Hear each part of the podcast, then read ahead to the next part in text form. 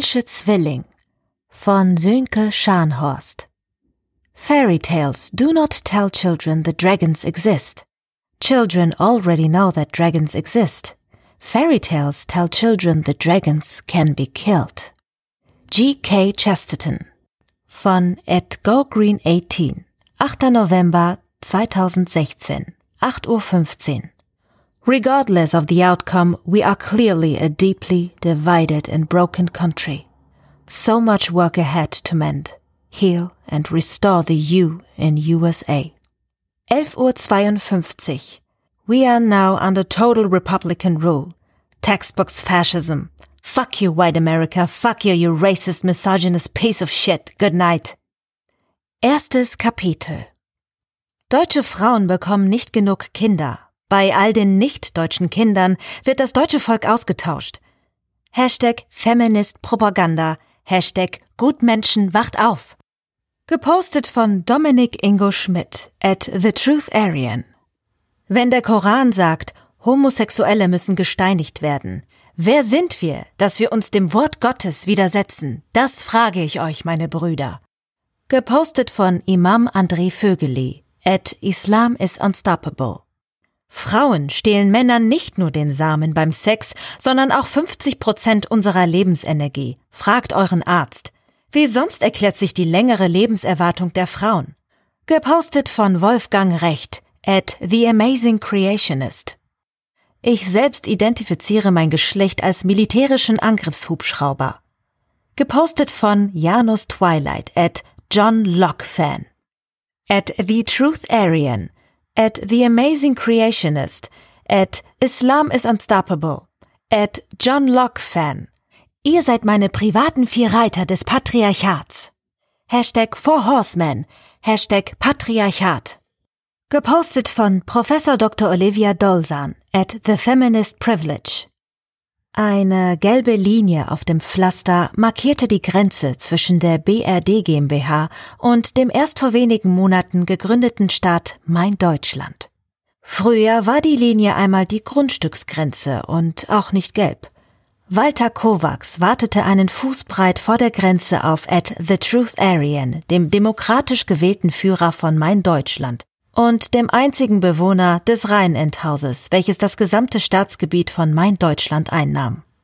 Vor einer Woche hatte Walter Kovacs die Anfrage für ein Interview mit Ed The Truth Aryan gestellt und gestern die Zusage bekommen.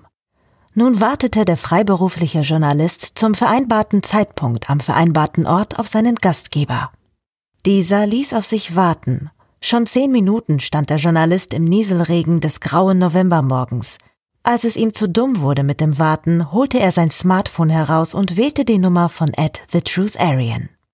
Diplom-Ingenieur Dominik Ingo Schmidt, wie Ed The Truth Aryan mit richtigem Namen hieß, saß schon seit Stunden vor seinem Computer und verfasste Kommentare in sozialen Netzwerken, als sein Smartphone aufgrund eines Anrufs zu vibrieren begann.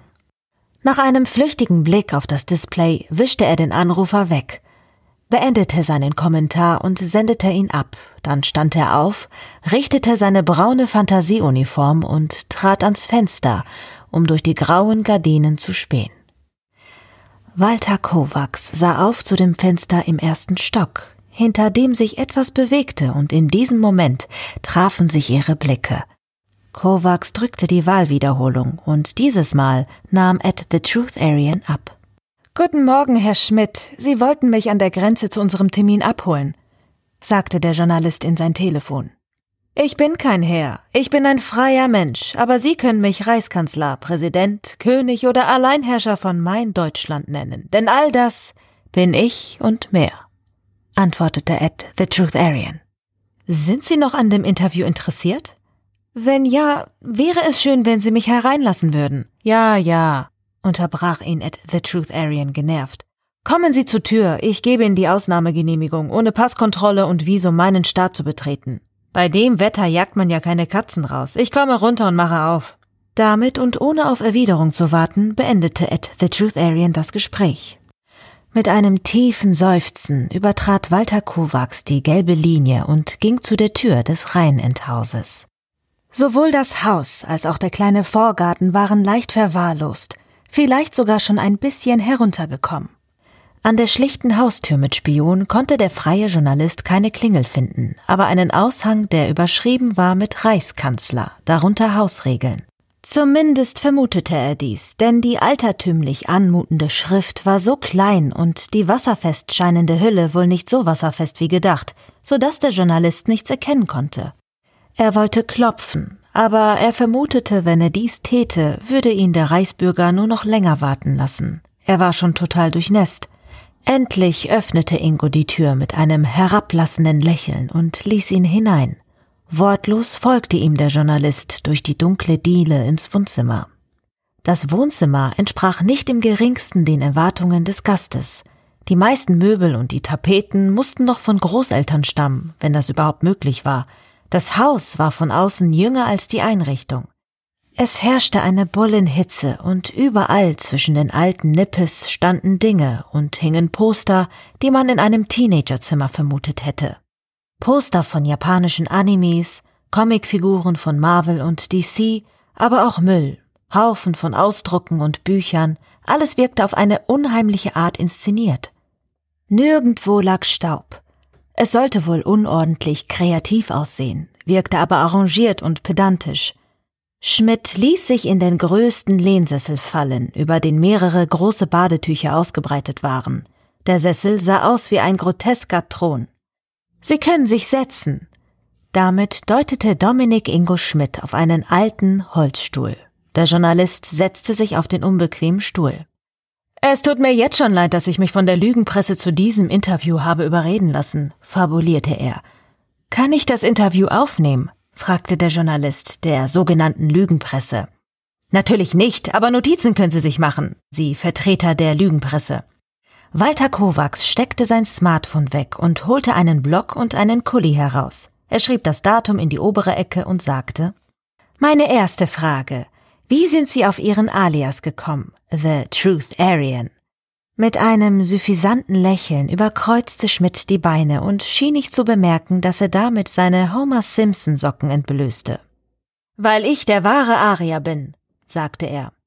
Einen Moment dachte Walter Kovacs darüber nach, Dominik Ingo Schmidt auf seinen gedrungenen Körperbau, das eckige Gesicht und das dreckig braune Haar anzusprechen und ihm zu erklären, wie wenig diese Erscheinung seiner Meinung nach mit einem Arier zu tun hätte aber er konnte sich vorstellen, dass damit auch das Interview beendet wäre. Also fragte er anstattdessen, was ist die BRD GmbH? Und wenn Deutschland kein Staat ist, wie grenzt sich dann mein Deutschland als Staat von einer Firma ab?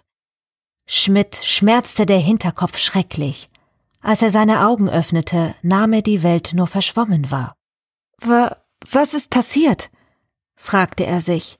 Das Letzte, an das er sich erinnern konnte, war, wie er den Vertreter der elenden Lügenpresse nach dem Interview zur Tür gebracht hatte. Er ging voran durch die dunkle Diele und der Journalist hinter ihm. Das Schwein musste ihn von hinten niedergeschlagen haben. Elendiges Dreckschwein. Als sich sein Blick klärte, fand er sich in seinem eigenen Keller wieder. Schmidt versuchte sich zu bewegen und musste feststellen, dass er es nicht konnte. Er spürte den kalten Boden unter seinen Füßen und die feuchte Wand in seinem Rücken. Er war nackt. Seine Handgelenke waren über seinem Kopf zusammengebunden und an einem der Rohre befestigt, und da war etwas, das schmerzhaft in sein Fleisch schnitt. Er stand breitbeinig, etwas stimmte mit seinen Hoden nicht. Es war ihm aber nicht möglich, sich weit genug vorzubeugen, um zu sehen, was nicht stimmte schummrigen Licht der alten 60 Watt Birne konnte er erkennen, dass auch seine Füße mit Kabelbindern an Rohren gefesselt waren. Oh, da ist ja jemand aufgewacht, spöttelte es neben ihm. Hatte die Stimme des freien Journalisten für Schmidt während des Interviews noch einen devoten oder wenigstens höflichen Unterton gehabt, war sie jetzt so ätzend wie Schwefelsäure. Schmidt öffnete den Mund, um etwas zu entgegnen, aber in diesem Moment legten sich die Hände des Schweins um seinen Hals und zogen etwas um diesen fest. Ich würde jetzt nicht sagen, erklärte der Journalist. Wenn du dich zu viel bewegst, ziehen sich die Kabelbänder um deinen Hals zu schnell zu, und das wollen wir doch nicht. Schmidt fühlte einen unangenehmen Druck auf seinem Kehlkopf, bekam aber noch einigermaßen Luft. Nun, ich bin fertig, klärte Walter Kovacs und setzte sich etwa zwei Meter vor Schmidt auf einen Stuhl, den er dort platzierte. Schau mal, was ich Schönes gefunden habe. Der Journalist fuchtelte mit einem alten Gasbrenner durch die Luft. Ich muss später ausprobieren, ob der funktioniert. Aber erst einmal muss ich dir ein paar Dinge erzählen, die du nicht weißt. Der Journalist setzte ein Grinsen auf, das Schmidt Angst um sein Leben machte. Um deinen Hals, um deine Handgelenke und deine Fußgelenke sind Kabelbinder fixiert. Und damit habe ich auch deine Hoden abgebunden. Tch, schade, dass du sie nicht sehen kannst. Sie laufen bereits blau an. Deshalb auch die Latexhandschuhe. Erst jetzt fielen Schmidt die schwarzen Handschuhe auf, die Walter Kovacs trug und in denen er den Gasbrenner hielt. Erst werden sie blau dann braun und zuletzt schwarz, bevor sie abfallen. Früher hat man so Schafböcke kastriert. Es ist natürlich Tierquälerei. Die armen Tiere werden fast wahnsinnig vor Schmerz. Das Grinsen des Journalisten wurde jetzt noch teuflischer. Nun, eigentlich war der Plan, dass dich die Schmerzen deines verfaulenden Hodens die nächsten Stunden in den Wahnsinn treiben, bis du dich gegen deine Fesseln stemmst und dich damit zwangsläufig selbst erdrosselst. Da wollte ich schon längst über alle Berge sein. Aber jetzt, wo ich dich so sehe, so verängstigt, so hilflos, da kann ich es nicht erwarten. Es könnte Wochen oder Monate dauern, bis deine Leiche gefunden wird. Und was ist, falls du es doch noch schaffst, dich zu befreien? Nein. Jetzt, wo ich schon mal da bin, möchte ich dich auch sterben sehen. Das Lächeln verschwand aus Walter Kovacs Gesicht. Einen Augenblick fummelte er konzentriert an dem Gasbrenner herum. Dann züngelte eine handbreite leuchtende Flamme aus dem Brennerrohr. Ein Feuerzeug hätte es wahrscheinlich auch getan. aber hiermit macht es mehr Spaß. Nun, wenn du möchtest, darfst du jetzt schreien.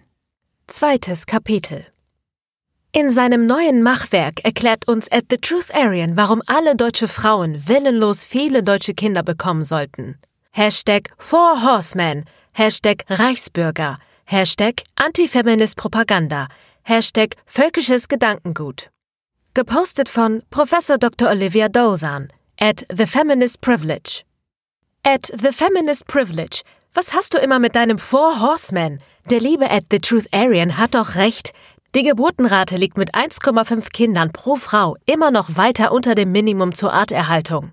Gepostet von unbekanntem User. At Deutschlehrer88. At Deutschlehrer88. Was für eine Art! Die Welt ist mit 7,4 Milliarden Menschen deutlich überbevölkert. Negative Geburtenrate ist also etwas Positives. Gepostet von Erik Wirtmann, at HorseLoverFett. Hat jemand was von at The Truth gehört? Er hat seit Tagen nicht auf meinen Kommentar geantwortet. Und man kann ja viel über at The Truth sagen, aber um eine Antwort ist er nie verlegen. Gepostet von unbekanntem User, at SkankHunt42. At SkankHunt42. Um at The Truth Arian musst du dir keine Sorgen mehr machen. Ich habe gehört, dass ihn die Meister von Aldebaran abgeholt haben. Hashtag Rest in Peace, The Truth Aryan. Hashtag Rechtsdeppenschau. Hashtag Reptiloiden. Gepostet von unbekanntem User at Rorschach-Test. Hab gerade eine Polizeimeldung gesehen. Es scheint zu stimmen. Hashtag Rest in Peace, The Truth Aryan. Gepostet von unbekanntem User at erster Polizistensohn. At Maria Saurus, wenn du magst, kannst du meinen neuen Freund adden, at erster Polizistensohn. Hashtag Best Friends. Gepostet von Ilkay Engel, at Engelchen24. Danke. Ist er denn süß? Wie ist sein Real Name? Hashtag Best Friends, Hashtag Real Name. Gepostet von Maria Zimmermann, at Maria Saurus. Zwinker René Müller, Hashtag Real Name. Gepostet von Ilkay Engel, at Engelchen24. Ed Maria Saurus, du hast versprochen, mich nicht alleine mit den neuen Nachbarn gehen zu lassen. Kommst du bitte runter, ich möchte gleich gehen. Gepostet von Mama. Ed Nadine Zimmermann 4. Ed Nadine Zimmermann 4. Bin auf dem Weg, Mama. Gepostet von Maria Zimmermann. Ed Maria Saurus. Marias Mutter holte gerade einen Kuchen aus dem Backofen der zum Wohnzimmer offenen Küche. Riecht wie immer fantastisch, dein patentierter Bananenkuchen. Kann ich probieren? Fragte Maria noch auf der Treppe ins Erdgeschoss und stürmte in die Küche.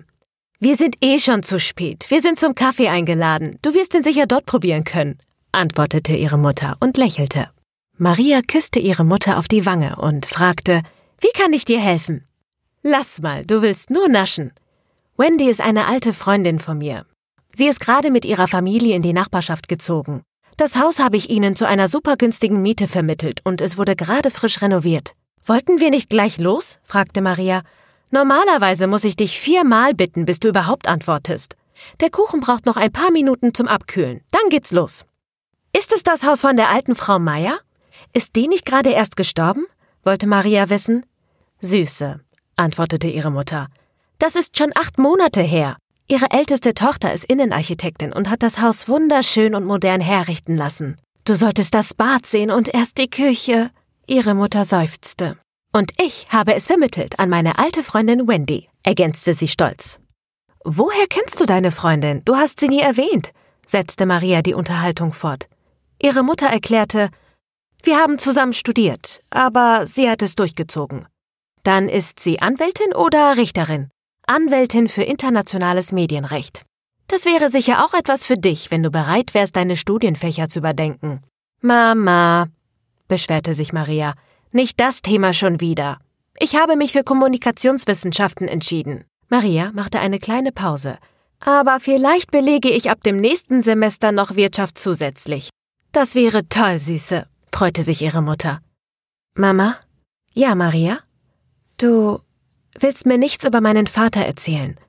Meinst du nicht, ich hätte ein Recht darauf? Für einen Augenblick hielt ihre Mutter inne und das Lächeln gefror auf ihrem Gesicht.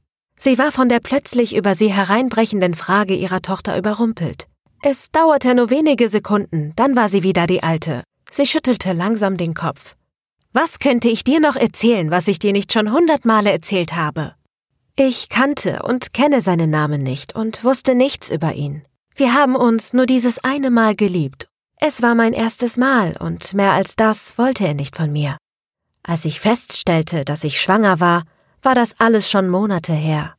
Viele meiner Freunde haben sich damals von mir abgewendet, darum bin ich umso glücklicher über die, die mir geblieben sind. Ohne deine Oma hätte ich es nicht geschafft. Und auch Wendy hat mich immer unterstützt. Sie machte eine Pause, ließ ihren Blick stolz durch die Küche und das Wohnzimmer schweifen. Du magst vielleicht keinen Vater haben, aber ansonsten fehlt es uns an nichts. Deine Mutter ist keine Staatsanwältin geworden, aber eine verdammt gute Immobilienmaklerin. Wir haben dieses Haus, keine Schulden und auch einiges gespart. Oma und ich haben dich zu einer starken und wunderschönen jungen Frau erzogen. Dazu haben wir keinen Mann gebraucht. Maria umarmte ihre Mutter. Warum habe ich noch nie etwas von Wendy gehört? Süße, du hast Wendy das letzte Mal getroffen, da warst du drei Jahre alt. Damals ist sie mit Jonas durchgebrannt. Sie haben im Geheim geheiratet und sind die letzten 16 Jahre um die Welt gezogen. Sie haben beide ihr Studium in den USA abgeschlossen, dort auch gearbeitet.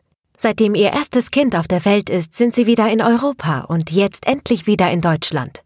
Ihre Tochter ist bald im schulpflichtigen Alter und sie wollen, dass sie in Deutschland zur Schule geht. Der Zorn von Wendys Eltern über die geheime Heirat ihrer Tochter hielt bis zur ersten Schwangerschaft. Sie sind nun sehr glücklich, dass ihre Tochter mit ihrem Mann und den Enkelkindern in der Nähe ist. Du wirst sie später kennenlernen, sie sind heute auch da. Maria trug den Kuchen für ihre Mutter. Obwohl das Haus der alten Frau Meier kaum einen Kilometer von ihrem Haus entfernt liegt, war sie seit ihrer Schulzeit nicht mehr hier vorbeigekommen. Überhaupt sah sie nicht mehr viel von der Nachbarschaft, seitdem sie studierte. Für den ersten Sonntag im November war es ein warmer Tag. Maria genoss den kurzen Spaziergang an diesem goldenen Herbsttag. Das erste, was ihr an dem Haus auffiel, war der Garten. Er war sehr gepflegt, und es war bestimmt ein fähiger Gärtner, der diese Arbeit verrichtete. Die Fenster waren neu das konnte sie an den weißen Rahmen sehen und die Fassade war frisch gestrichen. Maria konnte es nicht beschwören, aber sie nahm an, dass auch das Dach neu gedeckt war. Ihre Mutter klingelte. Maria fiel auf, dass auf der Klingel zwei Namen standen. Hoang, Zwilling, durch einen Schrägstrich getrennt. Eine hübsche Frau öffnete die Tür und Maria wurde sofort klar, warum sie den Kuchen trug. Denn die beiden Frauen fielen sich sofort in die Arme und dann war sie dran. Ihre Mutter nahm ihr schnell den Kuchen ab, dann wurde sie auch schon von Wendy umarmt. Wendy sagte, Du kannst dich sicher nicht mehr an mich erinnern, du warst damals noch sehr klein, aber du bist immer noch so hinreißend wie damals. Darauf wusste Maria nichts zu entgegnen. Kommt doch rein! Wendy nahm den Kuchen ihrer Mutter ab. Sie folgten der Hausherrin durch die Diele ins Wohn- und Esszimmer. Das Haus hatte denselben Schnitt wie ihr eigenes und wie alle anderen Häuser in der Straße. Somit hatte Maria kein Problem, sich in dem fremden Haus zu orientieren. Im Esszimmer saß bereits ein älteres Pärchen an einem großen runden Tisch. Darf ich vorstellen? Meine Eltern, Frau und Herr Huang. Die beiden älteren Herrschaften standen auf und begrüßten erst Marias Mutter und dann Maria. Jonas ist oben und holt die Kinder. Bitte setzt euch doch. Kann ich euch schon Tee einschenken? Sie setzten sich und Maria bewunderte das chinesische Teeservice in Blau und Weiß. Aus dem ersten Stock hörte sie die Kinder die Treppe herunterstürmen. Innerlich lächelte sie. Maria mochte Kinder, vor allem die wilden. Dann hörte sie die Stimme von, wie sie annehmen musste, Jonas. Nicht so laut, benehmt euch. Maria lief es eiskalt den Rücken herunter bei dieser Stimme. Nicht, dass sie unangenehm gewesen wäre. Er klang eher lustig als streng. Es war nicht das, was er sagte oder wie er klang. Sie kannte diese Stimme aus dem Internet. Zumindest hatte dies Maria für einen Augenblick gedacht, aber das konnte nicht sein. Jonas klang vielleicht entfernt wie Ed John Locke-Fan, aber er konnte es doch unmöglich sein. Doch so sicher war sie sich bei diesem Gedanken nicht. Maria drehte sich nach der näher kommenden Stimme um. Ihr Mund war plötzlich trocken, als Jonas kurz nach seinen Kindern das Zimmer betrat. Wie konnte so ein Monster nur Kinder haben? fragte sie sich. Sie verstand die Welt nicht mehr. Doch dann übernahm ihre Vernunft wieder die Kontrolle. Jonas konnte nicht Ed John Locke-Fan sein, das war unmöglich. Oder doch? Ed John Locke-Fan saß ihr jetzt gegenüber und bot ihr gerade ein Stück Kuchen an. Es rauschte in ihren Ohren. Er sagte etwas zu ihr, was sie erst hörte, als er es wiederholte. Geht es dir gut? Du bist so blass? Stimmt, ist alles okay? fragte ihre Mutter besorgt. Es ist nichts, es ist alles okay, versuchte Maria die Situation zu überspielen, was ihr lediglich zu gelingen schien. Immer noch bot Jonas ihr ein Stück Kuchen an, das sie endlich annahm. Mit Kuchen im Mund machte sie wohl gleich einen gesünderen Eindruck und die allgemeine Aufmerksamkeit wendete sich nun anderen Dingen zu. Je länger Maria Jonas hoffentlich nicht so offensichtlich beobachtete, desto unsicherer wurde sie. Er redete ganz normal, war liebevoll und aufmerksam zu seiner Familie. Sie liebten ihn. Aber dennoch sah Jonas Zwilling dem Populisten Janus Twilight verdammt ähnlich. So ähnlich, dass sie Zwillinge sein könnten. Drittes Kapitel Maria fand ihre Freunde am üblichen Ort in der Bestandsbibliothek ihrer Universität. Erik brütete über seinen Vorlesungsnotizen, ihre beste Freundin Ilkay steckte in einem Gespräch mit einem süßen Typen. Ach, das ist eine private Vendetta zwischen ihr und ihren Reitern, erklärte Ilkay gerade. Hi, grüßte Maria in die Runde. Erik sah verwundert zu ihr hoch, als sehe er sie gerade zum ersten Mal. Lächelnd wuschelte sie ihm durch sein Haar und gab ihm einen Kuss auf den Mund. Dann begrüßte sie Ilkay mit Wangenküssen und reichte dem Unbekannten die Hand. Das ist René, mein Freund, stellte ihn Ilkay vor. Maria, sagte Maria und schüttelte René die Hand. Erik kennst du schon? fragte Maria und nickte dabei zu ihrem Freund. Wir kennen uns schon, bestätigte René und nickte in Eriks Richtung, der den Gruß erwiderte. Ich muss euch etwas erzählen, das werdet ihr nicht glauben. Dann erzählte sie ihnen, was gestern passiert war. Ihre Reaktionen schwankten irgendwo zwischen leichter Aufregung und beginnender Hysterie. Das Arschloch ist dein Nachbar? echauffierte sich Erik. Maria hatte ihn noch nie so emotional gesehen. Ich könnte es nicht beschwören, aber er sieht Janus Twilight sehr, sehr ähnlich, wiederholte Maria.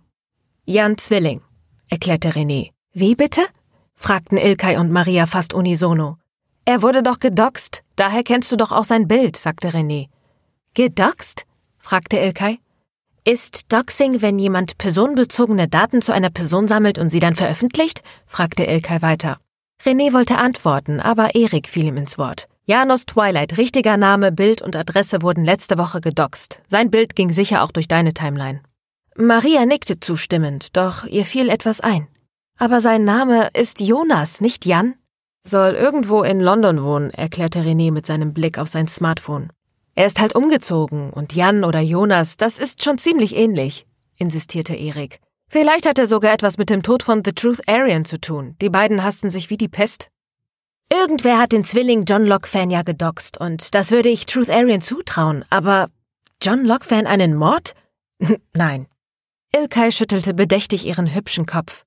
Ich würde ohne weiteres jedem dieser vier einen Mord zutrauen, oder Schlimmeres, meinte Erik distanziert. Jap, stimmte ihm René zu. Sind keine netten Menschen, so einen will man nicht zum Nachbarn haben. Das ist ja das Komische. Er kam mir ganz normal vor, sogar sympathisch. Maria schämte sich, es zu gestehen. Nur eine Maske, meinte Erik. Das Doxing, der Mord, der Umzug, es könnte durchaus alles miteinander zu tun haben. Oder auch einfach nur Zufall sein. Die Frage ist, was tun wir jetzt? Tun wir überhaupt etwas? fragte René in die Runde. Maria zuckte mit den Achseln und auch Erik schien keine Idee zu haben. Ilkay brach das Schweigen. Wir sollten mit Professor Dolsan reden. Sie kennt sich schließlich am besten mit den vier Reitern aus. Zustimmendes Nicken in der Gruppe. Sie blieben etwas länger nach der Vorlesung und warteten, bis andere Studenten ihre Fragen an Professor Dolsan gestellt hatten. Der Tod von At the Truth Arian war schon in der Vorlesung thematisiert worden, aber das Hauptthema der Vorlesung war die morgige Wahl des Präsidenten der Vereinigten Staaten von Amerika. In der Vorlesung war noch emotionaler diskutiert worden als sonst. Dementsprechend langsam löste sich die Gruppe um Professor Dolsan auf. Ihre Studenten folgten ihr, als sie zu ihrem Büro ging. So auch Maria und ihre Freunde. Wenn Trump gewählt wird, dann flippe ich aus, erklärte Erik, während sie darauf warteten, dass sich die letzten der anderen Studenten zerstreuten. Mach dir keine Sorgen. Alle Umfragen zeigen, dass Clinton klar führt, beruhigte ihn Maria. Erik sprach die Professorin an, als sie gerade die Tür hinter sich schließen wollte. Entschuldigung, Professor, könnten Sie eine Minute Ihrer wertvollen Zeit erübrigen? Für meinen Lieblingsstudenten immer, antwortete sie lächelnd und ließ sie ein. Es können auch fünf Minuten sein. Das Büro der Professorin war ungewöhnlich geräumig und hell. Die der Tür gegenüberliegenden Wand nahm eine Reihe von großen Fenstern ein. Rechts und links von der Tür erstreckten sich hohe Bücherregale, die bis zur Decke reichten. An der Wand zu ihrer Rechten stand eine Couch, vor der linken Wand stand der Schreibtisch. Auf diesem befand sich neben einem großen iMac nur ein Namensschild mit der Gravur Professor Dr. Olivia Dolzan und darunter Kommunikation und Gender Studies. Professor Dolsan wies den Vieren an, es sich auf der Couch bequem zu machen und setzte sich hinter ihren Schreibtisch auf ihren Stuhl. Nun, wie kann ich euch helfen? wollte sie wissen. Ihr Blick wechselte stetig zwischen ihrem Mac und ihren Studenten. Jan Zwilling ist in der Stadt. Maria hat ihn gestern gesehen, erklärte Erik schnell. Professor Dolsan fixierte Maria mit den Augen. Stimmt das? Du hast Jan Zwilling gesehen? AKA Janus Twilight oder John Locke Fan? Ja, aber er war irgendwie anders als in seinen Videos, antwortete Maria. Wie anders? fragte Professor Dolsan. Freundlich. Professor Dolsan nickte. Das muss nichts heißen. Wegen der US-Wahl habe ich die Reiter völlig verdrängt. Maria hielt das für keine besonders aufrichtige Aussage. Ihre Professorin leistete sich gefühlt alle zwei Tage einen längeren Schlagabtausch über das Internet mit einem oder mehreren von ihren Reitern. Erik hing wie immer an ihren Lippen. Es amüsierte Maria, wie sich ihr Freund wegen dieser Frau, die seine Mutter sein könnte, benahm. Er verehrte sie mit der unterwürfigen Untergebenheit eines Hundewelpen. Kai und René folgten der Unterhaltung, wie es ihr schien, nur mäßig interessiert, wie sie selbst. Glauben Sie, das Erscheinen von Janus könnte mit dem Tod von At the Truth Arian zusammenhängen? fragte Erik. Das ließ René aufhorchen. Professor Dolsan dachte einen Augenblick nach, bevor sie antwortete. Gut möglich. Er gehört definitiv zu den Verdächtigen, genau wie die anderen zwei Reiter, und ich würde mich auch nicht ausnehmen, wenn ich nicht wüsste, dass ich ihn nicht getötet habe. Ich bin gegen die Todesstrafe, und selbst wenn ich dafür wäre, hätte ich keinem der Reiter etwas getan, für das er den Tod meiner Meinung nach verdient hätte. Aber unschuldig ist auch keiner von ihnen. Sie sind schreckliche Individuen. Sie verbreiten Lügen über mich und andere, aber vor allem über mich. Nein, wir können nicht erlauben, dass solche Leute den öffentlichen Raum für sich beanspruchen. Wenn Janos wirklich hier ist, dann muss dafür gesorgt werden, dass er wieder verschwindet. Es war schlimm genug, dass dieser verrückte At the Truth Area nur eine Stunde von hier entfernt in einem Dorf gewohnt hat. Schrecklich. Solche Leute können nicht weit genug weg sein. Aber ich bin mir ja nicht mal sicher, dass er es wirklich ist. Es gibt ja nur dieses eine Bild von ihm und mein Nachbar. Nachbar? unterbrach Professor Dolsan Maria. Das ist nicht gut. Was macht er hier? Will er mich bedrohen? Ohne weitere Erklärung schrieb Professor Dolsan an ihrem Mac. At John Locke Fan. Wenn du sowieso in der Stadt bist, wie wäre es dann mit einer Debatte an meiner Universität? Gepostet von Professor Dr. Olivia Dolzan at The Feminist Privilege. René zeigte ihnen die Nachricht auf seinem Smartphone. Kaum hatten sie die Nachricht gelesen, kam auch seine Antwort. At The Feminist Privilege. Ich würde mich freiwillig nicht in demselben Land aufhalten, in dem du bist, nicht in derselben Stadt und schon gar nicht in demselben Raum. Dank Brexit muss ich auch bald nicht mehr in derselben EU sein wie du. Hashtag Brexit. Er lügt, zischte Erik an Maria gewandt. Aber Professor Dolsan antwortete, Vielleicht müsst ihr jetzt sehr vorsichtig sein. Beobachtet ihn und ruft sofort die Polizei an, wenn er irgendetwas Gesetzeswidriges tut. Man kann solche Menschen wie Janus nicht einfach machen lassen, sonst treiben sie uns zurück ins dunkelste Mittelalter. Viertes Kapitel Wahldienstag. Heute zählt jede Stimme. Die letzten Umfragen sehen Clinton deutlich vorne. Können wir uns auf die erste Präsidentin freuen? Hashtag Feminismus, Hashtag Role Model, Hashtag Clinton for President, Hashtag US-Wahl 2016. Gepostet von Professor Dr. Olivia Dolzan at The Feminist Privilege. Die ersten Staaten gehen an Trump, aber das war zu erwarten. Und nur die Swing States zählen wirklich. Hashtag Clinton for President, Hashtag US-Wahl 2016. Gepostet von Professor Dr. Olivia Dolzan at The Feminist Privilege. Pennsylvania, seid ihr wahnsinnig? Ihr könnt doch nicht wirklich diesen misogynen Affen ins Weiße Haus wählen. Hashtag Trump not my president. Hashtag US-Wahl 2016. Es hatte ein gemütlicher Dienstagabend mit Pizza, Gesellschaftsspielen und einem gelegentlichen Blick auf den Fernseher oder in die Timeline werden sollen. Aber es kam doch gleich ganz anders. Schon ab den frühen Nachmittag schaute Maria alle fünf Minuten auf 270towin.com und ihre Timeline. Seit seinem 16. Lebensjahr lebte Erik in der Einliegerwohnung im Haus seiner Eltern und dorthin hatte er seine Freunde eingeladen. Die Stimmung war von Anfang an bedrückt und es wurde nicht besser, als mehr und mehr Staaten an Trump gingen. Es ist zum Heulen, schimpfte Ilkay. Sie saßen alle vier auf der Couch. Erik rechts außen, Maria dicht an ihn gekuschelt, dann Ilkay und links außen René. Vor ihnen auf dem Tisch standen einige Bierflaschen und offene Pizzakartons. Der Fernseher war die einzige Lichtquelle. Sie hatten alle schon recht viel getrunken. Müssen wir uns das noch länger antun? flüsterte Maria. Erik schüttelte langsam den Kopf und die Augen starr auf den Fernseher gerichtet. Können wir ins Bett gehen? Erik zog scharf die Luft ein und schaute Maria verwundert in die Augen. Diese gähnte. Es passiert eh nichts mehr, meinte Maria. Sie hat verloren. Wir haben verloren. Die ganze Welt. Aber morgen ist auch noch Zeit zum Trauern und Verzweifeln. Erik nickte und ein Lächeln stahl sich auf seine Lippen. Du hast noch nie hier geschlafen. Soll ich nicht? fragte Maria. Doch, doch, auf jeden Fall. Du würdest mich sehr glücklich machen. Er legte seinen Arm um Maria und drückte sie an sich. Gemeinsam standen sie auf. Wir gehen schlafen, sagte Erik an Ilkay und René gewandt. Ihr könnt es euch gerne auf der Couch gemütlich machen. René nickte zustimmend. Ilkay grinste Maria an und Maria grinste zurück. Dann verschwand sie mit Erik in seinem Schlafzimmer. Erik schaltete das Licht an. Wie der Rest der Wohnung war auch das Schlafzimmer geschmackvoll eingerichtet. Vom Schlafzimmer ging es direkt in ein helles Bad. Maria ließ sich auf das gemachte Bett fallen.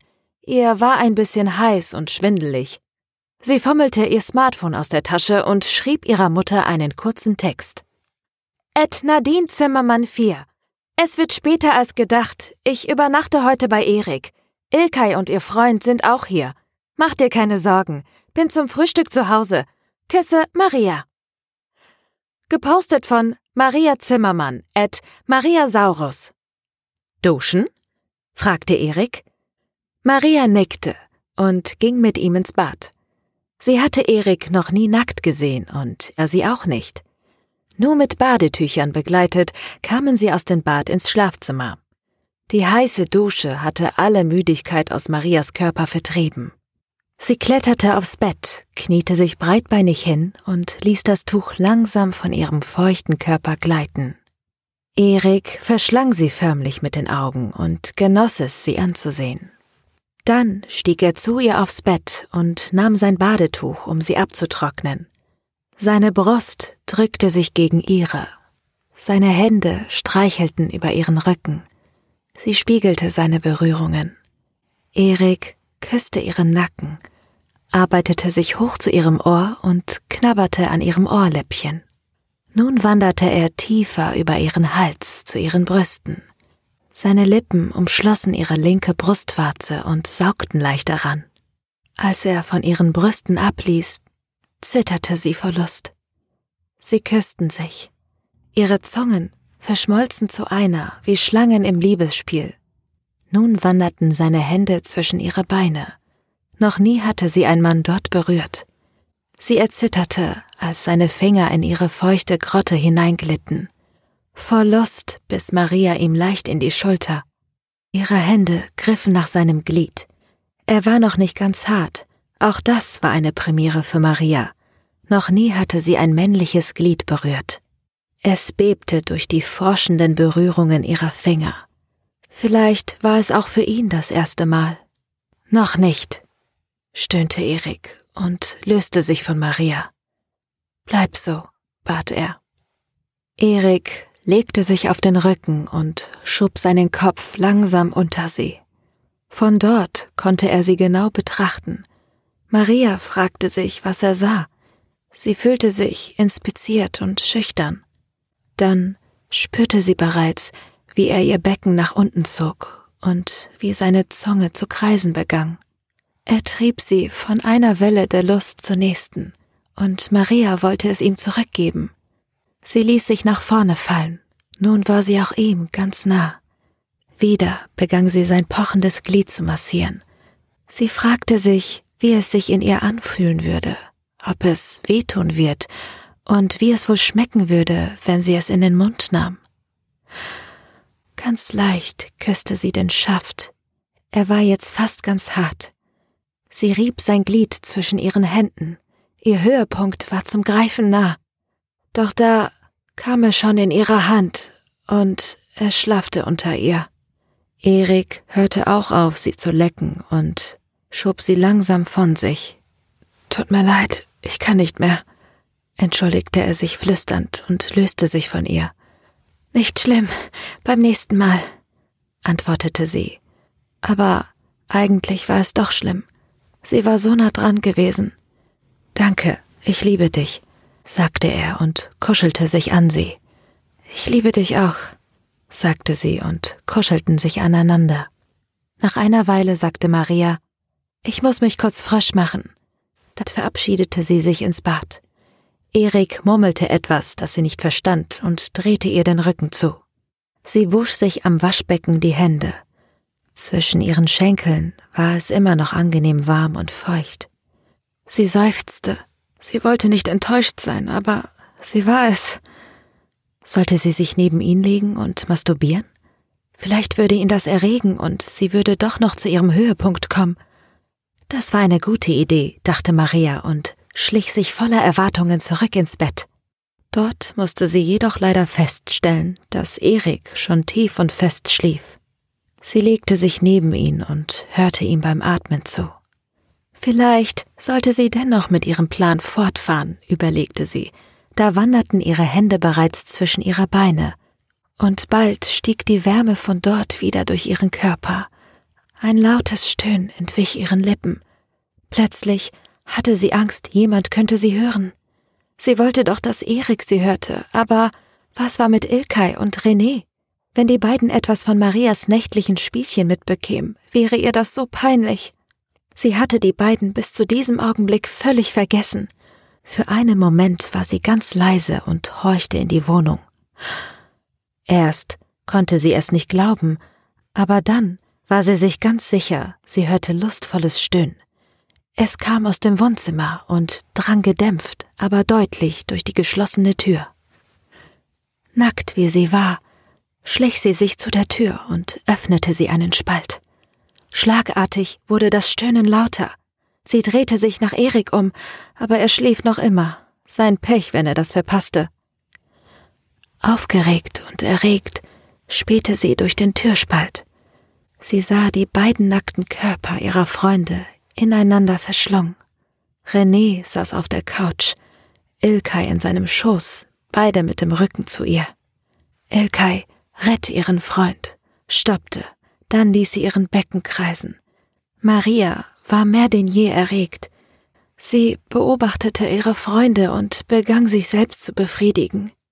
Etwas in ihr fühlte sich schuldig, dass sie ihre beste Freundin beim Sex beobachtete, aber sie konnte nicht damit aufhören. Sie wusste, wie wenig Erik das verstehen würde. Er war so süß und klug, aber was Sex anging, extrem verklemmt. Doch sie war so erregt und wieder kurz vor dem Höhepunkt.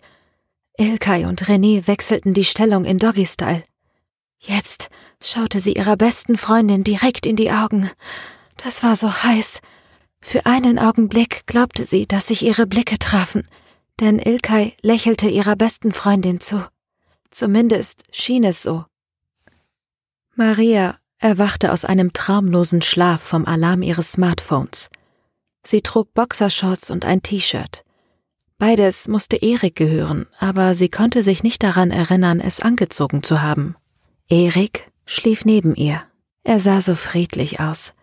Maria lächelte. Sie fühlte sich auch schuldig wegen letzter Nacht. Nach einem kurzen Blick auf die Uhr ihres Smartphones verging ihr allerdings das Lächeln. Sie hatte ihrer Mutter versprochen, zum Frühstück zu Hause zu sein. Schnell schlüpfte sie in ihre Sachen. Wäre das ein alter Hollywood-Streifen, würde sie Erik eine Nachricht mit Lippenstift auf dem Spiegel im Badezimmer schreiben. Aber sie hatte keinen Lippenstift und dies war auch kein Film. Also suchte sie in ihrer Handtasche nach einem Zettel und einem Stift und kritzelte Erik eine Notiz, die sie ihm unter sein Smartphone legte. Dann verschwand sie so leise wie ein Kätzchen aus der Wohnung. Dabei schlich sie sich an dem auf der Couch schlafenden Pärchen vorbei und aus der Tür. Für November war es immer noch mild. Sie fror trotzdem etwas. Zum Glück musste sie nicht lange auf den Bus warten. Auf der Fahrt quälten sie immer noch Schuldgefühle wegen letzter Nacht. Durch die verschmierten Fenster des Busses betrachtete sie, wie die graue Stadt an ihr vorbeizog. Ed Nadine Zimmermann 4 bin auf dem Weg, freu mich aufs Frühstück mit dir. Liebe Grüße, Maria. Gepostet von Maria Zimmermann, Ed Maria Saurus.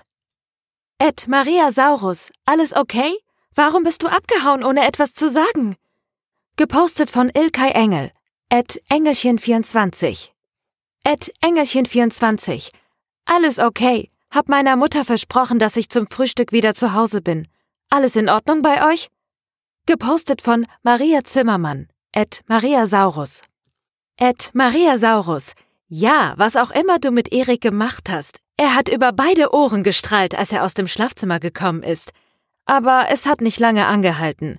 Im Moment diskutieren die Männer gerade, was getan werden muss, damit Trump im Januar nicht als Präsident vereidigt werden kann. Wenn du mich fragst, ist es vorbei. Gepostet von Ilkay Engel. Ed Engelchen24. Ed Engelchen24. Sehe ich auch so, aber lass die Jungs ihren Spaß haben. Gepostet von Maria Zimmermann. Ed Maria Saurus. Ed Maria Saurus. Wir hatten jedenfalls unseren Spaß gestern Nacht. Gepostet von Ilkay Engel. Ed Engelchen24. Ed Engelchen24. Zwinker. Gepostet von Maria Zimmermann. Ed Maria Saurus. Ed Maria Saurus. Ich will dich nicht nerven, aber hast du es dir überlegt, dich mit mir für Wirtschaft einzuschreiben? Kommunikation ist toll, aber damit alleine kann man später keinen Job finden. Gepostet von Ilkay Engel at Engelchen24. At Engelchen24. Ja, ich mache mit. Weiß aber nicht, wie ich das Erik erklären soll. Du weißt doch, wie er ist. Er will, dass wir alles zusammen machen. Gepostet von Maria Zimmermann at Maria Saurus. Ed Maria Saurus. Da kann ich dir nicht helfen. Das musst du irgendwann mit ihm besprechen. Wir brauchen alle unsere Freiräume und das muss auch Erik akzeptieren. René hat sich entschieden, zusätzlich zur Informatik auch noch Kommunikation zu belegen. Erik hat ein neues Mitglied für unseren Club rekrutiert. Gepostet von Ilkay Engel. At Engelchen24. At Engelchen24. Wir sehen uns später im Studentensekretariat, um uns einzuschreiben. Gepostet von Maria Zimmermann, at Mariasaurus. At Mariasaurus. Ja, machen wir dann so. Bis dann. Gepostet von Ilkay Engel, at Engelchen24. Marias Angst war, dass sich etwas zwischen ihr und Ilkay geändert haben könnte, doch davon las sie nichts in Ilkas Nachrichten. Das war gut. Erleichtert las sie ihre Timeline, und da hatten sich Nachrichten von Janus eingeschlichen. Er gratulierte Trump zum Sieg. Sie hatte seit gestern nicht mehr an ihn gedacht und ließ sich zu einer privaten Nachricht an Janus hinreißen. Ed John Locke Fan, ich weiß, wer du bist. Ich weiß, wo du wohnst. Gepostet von Maria Zimmermann, Ed Maria Saurus. Sie dachte nicht, dass er ihr antworten würde. Aber nur wenige Sekunden später kam die Antwort. Ed Maria Saurus. Beweis es. Gepostet von Janos Twilight, Ed John Locke Fan. Gegenüber von dem Haus von Wendy und Jonas stieg sie aus. Kurz entschlossen nahm sie einen Zettel aus ihrer Tasche und kritzelte darauf. Ich weiß, wer du bist. Dann warf sie ihn in den Briefkasten und ging nach Hause. Jetzt fühlte sie sich etwas besser. Fünftes Kapitel Maria wurde vom lauten Lachen begrüßt, als sie die Tür öffnete. Sie folgte dem Lachen ins Wohnzimmer. Neben der Stimme ihrer Mutter war da noch eine zweite Frauenstimme. Die beiden Frauen unterhielten sich anregend. Das kombinierte Wohn- und Esszimmer war sonnendurchflutet. Erst konnte Maria die zweite Frau nicht erkennen, die mit ihrer Mutter am runden Esstisch saß. Dann erkannte sie Wendy, die wie ihre Mutter eng anliegende Joggingkleidung trug. Äh, wart ihr schon joggen oder geht ihr noch? fragte Maria zur Begrüßung. Guten Morgen, Süße, wir waren schon, erklärte ihre Mutter.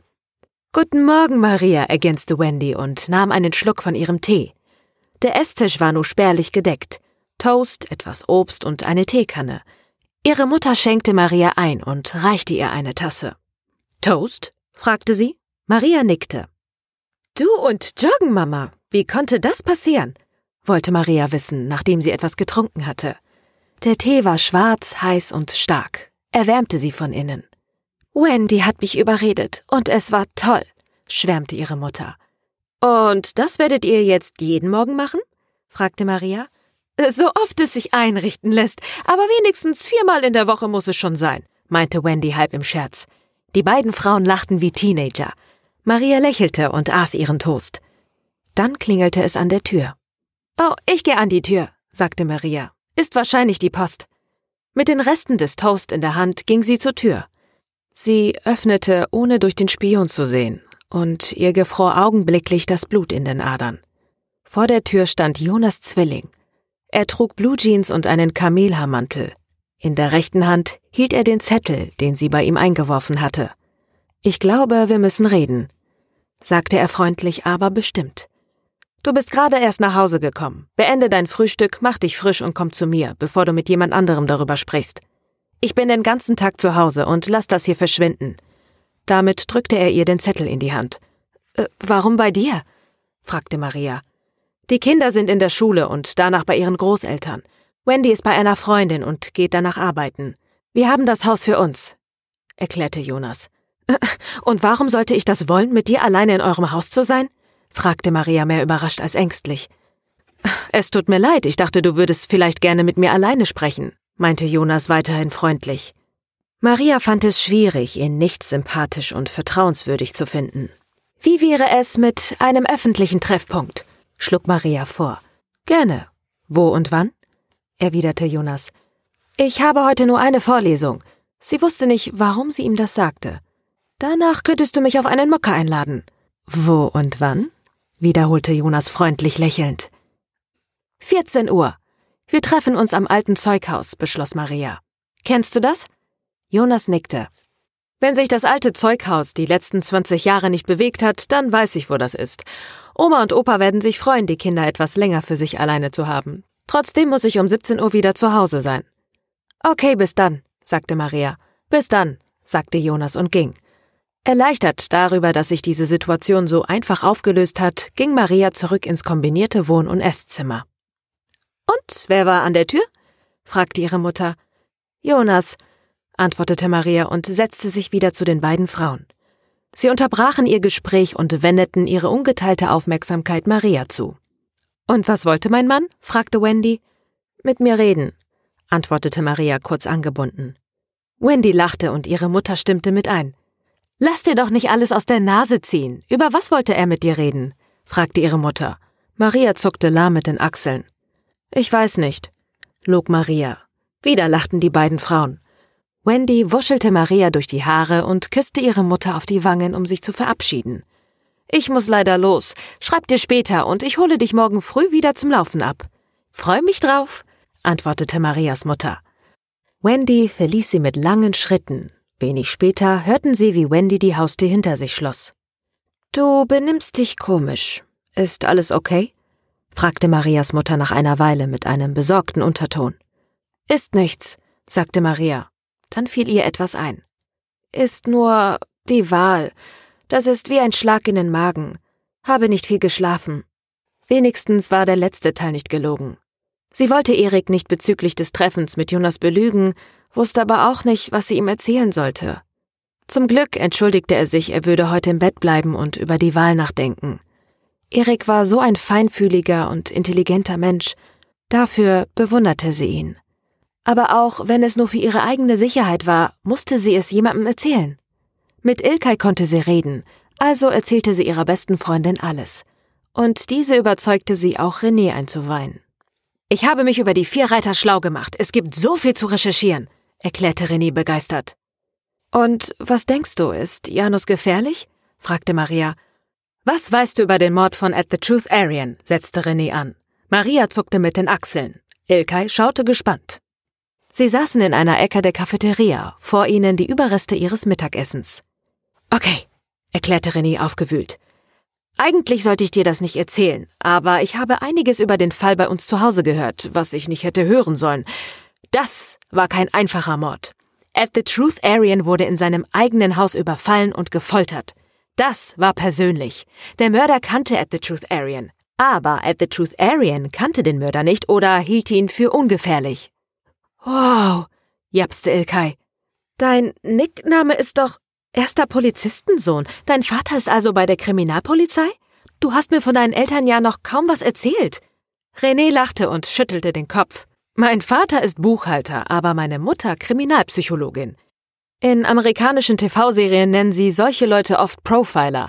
Meine Mutter darf eigentlich nicht über ihre Arbeit reden, aber hin und wieder tut sie es doch und erzählt meinem Vater von einem oder anderen Fall, und ich schnappe manchmal etwas auf. Ich hoffe nicht, dass sie herausfindet, dass ich mich für den Fall interessiere und ihre Hintergrundinformationen weiter tratsche, sonst habe ich echt Ärger am Hals. Janus und At the Truth Arian kannten und hassten sich. At the Truth Arian war doch der, der den Namen und die Adresse von Janus öffentlich gepostet hatte, oder? René nickte nachdenklich. Es ist nicht wirklich bewiesen, dass es At the Truth Arian war oder nicht, aber wenigstens war es ein User, der diesen Nick verwendet hat und über einen VPN angemeldet war. Wahrscheinlich Tor. Gut, dass du Informatik studierst, beschwerte sich Ilkay. Da bringen sie dir hoffentlich bei Deutsch zu sprechen. Technik-Kauderwelsch kannst du ja schon. At the Truth Arian verwendete viele kontroverse Personen im Internet das Tor-Netzwerk und einen Nicknamen, um seine Anonymität zu wahren. Das macht es aber auch schwierig zu sagen, ob er etwas wirklich getan hat oder nicht. Versteht ihr? Die beiden Freundinnen nickten eifrig. Maria konnte sich gerade noch ein Kichern verkneifen und Ilkay ging es nicht viel besser. Hat aber auch etwas Lehrhaftes, so wie die süßen Lehrer, von denen es leider viel zu wenige gibt, dachte Maria. René schüttelte ungläubig den Kopf. Könntet ihr bitte ernst bleiben? Da ist nichts Lustiges dabei. Er wendete sich direkt an Maria. Du hast doch vor, dich mit deinem Nachbarn zu treffen. Dann wäre es doch nett zu wissen, ob die Gefahr besteht, dass du dich mit einem sadistischen Psychopathen triffst oder mit einem harmlosen Internet-Troll, oder? Maria wurde blass.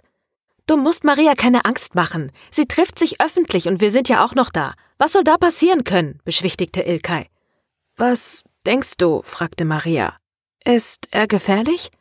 Ist wer gefährlich? stellte René die Gegenfrage. Bist du dir sicher, dass dein Nachbar Janus ist? Du sagst doch, dass sie sich nur ähnlich sehen, und da sind ja auch noch die unterschiedlichen Vornamen. Es könnte sein, dass der Docs an Janus nicht korrekt war und dass sich At the Truth Arian vertippt hat. Vielleicht wollte er Jonas schreiben und schrieb Jan. Hast du gefragt, von wo eure Nachbarn herangezogen sind? Im Docs stand er, er lebt in London. Es wäre ein Hinweis, dass die beiden dieselbe Person sind, wenn eure Nachbarn vorher in London gelebt haben. Wow, seufzte Ilkay wieder. Du bist ja richtig gut. An dir ist ein guter Kommissar verloren gegangen. Da würde dir meine Mutter zustimmen, erklärte René. Maria holte ihr Smartphone aus der Tasche. Ed Nadine Zimmermann 4. Ich bin neugierig wegen Wendy. Wo haben die vorher gewohnt? Gepostet von Maria Zimmermann, Ed Maria Saurus. Sagen wir, Jonas Zwilling und Jan Zwilling sind dieselbe Person. Dann müssten wir herausfinden, wann er in Deutschland angekommen ist. Du hast gesagt, sie sind gerade eingezogen und At the Truth Aryan wurde vor etwa einer Woche ermordet. Es müsste das erste gewesen sein, das Janus gemacht hat, als er in Deutschland angekommen ist. Es wäre möglich, aber unwahrscheinlich, erklärte René. Marias Smartphone vibrierte aufgrund einer ankommenden Nachricht. Ed Maria Saurus, in der Nähe von London. War aber nicht so schön wie das Haus, in dem Sie jetzt wohnen, hat Wendy erwähnt. Ist schön, Sie wieder in der Nähe zu haben. Wann kommst du nach Hause? Soll ich etwas zu essen machen? Sonst würde ich vielleicht ausgehen. Wendy möchte mich mit in ihrem Fitnessclub nehmen. Gepostet von Mama, Ed Nadine Zimmermann 4. Ed Nadine Zimmermann 4. Danke, ich mach mir selber was zu essen. Viel Spaß im Club. Gepostet von Maria Zimmermann, Ed Maria Saurus. Aber was denkst du dann? fragte Maria. Ich weiß, dass Erik Janus mehr hasst als all die anderen Reiter, aber es gibt keinen Beweis oder Hinweis darauf, dass Janus at the Truth Aryan ermordet hat. Es könnte jeder gewesen sein. Ich glaube aber nicht, dass es Janus war, philosophierte René. Wie kommst du darauf? wollte Ilkay wissen. At the Truth Aryan hat mit jedem der anderen Reiter eine Geschichte. Sie können sich alle nicht gut leiden. Ich würde sogar sagen, dass sie sich hassen und keiner at the Truth Aryan nur eine Träne nachweint. The Truth Aryan hat wahrscheinlich Janus gedoxt. Würde er ihn dann in seine Wohnung lassen, wenn Janus plötzlich vor seiner Tür steht? Hm, eher nicht. Und Janus wurde gerade gedoxt. Seine Anonymität ist weg. Er muss als allererstes seine Familiensicherheit bringen. Für Rache hat er dann keine Zeit und dieser Mord war geplant. Davon ist meine Mutter überzeugt, erklärte René. Das macht Sinn, meinte Maria. Also sollte es relativ sicher sein? Ja, Objektiv gesehen ist dein Nachbar wahrscheinlich einfach ein Internet-Troll und eher ein mögliches Opfer als ein Mörder, sagte René. Opfer? fragte Ilkay. Als ich meiner Mutter von den vier Reitern erzählt habe, meinte sie, das sei ein mögliches Muster für einen Serienkiller, erklärte René. Aber das war wahrscheinlich nur so dahergesagt. Super, kommentierte Ilkay. Wissen wir irgendetwas sicher? wollte Maria wissen. Mir läuft die Zeit davon. Wie wird er reagieren? Es ist vielmehr interessant, wie er reagiert hat, meinte Ilka an Maria gewandt. Du hast gemeint, er war ganz ruhig. Maria nickte. Ich dürfte euch das eigentlich überhaupt nicht sagen, aber ich habe sofort an Deutschlehrer 88 gedacht. Das ist ein Nick einer Person, die auch sehr oft in Verbindung mit The Truth Aryan und den anderen Reitern auftaucht. 88 ist eine von den Nationalsozialisten benutzte Chiffre. Deshalb war er gleich im Fokus. Es fiel der Polizei auch nicht schwer, ihn auswendig zu machen.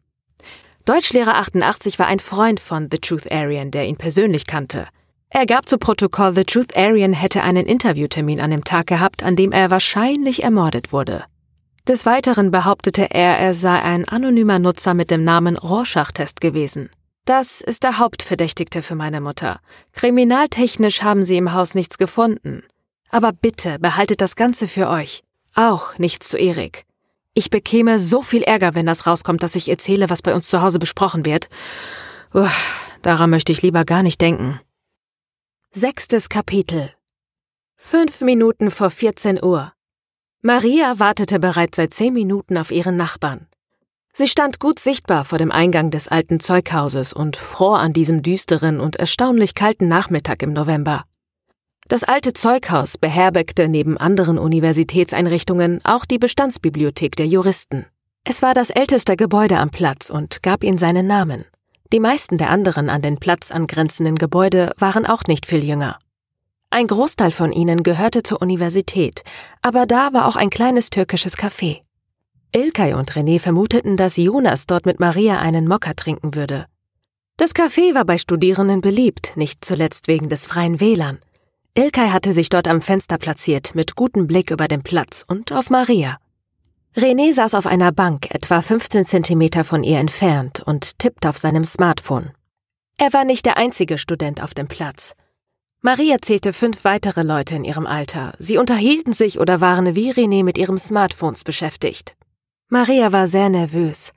Alle zehn Sekunden warf sie einen Blick auf ihr Smartphone und las die letzten Nachrichten, die Ilkay und René ihr geschickt hatten. Die beiden waren fast genauso angespannt wie sie. Mit jeder Sekunde, die verging, wurde ihr banger. Warum hatte sie ihrem Nachbar diese verflixte Notiz nur in den Briefkasten geworfen? Sie wünschte sich schon den ganzen Tag, sie hätte es nicht getan. Was für eine grauenhafte Situation. Wenn ihr nur etwas Besseres einfallen würde, sie würde jeden Frosch küssen, wenn sie nur dafür aus diesem Schlamassel herauskommen würde. Sie tigerte etwas vor dem Eingang herum, auch um sich aufzuwärmen, aber vor allem um etwas zu tun. Dann kam Jonas plötzlich um die Ecke. Er trug zwei dampfende Becher in den Händen. Alles verkrampfte sich in Maria. Jonas bringt den Mokka mit, Hi, sagte er mit einem einnehmenden Lächeln und hielt ihr einen der heißen Becher hin. Sie nahm ihn zögernd, erwärmte angenehm ihre Finger. Wusste nicht, dass es hier auch ein Café gibt, erklärte er. Glaubst du, die lassen uns rein mit den Bechern? Wenn wir etwas bestellen, sagte Maria erleichtert, bin ich sicher, dass wir bleiben dürfen. Gut, denn es ist schon ziemlich kalt, erklärte Jonas. Es war komisch, aber Jonas war ihr sofort wieder sympathisch. Dieser Mann verkörperte einfach nicht im geringsten das Bild, das sie von Janus hatte. Sicher, Menschen konnten sich verstellen, aber so sehr? Konnte ihr Bauchgefühl so daneben liegen? Sie gingen zu dem kleinen Café. Ganz wie ein Gentleman hielt er ihr die Tür auf und half ihr aus dem Mantel. Alles Dinge, die Erik nicht tat. Solche Verhaltensweisen würden die Frau herabwürdigen, sagte er immer und wiederholte damit nur Professor Dolsan. Aber Maria mochte so etwas. Es schmeichelte ihr. Jonas fragte, was er ihr bestellen konnte, und sie überließ ihm die Wahl. Die Bedienung warf einige missbilligende Blicke auf ihre mitgebrachten Mokkabecher. Jonas ließ sich jedoch höflich von ihr über die Spezialitäten des Hauses beraten und bestellte türkischen Tee, gemischte Vorspeisen mit Fladenbrot und Künefe. Die Bedienung verließ sie schließlich mit einem Lächeln. Ich glaube, den Mokka werden wir wohl kalt werden lassen müssen, meinte Jonas und ergänzte, Hoffentlich hast du Appetit. Maria nickte, Jonas rieb sich freudig die Hände. Sie saßen an einem kleinen Tisch in der Nähe der offenen Küche, deren Herz ein großer Ofen bildete, und es war angenehm warm. René betrat das Café und setzte sich neben Ilkay. Jonas saß mit dem Rücken zum Lokal, so dass nur Maria ihre Freunde sehen konnte. Nun, wer bin ich? wollte Jonas wissen. Maria setzte dreimal an, bevor sie ein Wort herausbrachte. Janus, sagte sie knapp. Ich glaube, Du bist Janos. Mit trauriger Miene schüttelte Jonas den Kopf, doch bald lächelte er wieder. Nein, sagte er. Jan ist mein Zwillingsbruder. Das traf Maria wie ein Schlag in den Magen. Es war so einfach. Warum hatte sie es nicht gesehen? Sie glaubte es ihm sofort. Sie wollte einfach, dass es die Wahrheit war. Ilkay und René warfen ihr hinter dem Rücken von Jonas besorgte Blicke zu. Maria lächelte und schüttelte beruhigend den Kopf. Glaubst du mir nicht? fragte Jonas kleinlaut. Ich denke, ich habe ein Bild von ihm. Jonas holte sein Smartphone heraus, was Maria die Möglichkeit gab, Ilkay schnell einen Text zu schreiben. Ed Engelchen24, alles okay. Macht nicht so ein Gesicht. Ich glaube, er ist nicht Janus. Gepostet von Maria Saurus. Hier, sagte Jonas und hielt Maria sein Smartphone entgegen. Sie erkannte das Bild sofort. Das kenne ich aus dem Internet, erklärte Maria. Wirklich? erwiderte Janus erstaunt. Ich habe nicht viele Bilder von ihm. Wir haben seit dem Studium keinen Kontakt mehr, musst du wissen. Jemand hat das Bild von deinem Bruder, seinen Namen und seine Adresse ins Internet gestellt, sagte Maria. Warum sollte das jemand machen? fragte Jonas. Er hat wohl Feinde, meinte Maria unbestimmt. Wer hat die nicht? erwiderte Jonas mit einem Lächeln. Das Foto ist viel älter, da haben wir beide hier studiert. Wieder hielt er ihr sein Smartphone hin. Dieses Bild kannte Maria nicht. Es zeigte Jonas und Jan zusammen in einer Studentenkneipe. Neben Jan saß Wendy. Alle drei lächelten in die Kamera. Vor ihnen standen Cocktailgläser. Maria betrachtete das Bild etwas länger. Dann sagte sie, Sieht so aus, als ob Jan und Wendy auf diesem Bild ein Paar sind. Ja, das waren sie, sagte Jonas. Mein älterer Bruder war mit ihr kurz zusammen, aber er hat es versaut. Ich müsste ihm dafür dankbar sein, aber damals ist auch zwischen uns eine Menge kaputt gegangen. Mehr sagte er nicht und steckte sein Smartphone wieder ein. Maria wollte das Thema wechseln. Im Internet stand, Jan wohne in der Nähe von London. Jonas schüttelte den Kopf. Wer auch immer das geschrieben hat, er muss Jan und mich verwechselt haben. Sein Bild, meine Adresse, seinen Namen. Jan wohnt hier in der Nähe. Er hat die Region nie verlassen. Wir wären hier geblieben, wenn er weggezogen wäre. Aber so sind wir gegangen. Es ist lang genug her, dass Wendy nicht mehr darüber nachdenkt. Ich glaube, sie hat vergessen, dass Jan existiert. Einen Moment lang überlegte Maria, ob sie Jonas danach fragen sollte, was vorgefallen war, aber sie kannte ihn ja kaum. Es stand ihr nicht zu, danach zu fragen, aber wenn es ihr erzählen wollte, würde sie mit großem Interesse zuhören. Hast du deinen Bruder? fragte sie. Nein, ich liebe ihn. Er ist mein Bruder. Aber dann stockte Jonas für einen Moment. Aber er hat Dinge getan, die ich ihm nicht verzeihen kann. Mehr möchte ich nicht dazu sagen. Nur zu denen, die betroffen sind. Ist er gefährlich? fragte Maria. Die Frage sprudelte aus ihr heraus, bevor sie richtig darüber nachdenken konnte. Jonas seufzte, dachte nach und nickte dann. Für sich selbst und für andere. Er ist kein schlechter Mensch, erklärte er. Auch wenn wir uns zerstritten haben, wir sind Brüder, Zwillinge. Ist mir sehr wichtig. Jan provoziert gerne. Ich hoffe, dass er niemandem ernsthaft etwas zuleide tut. Aber manchmal habe ich Angst, dass er sich in etwas hineinsteigert und jemanden tötet. Meinst du, er hat at the Truth Aryan getötet? fragte Maria weiter. Jonas Miene versteinerte sich. Seine nächsten Worte wählte er mit Bedacht.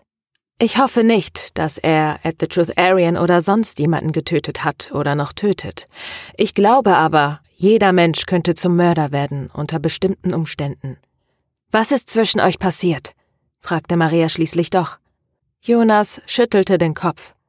Frag mich etwas anderes. Ich kann darüber nicht reden. Was weißt du überhaupt über meinen Bruder?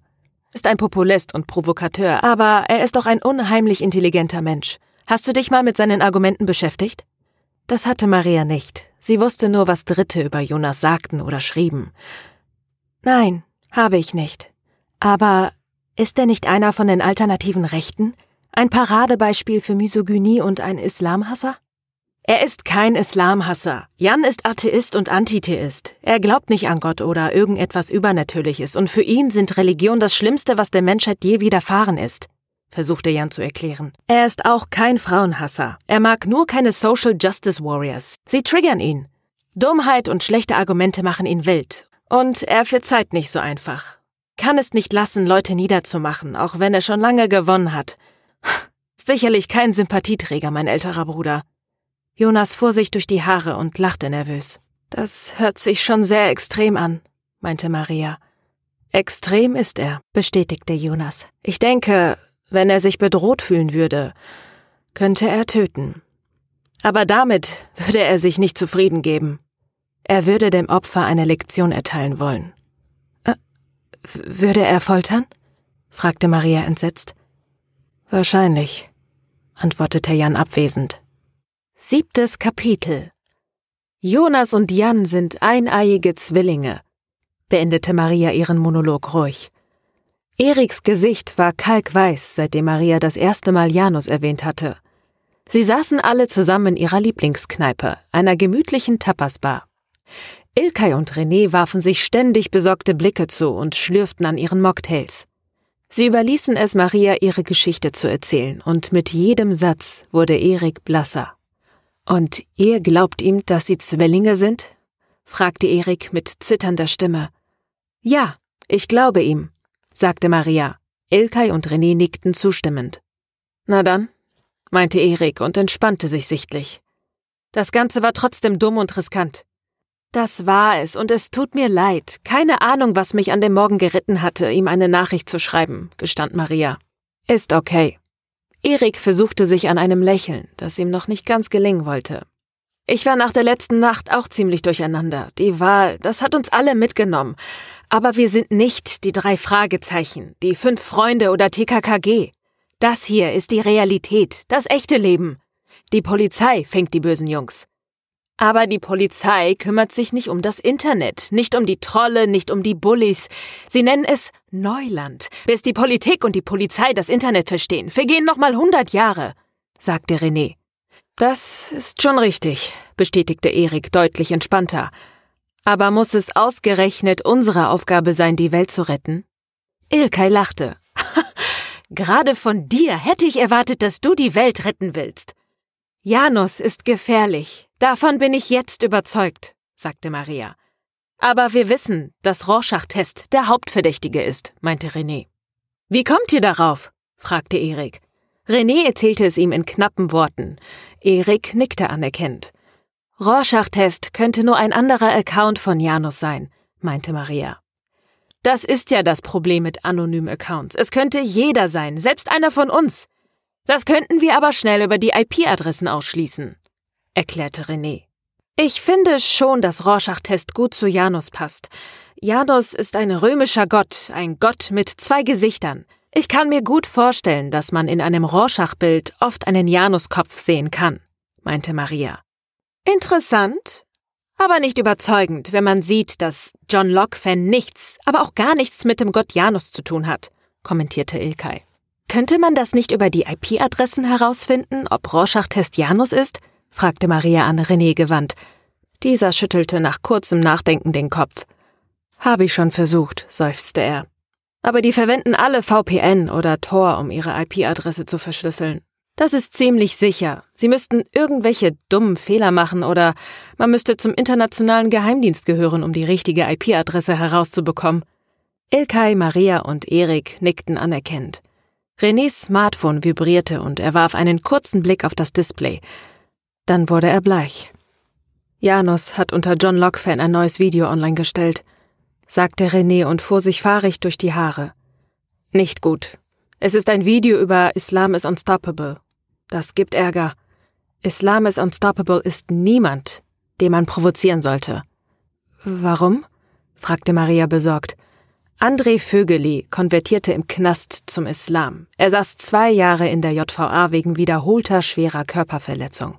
Er war im Kickboxen regional sehr erfolgreich und hat auch einmal einen Titel bei den deutschen Meisterschaften geholt, sagte Erik. Seitdem er wieder in Freiheit ist, leitet er seine eigene Kampfsportschule. Ihm werden Kontakte zu den Salafisten und zum IS nachgesagt. Er hat sich selbst zum Imam erklärt und keiner, dem seine eigene körperliche Unversehrtheit etwas bedeutet, spricht ihm das öffentlich ab. Schlimmer noch, so ein ähnliches Video hat Janus vor ein paar Wochen über The Truth Aryan gemacht, ergänzte Ilkay.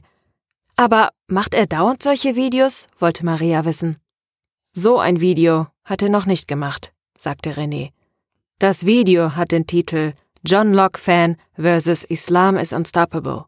Ein Video, mit dem ein konkreter Angriff angedeutet wird, hat Janus bisher nur gegen The Truth Aryan gemacht, sagte Erik. Achtes Kapitel Der minimal animierte Avatar von Janus bestand aus einem Mann im schwarzen Anzug und weißem Hemd. Er hatte die Hände in den Taschen, der Kopf zeigte ein Gesicht einer Janus-Skulptur. Gelegentlich drehte sich der Kopf und zeigte das zweite Gesicht der Janus-Skulptur. Janus hatte zwei Gesichter. Eines, das in die Vergangenheit sieht und eines, das in die Zukunft sieht.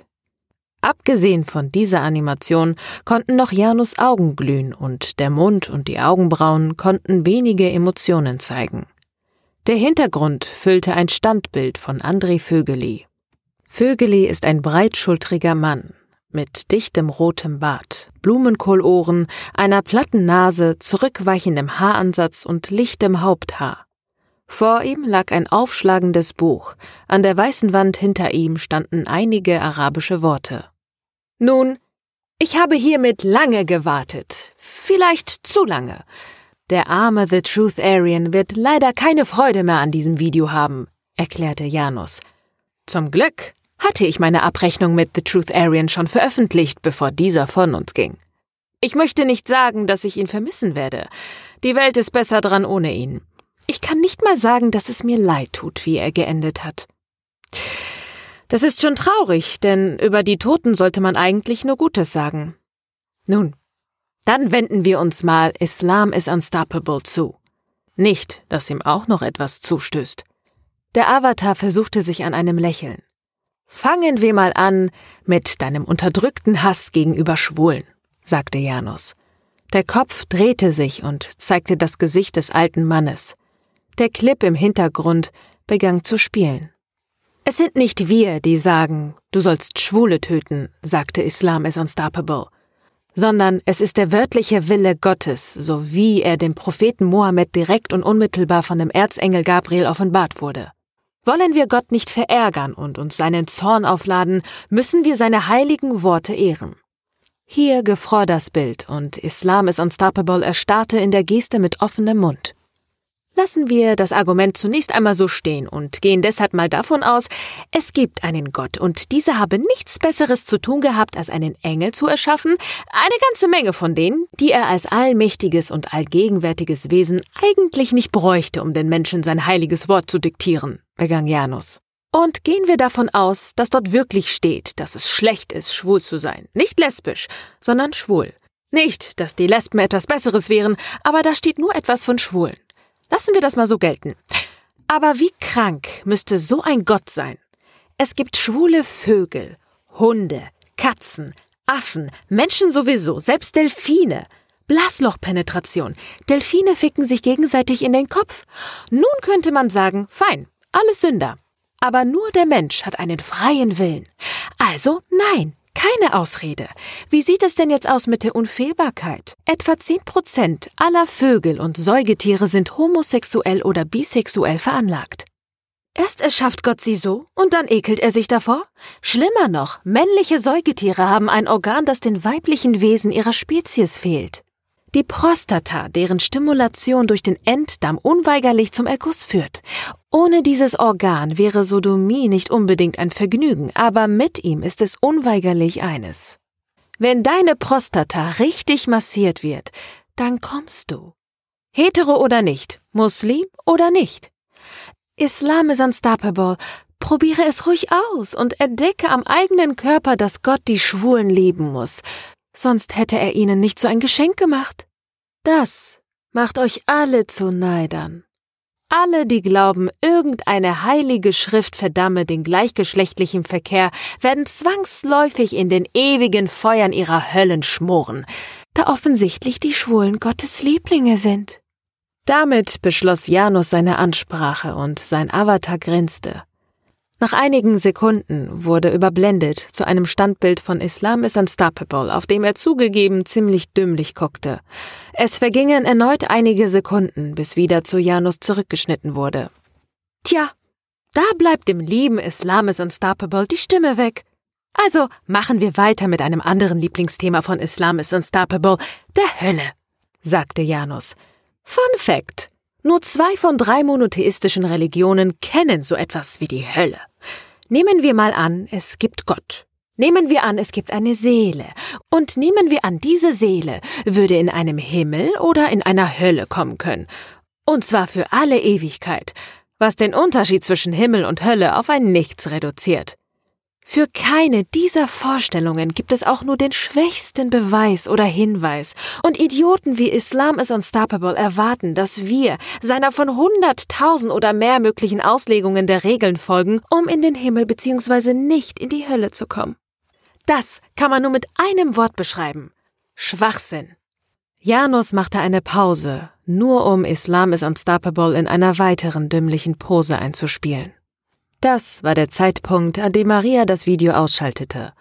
Die Laufzeitanzeige versprach noch über 35 Minuten Beschimpfungen gegenüber Islam is Unstoppable durch Janus. Auch wenn sie nicht von dem wenigen, was sie von Islam is Unstoppable gehört oder gesehen hatte, nicht viel hielt, dachte sie nicht, dass es irgendjemand verdient hatte, so durch den Schmutz gezogen zu werden. Die Stimme erinnerte sie entfernt an die Stimme ihres Nachbarn, und aus irgendeinem Grund enttäuschte sie das. Sie mochte die ruhige Stimme von Jonas. Janus hingegen war laut und schrill. Ein Prediger des jüngsten Gerichts, ein Schreihals, ein Provokateur. Sie wollte auf jeden Fall mit Jonas über dieses Video sprechen. Dazu würde sie es sich sogar vollständig ansehen. Erik schlief neben ihr im Bett. Er hatte sich das Video mehr als einmal auf seinem Tablet mit Kopfhörern angesehen. Er hatte sie gebeten, es sich nicht anzusehen, und sie hatte auch kein Interesse daran, aber als Erik eingeschlafen war, wurde sie doch neugierig. Und sie war enttäuscht. Sie hatte Argumente erwartet, irgendetwas, aber nicht das. Maria nahm ihre In-Ear-Kopfhörer aus den Ohren und legte sie zusammen mit dem Smartphone auf den Nachttisch. Sie stöpselte das Ladekabel in ihr Telefon. Dann kuschelte sie sich wieder an Erik und versuchte einzuschlafen. Es war schon später und morgen musste sie wieder früh raus. Trotzdem kam sie nicht zur Ruhe. Es gab so viele Dinge, die sie nicht verstand. Eine Menge dieser Dinge passten ihrer Meinung nach nicht zusammen. Sie konnte einfach nicht einschlafen. Nach einer Weile gab sie es auf, stieg aus dem Bett und nahm ihr Smartphone vom Nachttisch und schlich ins Wohnzimmer. In der offenen Küche setzte Maria sich mit einem Glas Wasser an den Tisch und starrte auf das Display ihres Smartphones. Warum ließ sie dieses Internetdrama nicht los? fragte sich Maria. Dann schrieb sie Jonas eine Nachricht. Ed Jonas Zwilling. Hallo, Maria hier. Ich möchte gerne mit dir noch einmal über Jan sprechen. Janus hat heute ein neues Video veröffentlicht und ich verstehe es nicht. Es lässt mich nicht schlafen. Ich würde es gerne nachvollziehen können. Gepostet von Maria Zimmermann et Maria Saurus. So zur später Stunde erwartete Maria nicht, dass Jonas gleich antwortete. Sie fühlte sich immer noch nicht müde und begann nach Nachrichten des Users Rorschach-Test zu suchen, von dem René erzählt hatte. Finden konnte sie nicht viel. Seine öffentlichen Nachrichten waren meist harmlose Sticheleien. Aus keinem bestimmten Grund, den Maria hätte nennen können, sendete sie eine Nachricht an die mögliche private Adresse von Jan Zwilling. Ed Jan Zwilling. Hi. Wahrscheinlich kennst du mich nicht. Ich bin eine Nachbarin deines Bruders. Gepostet von Maria Zimmermann, Ed Maria Saurus. Die Nachricht wurde gesendet und empfangen. Es musste also wenigstens die Adresse geben. Natürlich konnte Maria nicht wissen, ob sie wirklich einem Jan Zwilling gehörte und ob es sich dann tatsächlich um Jonas Bruder handeln würde. Selbst wenn, würde ihre Nachricht höchstwahrscheinlich in einem Spamfilter landen. Aber es machte sie mutiger. Sie prüfte ihren privaten Einstellungen und aktivierte ihren VPN, bevor sie ihre nächste Nachricht schrieb.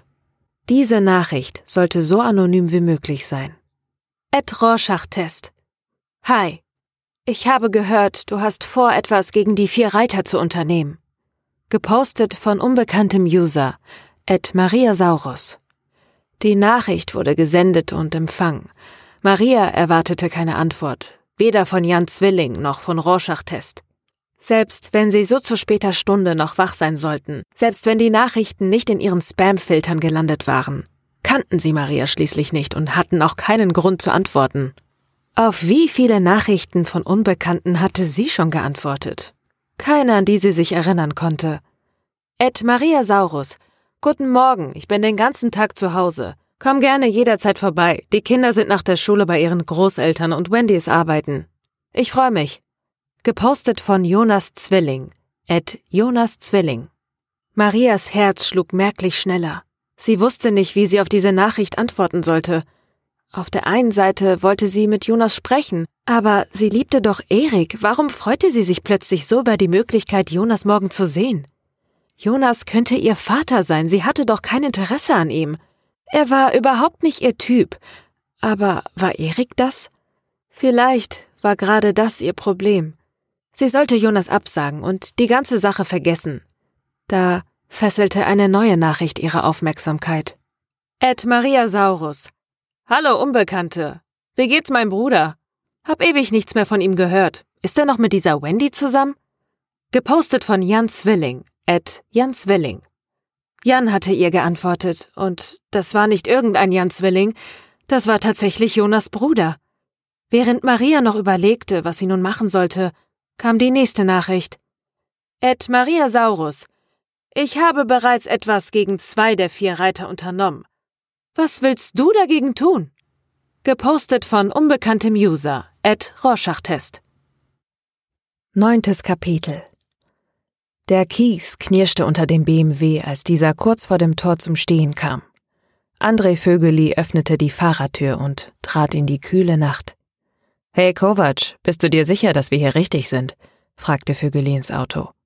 Die Beifahrertür öffnete sich und der Mann, den Vögeli Kovac genannt hatte, stieg aus. Er war ein Zwerg im Vergleich zu Islam is Unstoppable. Wie zuvor Vögeli schaute er sich um. Es war tief in der Nacht, sie standen am Rande eines kleinen Industriegebiets, das direkt an ein Wäldchen grenzte. Die Hälfte aller Straßenlaternen war ausgefallen oder kurz davor. Ja, das scheint es zu sein, sagte Kovac. Vögeli schloss die Tür seines Fünfer BMWs und die Xenonscheinwerfer erloschen. Jetzt blieb ihnen nur noch das gelbe Licht der alten Quecksilberlampen. Gut, grunzte Vögeli. Er ist besser hier oder kommt bald. Wenn er in 15 Minuten nicht da ist, gehe ich wieder und du kannst dann laufen, Kovac. Alles gut, reg dich nicht auf. Man könnte denken, dass du Schiss vor ihm hast. Vögeli ignorierte die Spitze des anderen Mannes und ging auf das Tor zu. Es war nur angelehnt, die Kette mit dem Schloss hing nutzlos in dem Drahtgeflecht. Vögeli stieß das Tor auf und schritt energisch voran, direkt auf das alte Lagerhaus zu. Den Mann, den er Kovac nannte, hechelte ihm hinterher. Die Lagerhalle war aus Wellblech und groß genug für vier oder fünf Reisebusse.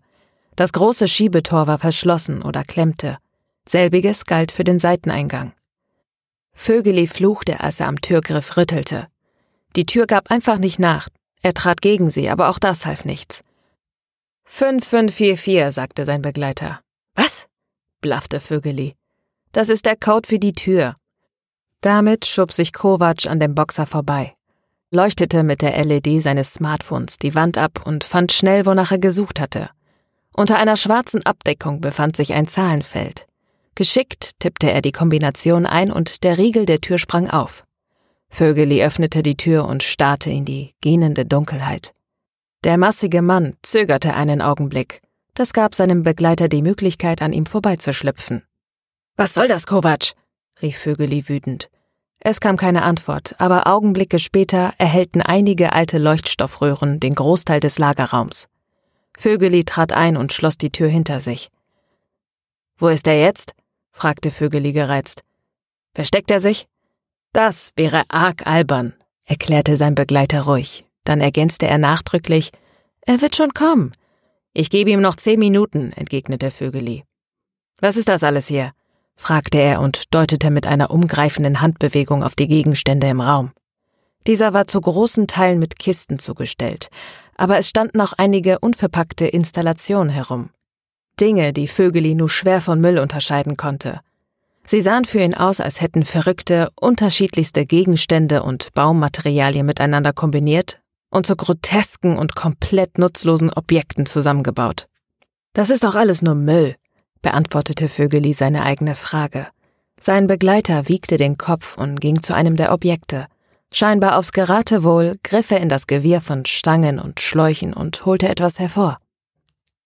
Einige Leute würden sagen, es ist Kunst, erklärte er Vögeli, sein Begleiter richtete den Gegenstand auf den Boxer, was Vögeli gar nicht gefiel. Es schien nur ein abgeschnittenes Rohr zu sein, dennoch fühlte er sich von dem Rohr mehr bedroht als von dem kleinen Mann. Schnell überwandte die paar Meter zu einem Begleiter. Vögeli hatte das dringende Bedürfnis zu handeln. Mag sein, dass das nur ein Stück Schrott war, als Waffe zu kurz, trotzdem würde er es Kovac aus der Hand drehen und ihm dann noch eine verpassen. Nur zur Sicherheit, dass dieser Zwerg verstand, wer hier das Sagen hatte. Noch einen Schritt, einen Meter, dann könnte er sich diesen grinsenden Typen vorknöpfen. hörte ein Geräusch, wie von dem fliegenden Korken einer geköpften Sektflasche. Er griff sich an die Seite. Irgendwas hatte ihn gestochen. Ein Mückenstich im Winter? fragte er sich. Kovac grinste dumm. Das Rohr fiel mit einem Scheppern zu Boden. Kovac drehte sich um und gab Fersengeld. Schon verschwand er hinter dem nächsten Schrotthaufen. Vögeli sah an sich herunter und bemerkte den Betäubungspfeil, der in seiner Seite steckte. Fluchte auf Arabisch, zog das Ding raus und schmiss es auf den Boden. Gleichzeitig ging das Licht aus. Im ersten Moment dachte Vögeli, er sei ohnmächtig geworden, aber dem war nicht so. Es war tatsächlich nur das Licht erloschen. Kovac, dieser Drecksack, hatte alles so geplant. Nur mit einem hat er wohl nicht gerechnet. Das Betäubungsmittel schien bei Vögeli nicht zu wirken. Drehte sich um und schob so lautlos wie möglich einen Fuß vor den anderen setzend in die Richtung, in der er die Tür vermutete. Dort müsste der kleine Mistkerl früher oder später hinkommen und dann schnappte er ihn sich und würde ihm alle Knochen brechen. Wie er sich darauf freute. Wenig später stieß er mit seinem rechten Fuß gegen die Wand des Lagerraums, tastete sich etwas an der Wand entlang und fand sofort die Tür. Damit würde Kovac sicher nicht rechnen, wie besonnen er vorging. Ha, er war ja nicht irgendwer. Nein, er war André Vögeli. Da müssten ganz andere kommen, um ihn reinzulegen. Aber irgendwie wurde ihm jetzt doch etwas schwindlig, lehnte sich gegen die Tür. Vielleicht wäre es besser, wenn er sich hinsetzen würde, um zu warten. Schaden könnte es ja nicht. Ihm war kalt. Vögeli erwachte mit einem klaren Kopf und stellte sofort fest, dass er sich nicht bewegen konnte. Nicht einmal einen Finger oder eine Zehe. Seine Augen konnte er öffnen, und auch wenn er seinen Kopf nicht bewegen konnte, so gelang es ihm doch, seine Pupillen zu bewegen. Er befand sich noch immer im Lager. Die Beleuchtung war wieder angeschaltet und er stand aufrecht. Vögeli konnte den Zwerg nicht sehen, aber er konnte ihn hören. Er lehnte zwischen mehreren, wahrscheinlich vier Edelstahlstangen, die ihn wohl aufrecht hielten. Er spürte die kalten Stangen an seinen Schultern und in seinem Rücken, und was ihn erschreckte, auch zwischen seinen Beinen. War er nackt? Konnte nicht sehen, aber er musste annehmen, dass er wenigstens teilweise entkleidet war. Welcher Mann tut so etwas einem anderen Mann an? Das war kein echter Mann. Er hätte nie mit dem Zwerg mitgehen sollen. Sobald er sich wieder bewegen konnte, würde er ihn in Stücke reißen. Ach, du bist wach, sagte Kovac, als er in Vögelis Sichtfeld trat. Legte seinen Kopf schief. Gut, dass ich schon fertig bin. Bald kannst du dich wieder bewegen. Warte, ich zeige dir mal, wie du aussiehst. Kovac zog sein Smartphone aus der Tasche und machte mehrere Bilder.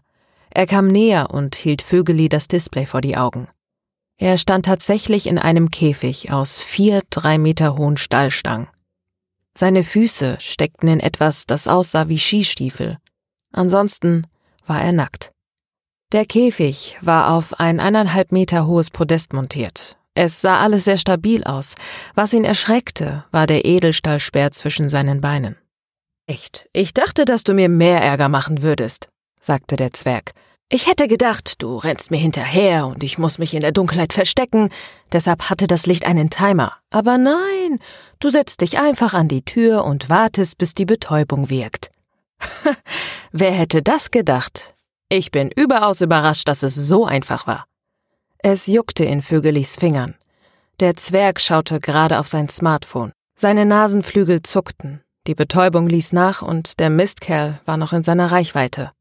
Wenn er noch etwas so stehen blieb, dann würde er ihn sich schnappen und erdrosseln. Oh ja, so würde er es machen. Wieder hielt ihm der Zwerg das Smartphone hin und grinste dabei. Ich nehme mal an, du weißt nicht, was das, in dem du stehst, ist, sagte Kovac. Es ist ein feministisches Kunstobjekt mit dem Namen der Pfähler. Lass es mich dir zeigen. Der Zwerg startete das Video. Es zeigte das Objekt, aber anstatt Vögeli war eine Schaufensterpuppe darin montiert, die ein Schild um den Hals trug, auf dem Patriarchat stand. Um das Objekt hatte sich eine gröhlende Menge versammelt und bejubelte, wie der Speer plötzlich in die Höhe schnellte und die Puppe aufspießte, was von dramatischer Musik untermalt wurde. Alles lachte und freute sich. Du Schwein! grollte Vögeli und ballte seine gewaltigen Hände zu Fäusten, spannte seine Muskeln an. Der Zwerg stand immer noch genau vor ihm. Vögeli müsste ihn eigentlich erwischen können. Ah, eine Kleinigkeit noch. Das meiste von dem Video war im Zeitraffer. Es wird etwa vier Stunden dauern, bis sich der Spieß durch deinen ganzen Körper gebohrt hat, erklärte der Zwerg. Und es besteht die hohe Wahrscheinlichkeit, dass du am Ende noch am Leben bist. Etwas zumindest. Die Augen des Zwergs wurden groß wie Teller, als Vögelis Finger nur wenige Zentimeter von seinem Gesicht zum Halten kam. Die Konstruktion wackelte etwas, aber hielt ihren Gefangenen fest. Der Zwerg taumelte einen Schritt zurück, verlor den Halt und fiel mit einem erstaunten Gesichtsausdruck von der Plattform. Hoffentlich hast du dir das Genick gebrochen, schrie Vögeli und rüttelte so stark er konnte an seinem Gefängnis, aber nichts bewegte sich. Etwas unter seinen Füßen erwachte zum Leben. Er spürte, wie sich der Speer sehr langsam in seinen After zu bohren begann. Vögeli verdoppelte seine Anstrengungen. Die Stangen gaben aber kaum nach. Zehntes Kapitel Erik weckte Maria mit einem Kuss und dem Duft von Toast, Spiegelei, gegrillter Tomate, zwei Scheiben Speck, frisch gepresstem Orangensaft und englischem Breakfast Tea. Er servierte ihr das Frühstück im Bett. So etwas hatte er noch nie für sie getan. Es erfüllte sie mit warmem Glück. So schön und romantisch war sie noch nie geweckt worden. Maria richtete sich auf und nahm ihrem Freund das Tablett ab. Mit einem Lächeln verschwand Erik ins Wohnzimmer und kam Sekunden später mit einem zweiten Tablett wieder und setzte sich zu ihr ins Bett. So Schulter an Schulter genossen sie ihr Frühstück zusammen. Es wurde wenig gesprochen. Nach einer gemeinsamen Dusche verabschiedete sich Maria von Erik. Ich muss mal wieder nach Hause. Wieso? fragte Erik und küsste Maria. Nach dem langen Kuss antwortete sie Ich bin gerne bei dir. Sehr gerne sogar. Aber wir sind noch nicht zusammengezogen. Meine Sachen sind nicht hier und dann muss ich halt von Zeit zu Zeit nach Hause und mich waschen, neue Sachen holen, sowas halt. Sie küssten sich wieder. Erik zog sie ganz nah an sich und ließ seine Hände unter ihren Pulli wandern. So, also, hab ich dich noch nicht gefragt, ob du bei mir einziehen willst, fragte Erik zwischen zwei Kissen. Maria fühlte, wie ihre Wangen rot wurden. In ihrem Kopf klingelten die Alarmglocken. Sie liebte Erik, und dieser Morgen war wunderschön, sogar perfekt. Aber wollte sie wirklich mit ihm schon zusammenziehen?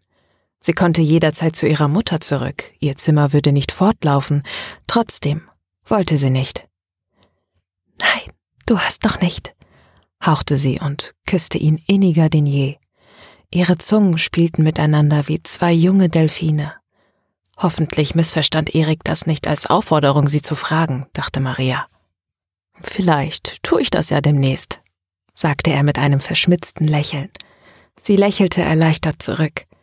Ließ sie los, sie leckte sich unbewusst über die Lippen und sah das lüsternde Leuchten in seinen Augen. Das war so heiß. Maria warf einen flüchtigen Blick auf das Display ihres Smartphones. Es war schon zehn Uhr.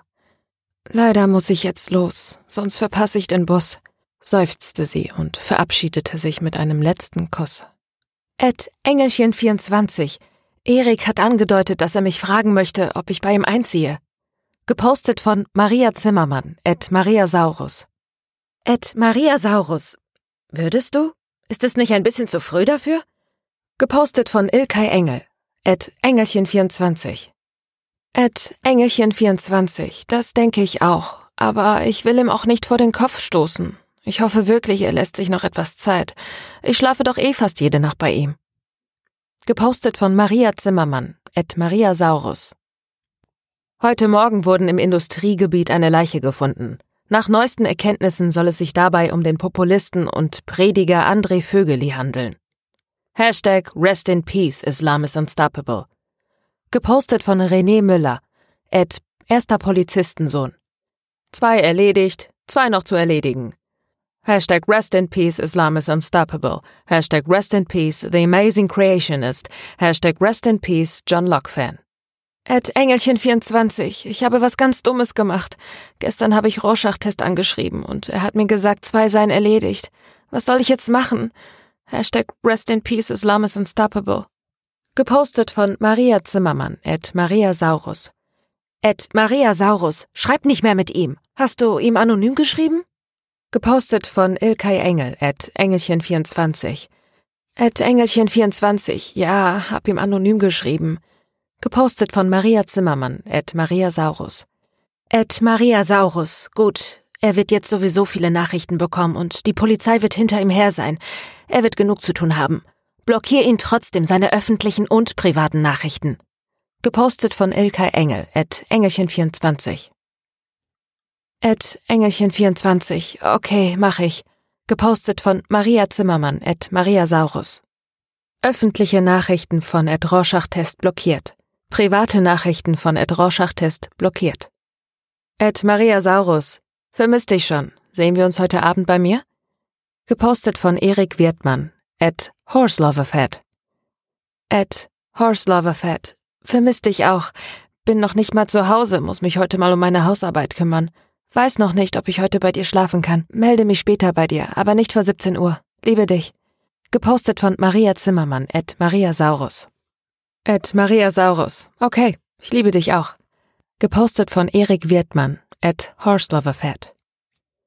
Obwohl sie ihren Schlüssel schon in der Hand hielt, klingelte sie, aber ihre Mutter war nicht zu Hause. Es war nicht ungewöhnlich, dass ihre Mutter den ganzen Tag bei Kunden war, schließlich verdiente sie nur das Geld, wenn sie etwas verkaufte.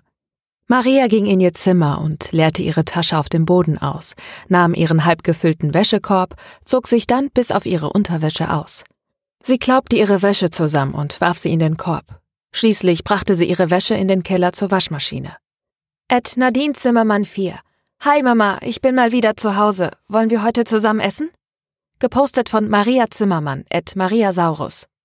Ed Jonas Zwilling. Hi Jan, kann ich vorbeikommen? Gepostet von Maria Zimmermann, at Maria Saurus.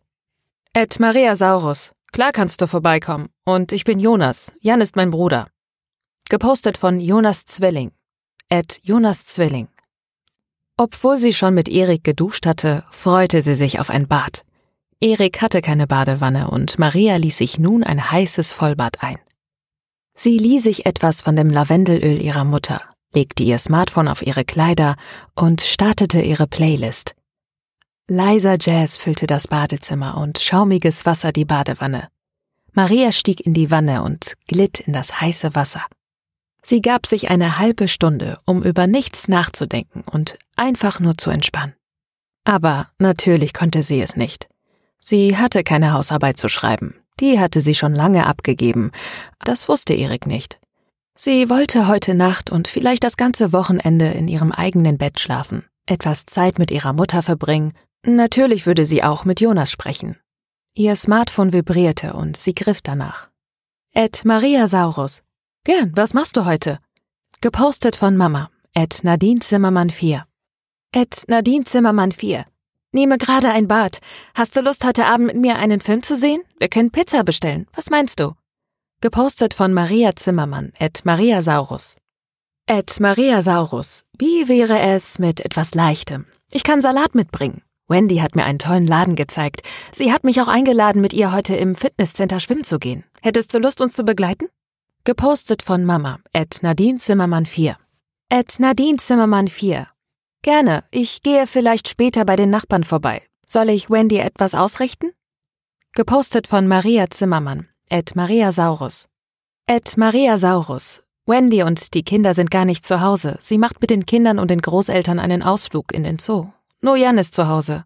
Gepostet von Mama. Ed Nadine Zimmermann 4. Ed Nadine Zimmermann 4. Warum geht ihr nicht mit? Ist das nicht komisch?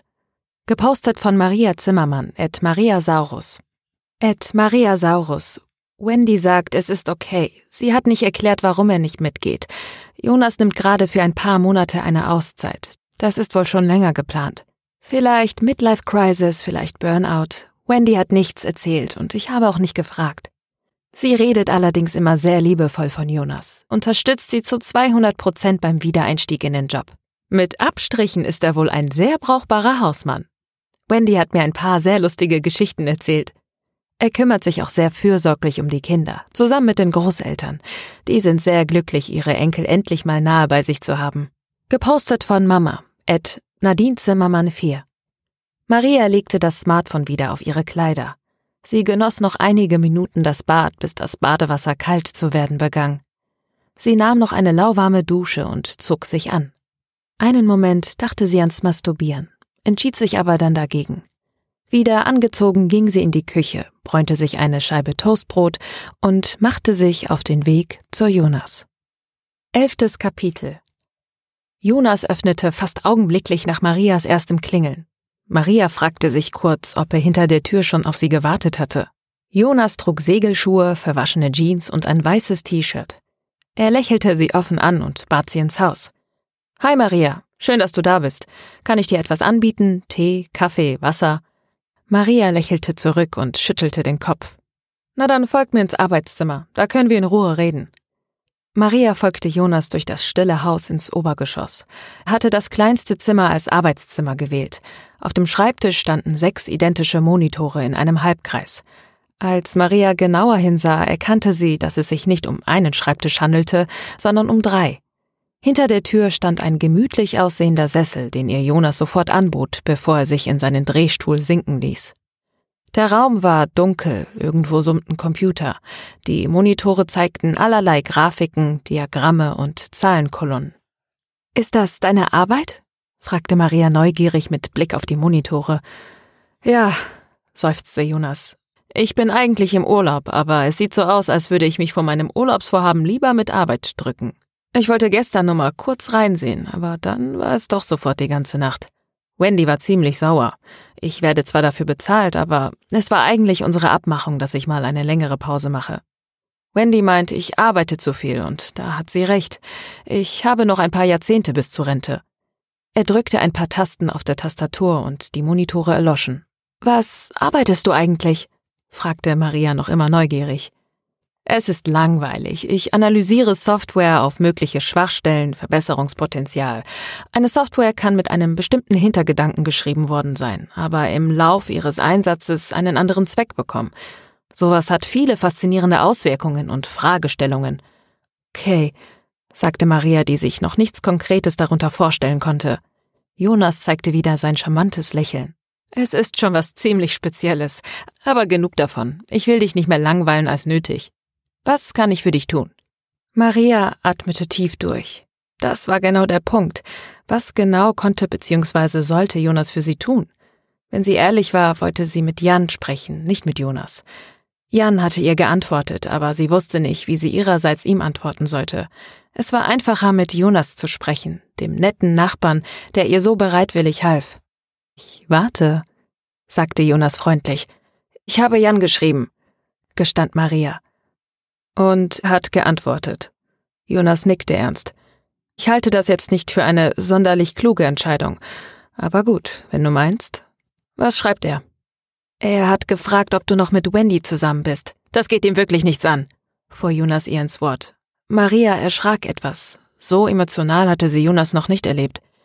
Sonst noch was? fragte er wieder ruhiger. Wollte wissen, wie es dir geht, erzählte Maria jetzt vorsichtiger. Jonas nickte. Und sonst nichts? Sonst nichts, gestand Maria. Und deshalb musstest du unbedingt mit mir sprechen? fragte Jonas kopfschüttelnd. Er hatte recht, und es war ihr peinlich. Sie fürchtete, sie könnte erröten. Du kannst ihm gerne sagen, dass es mir, uns gut geht, aber ich möchte keinen Kontakt mit ihm, und es wäre mir auch lieber, wenn du auch keinen Kontakt mit ihm hast. Ich bin nicht dein Vater. Jonas lachte, obwohl ich es im Alter her sein könnte, und Jan auch. Du solltest dich mehr mit Männern in deinem Alter beschäftigen. Jetzt wurde sie auf jeden Fall rot. Was war nur mit ihr los? Und woher kam diese Faszination zu diesem Mann, über den sie überhaupt nichts wusste, der sie aber trotzdem anzog wie die Motte das Licht? Wie lange hast du Urlaub? fragte Maria, um sich auf andere Gedanken zu bringen. Ein paar Monate, vielleicht ein halbes Jahr. So lange, wie ich brauche, um eine Sache abzuschließen, mit der ich während des Studiums angefangen habe, meinte Jonas mit einem Achselzucken und einem flüchtigen Grinsen. Er wollte offensichtlich, dass sie ihn nach diesem Projekt fragte, und sie tat ihm den Gefallen. Und um was handelt es sich dabei genau? Einen Roman, erklärte Jonas mit einem Leuchten in den Augen, das sie so bei ihm noch nicht gesehen hatte. Es war ein Leuchten wie das von einem kleinen Jungen, der seine Weihnachtsgeschenke auspackte. Seit meinem Studium habe ich diese Idee zu einem Roman, begann Jonas. Aber ich bin nie dazu gekommen, ihn zu schreiben. Ich habe diese Idee so viele Jahre vor mir hergetragen. Immer habe ich mir gesagt, eines Tages wirst du die Zeit haben, deinen Roman zu schreiben. Wendy ging es irgendwann auf die Nerven und jetzt, wo Wendy wieder Vollzeit arbeitet, hat sich die Gelegenheit für mich ergeben, mir einige Zeit freizunehmen. Wenn ich ihn jetzt nicht schreibe, dann werde ich ihn wohl nie schreiben. Und was ist das für eine Idee, die du in deinem Roman verarbeitest? Jonas strahlte noch mehr, wenn das überhaupt möglich war. Maria wusste, dass sie Jonas mit dieser Frage eine Freude machte, und genau deshalb hakte sie nach. Außerdem würde sie die Antwort vielleicht von Jan ablenken und dem Bedürfnis, mit ihm zu sprechen. Sagt dir der Begriff Fermi-Paradox etwas? Sie schüttelte den Kopf. Jemand mit dem Namen Fermi hat die Frage gestellt, warum wir noch keinen Außerirdischen begegnet sind. Und was ist daran ein Paradox? unterbrach ihn Maria. Naja, das Universum ist unendlich groß und sehr alt. Bedingungen wie hier auf der Erde sind vielleicht selten, aber auf keinen Fall einmalig. Es muss nach allen Regeln der Logik auch noch anderes Leben geben. Aber wo ist es dann? wollte Maria wissen und stellte damit genau die Frage, auf die Jonas hinaus wollte. Das ist also das Fermi-Paradox? fragte sie weiter. Genau. Auf dieses Paradox gibt es verschiedenste Antworten. Wir könnten entweder wirklich einmalig sein, geschaffen von einem allmächtigen Gott, oder dieser Teil der Galaxie könnte ein Zoo sein oder ein Experiment. Mich fasziniert am meisten die Idee des großen Filters. Was ist das für ein Filter? fragte Maria nun interessierter. Der große Filter hindert intelligentes Leben, sich über die eigene Welt heraus zu verbreiten. Und wie funktioniert das? Das können wir nicht wissen. Wir wissen auch nicht, ob der Filter vor uns oder hinter uns liegt. Liegt der Filter hinter uns, dann bedeutet das, dass wir die Ersten sind, die durch ihn gekommen sind, oder dass zumindest sehr selten etwas durch ihn hindurchgeht. So selten, dass wir wahrscheinlich nie auf anderes intelligentes Leben stoßen. Es könnte aber auch sein, dass der Filter noch vor uns liegt. Jonas stoppte in seinem Monolog, um auf eine Reaktion von Maria zu warten. Sie nickte, um ihm zu verstehen zu geben, dass sie die Dramatik dieser Möglichkeit verstand. Vielleicht gibt es keine Möglichkeit, zwischen den Sternen zu reisen. Vielleicht vernichten wir uns selbst durch Überbevölkerung oder Umweltverschmutzung. Vielleicht entwickeln wir eine Technologie, die uns vernichtet. Es könnte dafür viele Gründe geben, erklärte Jonas. Und darüber möchtest du einen Roman schreiben. Ja, das soll der Rahmen sein. Und ich lasse meine Protagonisten episodisch auf die einzelnen Filter treffen. Das ist der Konflikt des Romans. Etwas arg philosophisch für meinen Geschmack. Hättest du keinen Liebesroman schreiben können? Jonas lachte laut und herzlich. Du hast recht. Vor allem für ein Erstlingswerk ist das zu heftig. Niemand wird es lesen. Er seufzte und lehnte sich in seinem Sessel zurück. Was soll ich jetzt machen? Soll ich nur deshalb aufgeben, weil dieses Buch keiner lesen würde? Dann spuken diese Ideen weiterhin in meinem Kopf herum, sagte Jonas. Hm, nein, beantwortet er seine eigene Frage. Es muss raus und dann geht das Leben weiter. Maria stimmte grinsend zu. Das ist doch ein Plan. Jonas hatte sie erfolgreich und ohne es zu wissen von ihren eigenen Problemen, so unbedeutend sie auch sein mochten, abgelenkt. Sie begann nun von ihrer Seite aus zu plaudern, erzählte ihm dieses und jenes, Dinge, die sie sonst nur ihrer besten Freundin erzählt hätte. Es fühlte sich gut an, befreiend, nach gefühlten zwei Stunden verabschiedete sie sich. Jonas brachte sie gut gelaunt zur Tür. Sie gab ihm zum Abschied einen Wangenkuss.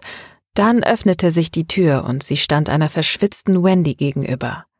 Diese durchbohrte Maria mit einem Blick, der sie wie zu Stein erstarren ließ. Schließlich beugte sie sich zu ihrem Mann und gab ihm einen langen und gierigen Zungenkuss, bevor sie Maria mit einem Nicken begrüßte.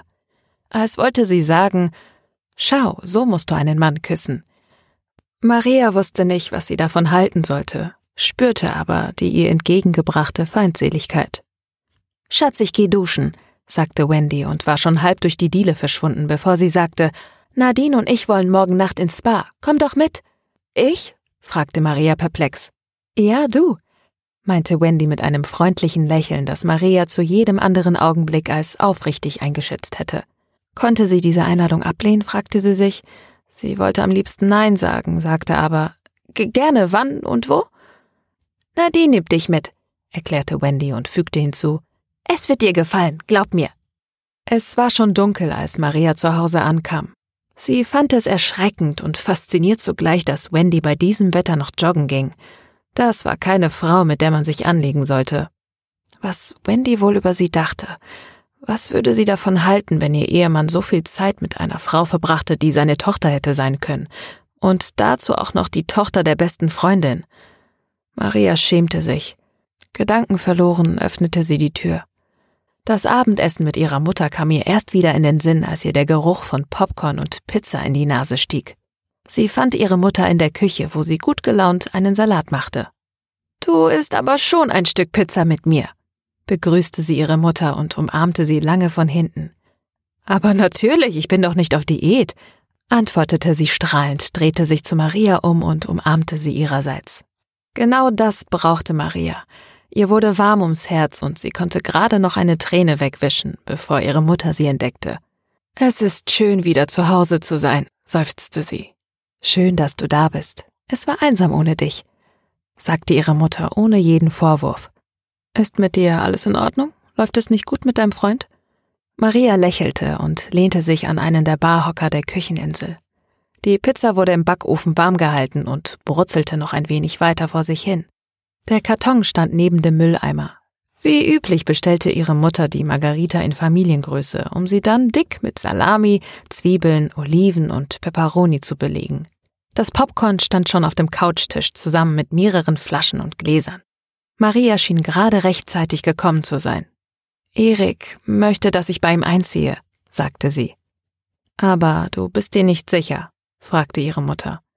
Es tat so gut, dass ihre Mutter sie sofort verstand. Sie lesen konnte wie ein offenes Buch. Ja, gestand Maria. Dann sag es ihm. Wenn er dich liebt, wird er es verstehen und warten. Wenn nicht, dann ist er vielleicht nicht der Richtige. Maria nickte zustimmend. Wie geht's dir so? fragte sie. Ganz gut. Das konnte Maria sehen. Sie hatte abgenommen. Ihre Mutter war nie dick gewesen. Trotzdem stand ihr das Kilo zu viel oder vielleicht waren es auch zwei weniger gut. Machst du viel Sport mit Wendy? wollte Maria wissen. Ihre Mutter grinste. Das kannst du wohl sagen. Wendy möchte auch, dass ich mit Kickboxen oder so anfange. Wendy hat immer schon so viel Kampfsport gemacht, aber das ist nichts für mich. Morgen gehen wir schwimmen und ins Spa. Darauf freue ich mich. Wendy hat mich dazu eingeladen. Wirklich? fragte ihre Mutter überrascht. Stört es dich, wenn ich mitkomme? Nein, überhaupt nicht. Ich hätte nur nicht gedacht, dass du so etwas machst. Was, ins Spa gehen? Das Grinsen ihrer Mutter wurde noch breiter und schelmischer. Mehr hat dir Wendy nicht gesagt? Nein. Dann will ich dir auch nicht die Überraschung verderben. Okay, sagte Maria, aber sie war doch neugierig. Willst du es mir nicht doch verraten? Nein, echt nicht. Marias Mutter hobelte noch etwas Parmesan über den Salat und schaltete den Ofen aus. Das Essen ist fertig. Was wollen wir uns als erstes ansehen? Zwölftes Kapitel. Der gepfählte André Vögeli war das Gesprächsthema Nummer eins, sowohl online als auch zwischen Marias Freunden am nächsten Tag. Das war mit Sicherheit Janus, spekulierte Erik. Um das zu beweisen, hast du immer noch nicht mehr als dein Bauchgefühl, erwiderte René. Es war die alte Leier zwischen den beiden, und Ilkay fand das sehr amüsant. Ihr seid wie ein altes Ehepaar, spaßte sie. Maria dachte einen Augenblick darüber nach und fand es überhaupt nicht lustig. Warum warnen wir sie nicht? fragte sie. Warnen? Wen? fragte Erik. Die beiden übrigen Reiter. Außer uns scheint es ja niemanden aufzufallen, dass jemand da draußen die Reiter tötet. Rorschach-Test gibt damit an, dass er zwei Reiter, dass er zwei Menschen getötet hat, und das scheint euch überhaupt nicht zu stören? Die Todesfälle sind online so präsent, das haben die übrigen Reiter doch bestimmt schon selbst gesehen und sind auf die Idee gekommen, dass sie in Gefahr sind. Der Gedanke, sie warnen zu wollen, erscheint mir ziemlich unnötig. Immerhin sind diese Reiter doch erwachsen und wir kaum mehr als Kinder. Sie werden schon bemerkt haben, dass sie die Nächsten sein können, erklärte René. Ich bin eine junge Erwachsene, warf Ilkay grinsend ein. Die volle Aufmerksamkeit ihrer drei Freunde lag nun auf Maria, und Maria war bereit, sich richtig schön in Rage zu reden. Sicher, und die Polizei wird bei Ihnen auch schon gewesen sein. René nickte zustimmend, aber Maria ignorierte ihn. Weißt du, ihr könnt mich alle gern haben. Was ist, wenn nicht? Was ist, wenn Sie es nicht ernst nehmen, so wie ihr? Wenn Sie denken, das hat sicher nichts mit mir zu tun, wenn Sie so blind für die Gefahr sind wie ihr. Erik, du bist nur daran interessiert, das ganze Jan in die Schuhe zu schieben. Dafür gibt es keinen noch so kleinen Grund. René lachte kurz auf, aber nur bis ihn Marias wütender Blick zum Schweigen brachte. Du, mein Herr, bist nicht viel besser. Dich interessieren nur Beweise. Dir ist das doch vollkommen egal, ob jemand stirbt. Ruhig dich bitte, sagte Ilka eingeschüchtert. Ich will mich gar nicht beruhigen. Ich will, dass wir etwas tun. Und was sollen wir tun? fragte Erik perplex. Wir können uns an die Polizei wenden, schlug Maria vor. René schüttelte bedauernd den Kopf. Was wissen wir denn, was die Polizei nicht weiß? Und von wem wissen wir es denn? Nein, das können wir nicht machen. Wie wäre es, wenn wir die verbleibenden Reiter warnen und ihnen sagen, dass Rorschach-Test vermutlich hinter ihnen her ist, so dass sie sich an die Polizei wenden können? Erik und René sahen sich einen Augenblick schweigend an und schüttelten dann fast synchron die Köpfe. Und warum das nicht? fauchte Maria. Wie schon gesagt, wir wissen eigentlich nichts, verteidigte sich René. Vergesst es, sagte Maria, stand wütend auf und sagte trotzig, Gut, dann tue ich jetzt etwas anderes. Was willst du denn tun? wollte Erik wissen. Ich schreib mich jetzt für Wirtschaft ein. Ilkay, kommst du mit? Ilkay nickte und stand auf. Die beiden Freundinnen ließen ihre verdutzten Freunde an ihrem Standplatz in der Bibliothek zurück. Ist alles okay? fragte Ilkay, als sie außer Hörweite waren. Maria kam langsam runter, war aber immer noch aufgeputscht. geht so. Ist es deshalb, weil Erik gefragt hat, ob du bei ihm einziehen willst? Nein, sagte Maria, natürlich nicht. Maria sah Ilkay an ihrem Gesicht an, dass ihre beste Freundin ihr das nicht abnahm. Maria seufzte. Vielleicht ein bisschen. Ich weiß es nicht. Sie stellten sich in eine ruhige Ecke. Willst du dich wirklich umschreiben? fragte Ilkay. Ja, das werde ich tun. Ich hätte es schon lange machen sollen. Gut, dann machen wir es jetzt. Sie gingen weiter. Aber sonst ist alles okay bei euch beiden? Du kannst es mir erzählen, drang Ilkay auf sie ein. Ja, ich denke schon. Mich belastet das wirklich mit den Reitern. Sie sind vielleicht ideologisch verblendete Verrückte, aber sie sind auch und vor allem Menschen. At The Amazing Creationist. Guten Tag, Herr Recht. Ich möchte Sie nicht belästigen, aber für den Fall, dass Sie es nicht wissen, Rorschach-Test behauptet, Dominik Ingo Schmidt und André Vögeli gefoltert und getötet zu haben. Und er droht damit, Sie und Jan Zwilling auch zu töten. Mit freundlichen Grüßen, Maria Zimmermann. Gepostet von Maria Zimmermann, at Maria Saurus. At Jan Zwilling. Hast du gehört, dass Rorschach-Test behauptet, Dominik Ingo Schmidt und André Vögeli gefoltert und getötet zu haben? Er will als nächstes dich und Wolfgang recht fertig machen. Gepostet von Maria Zimmermann, at Maria Saurus. At Maria Saurus. Alles okay? Gepostet von Erik Wirtmann, at Horseloverfett. At Horseloverfett. Es ist alles okay. Verstehst du, warum mich das Ganze so ärgert? Gepostet von Maria Zimmermann, at Maria Saurus. At Maria Saurus. Ich versuche es. Gepostet von Erik Wirtmann, at Horseloverfett. At Horseloverfett. Das muss mir dann wohl reichen. Ich liebe dich. Gepostet von Maria Zimmermann, at Maria Saurus. At Maria Saurus. Ich dich auch. Sehen wir uns morgen? Gepostet von Erik Wirtmann, at Horseloverfett. At Horseloverfett. Davon gehe ich aus. Gepostet von Maria Zimmermann, at Maria Saurus. At Maria Saurus. Bei mir? Gepostet von Erik Wirtmann, at Horseloverfett. At Horseloverfett. Vielleicht? Gepostet von Maria Zimmermann, at Maria Saurus. At Maria Saurus. Danke, ich wusste das, aber schön, dass du dir Sorgen machst. Solltest du aber nicht. Mach dir lieber Sorgen um meinen Bruder. Trotzdem danke. Gepostet von Jan Zwilling, at Jan Zwilling. At Maria Saurus. Jesus wird mich beschützen. Die Bibel sagt, Gott ist mein Hirte, und er weidet mich auf grüner Aue, und mir wird an nichts mangeln, und er beschützt mich vor dem Bösen. Jesus, Gott und der Heilige Geist seien mit ihnen. Das Himmelreich komme, meine Schwester, dessen sei dir gewiss, das Himmelreich komme. Gepostet von Wolfgang Recht at The Amazing Creationist. Ein Klopfen riss Maria aus ihren Gedanken. Ja? fragte sie durch die geschlossene Tür. Süße, wir müssen gleich los. Wendy wartet wahrscheinlich schon auf uns, sagte ihre Mutter. Wendy? fragte Maria, aber schon während sie sprach, fiel es ihr ein, die Einladung zum Spa. Das habe ich doch glatt vergessen, rief sie, sprang von ihrem Bett, schlüpfte in ihre Jeans und stieß die Tür auf. Ihre Mutter lächelte sie amüsiert an. So eilig ist es nicht, wir schaffen das noch. Können wir gehen? Was brauche ich? fragte Maria. Wendy hat gesagt, dass wir nichts brauchen. Ist alles da. Lass uns gehen. Was hat sie sonst noch gesagt? wollte Maria wissen. Nichts. Es ist eine Überraschung, erklärte ihre Mutter knapp. Okay, sagte Maria und folgte ihrer Mutter.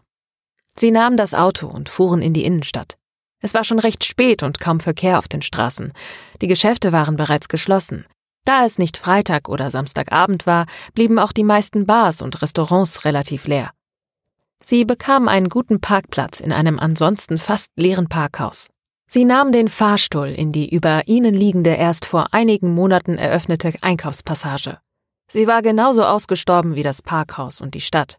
Die Geschäfte waren geschlossen, ebenso die Gastronomie in der Passage, die auf das schnelle Mittagessen ausgelegt war und nicht auf das romantische Abendessen. Ein Strom aus wenigen Leuten tröpfelte ihnen aus dem Kino und dem Fitnessstudio entgegen. Dort vor dem Fitnessstudio wartete Wendy bereits und winkte ihnen freudig. Maria hatte von dem Fitnessstudio gelesen. Es war das neueste Juwel der For Women Only Fitnessstempel, nur für Frauen, und dieses sollte einen erlesenen, luxuriösen Spa-Bereich haben. Wendy trug ihre Trainingsklamotten unter einer Sportjacke. Maria wäre es so gekleidet eindeutig zu kalt, aber Wendy schien es nichts auszumachen. Bist du hergelaufen? begrüßte ihre Mutter Wendy, gefolgt von einer innigen Umarmung. Ja, grinste Wendy. War vielleicht nicht die beste Idee. Sollen wir dich zurücknehmen? fragte ihre Mutter. Wendy schüttelte den Kopf.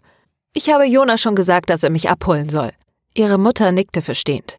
Wendy begrüßte Maria nur mit einem Nicken und einem offenen Lächeln in ihre Richtung, was Maria viel lieber war als eine Umarmung, bei der sie sich unwohl gefühlt hätte. Ihr fröstelte es sogar etwas und ihre Nackenhaare stellten sich auf. Gerade schloss eine Angestellte die Tür des Fitnessstudios ab. Sie rüttelte kurz an den Glastüren, um zu prüfen, ob sie korrekt verschlossen waren. Zufrieden ließ sie sich von den Türen ab und kam direkt auf Wendy zu. Sie beugte sich zu ihr und die beiden Frauen begrüßten sich mit Küsschen auf die Wangen. Dann legte die junge Frau Wendy eine Schlüsselkarte in die Hand. Die Reinigungskräfte kommen morgen um 6 Uhr. Lass die Karte einfach in der Umkleide liegen. Sie wird dann schon gefunden.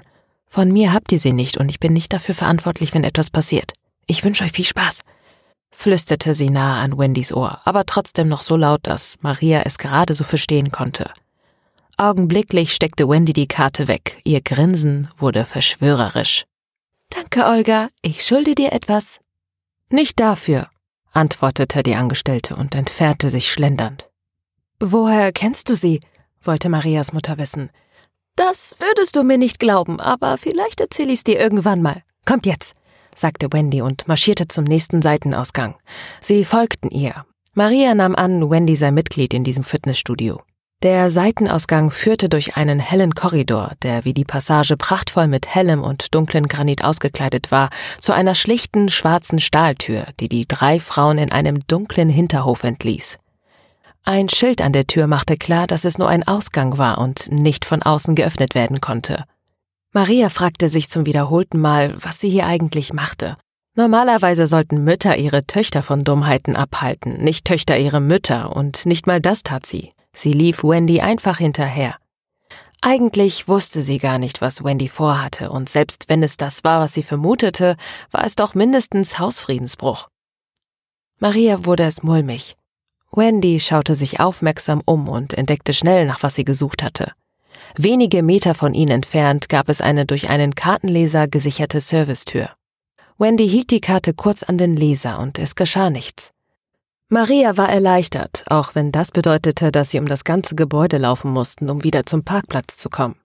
Wendy hielt die Karte ein zweites Mal an den Laser, dieses Mal etwas länger, die rote Diode erlosch und ihre grüne Schwester leuchtete auf. Sofort drückte Wendy die Tür. Maria hielt die Luft an. Ihre letzte Hoffnung war, dass Wendy einen Alarm auslöste oder besser noch, dass die Tür sich nicht öffnete. Doch das würden sie erst erfahren, wenn der Wachschutz oder die Polizei auftauchte. Wendy drückte weiter gegen die Tür und sie öffnete sich ein Spalt. Sie grinste ihnen nochmal verschwörerisch zu und verschwand dann durch den Spalt. Ihre Mutter blickte Maria fragend an, wie als ob sie sagen wollte, was kann schon im schlimmsten Fall passieren? Komm schon, das wird ein Spaß. Lass uns mal was Unverantwortliches machen. Maria wollte etwas sagen, zögerte aber, was ihre Mutter als Zustimmung deutete, und sie folgte Wendy. Für einen Augenblick stand sie alleine in der dunklen Gasse. Sie seufzte innerlich, dann folgte sie den beiden Freundinnen und stand nun endgültig im Dunkeln. Sie hörte, wie die Tür hinter ihr ins Schloss fiel. Gab es in der Gasse noch etwas diffuses Licht von der nahen Straße, war es hier stockdunkel zumindest bis jemand den Lichtschalter fand.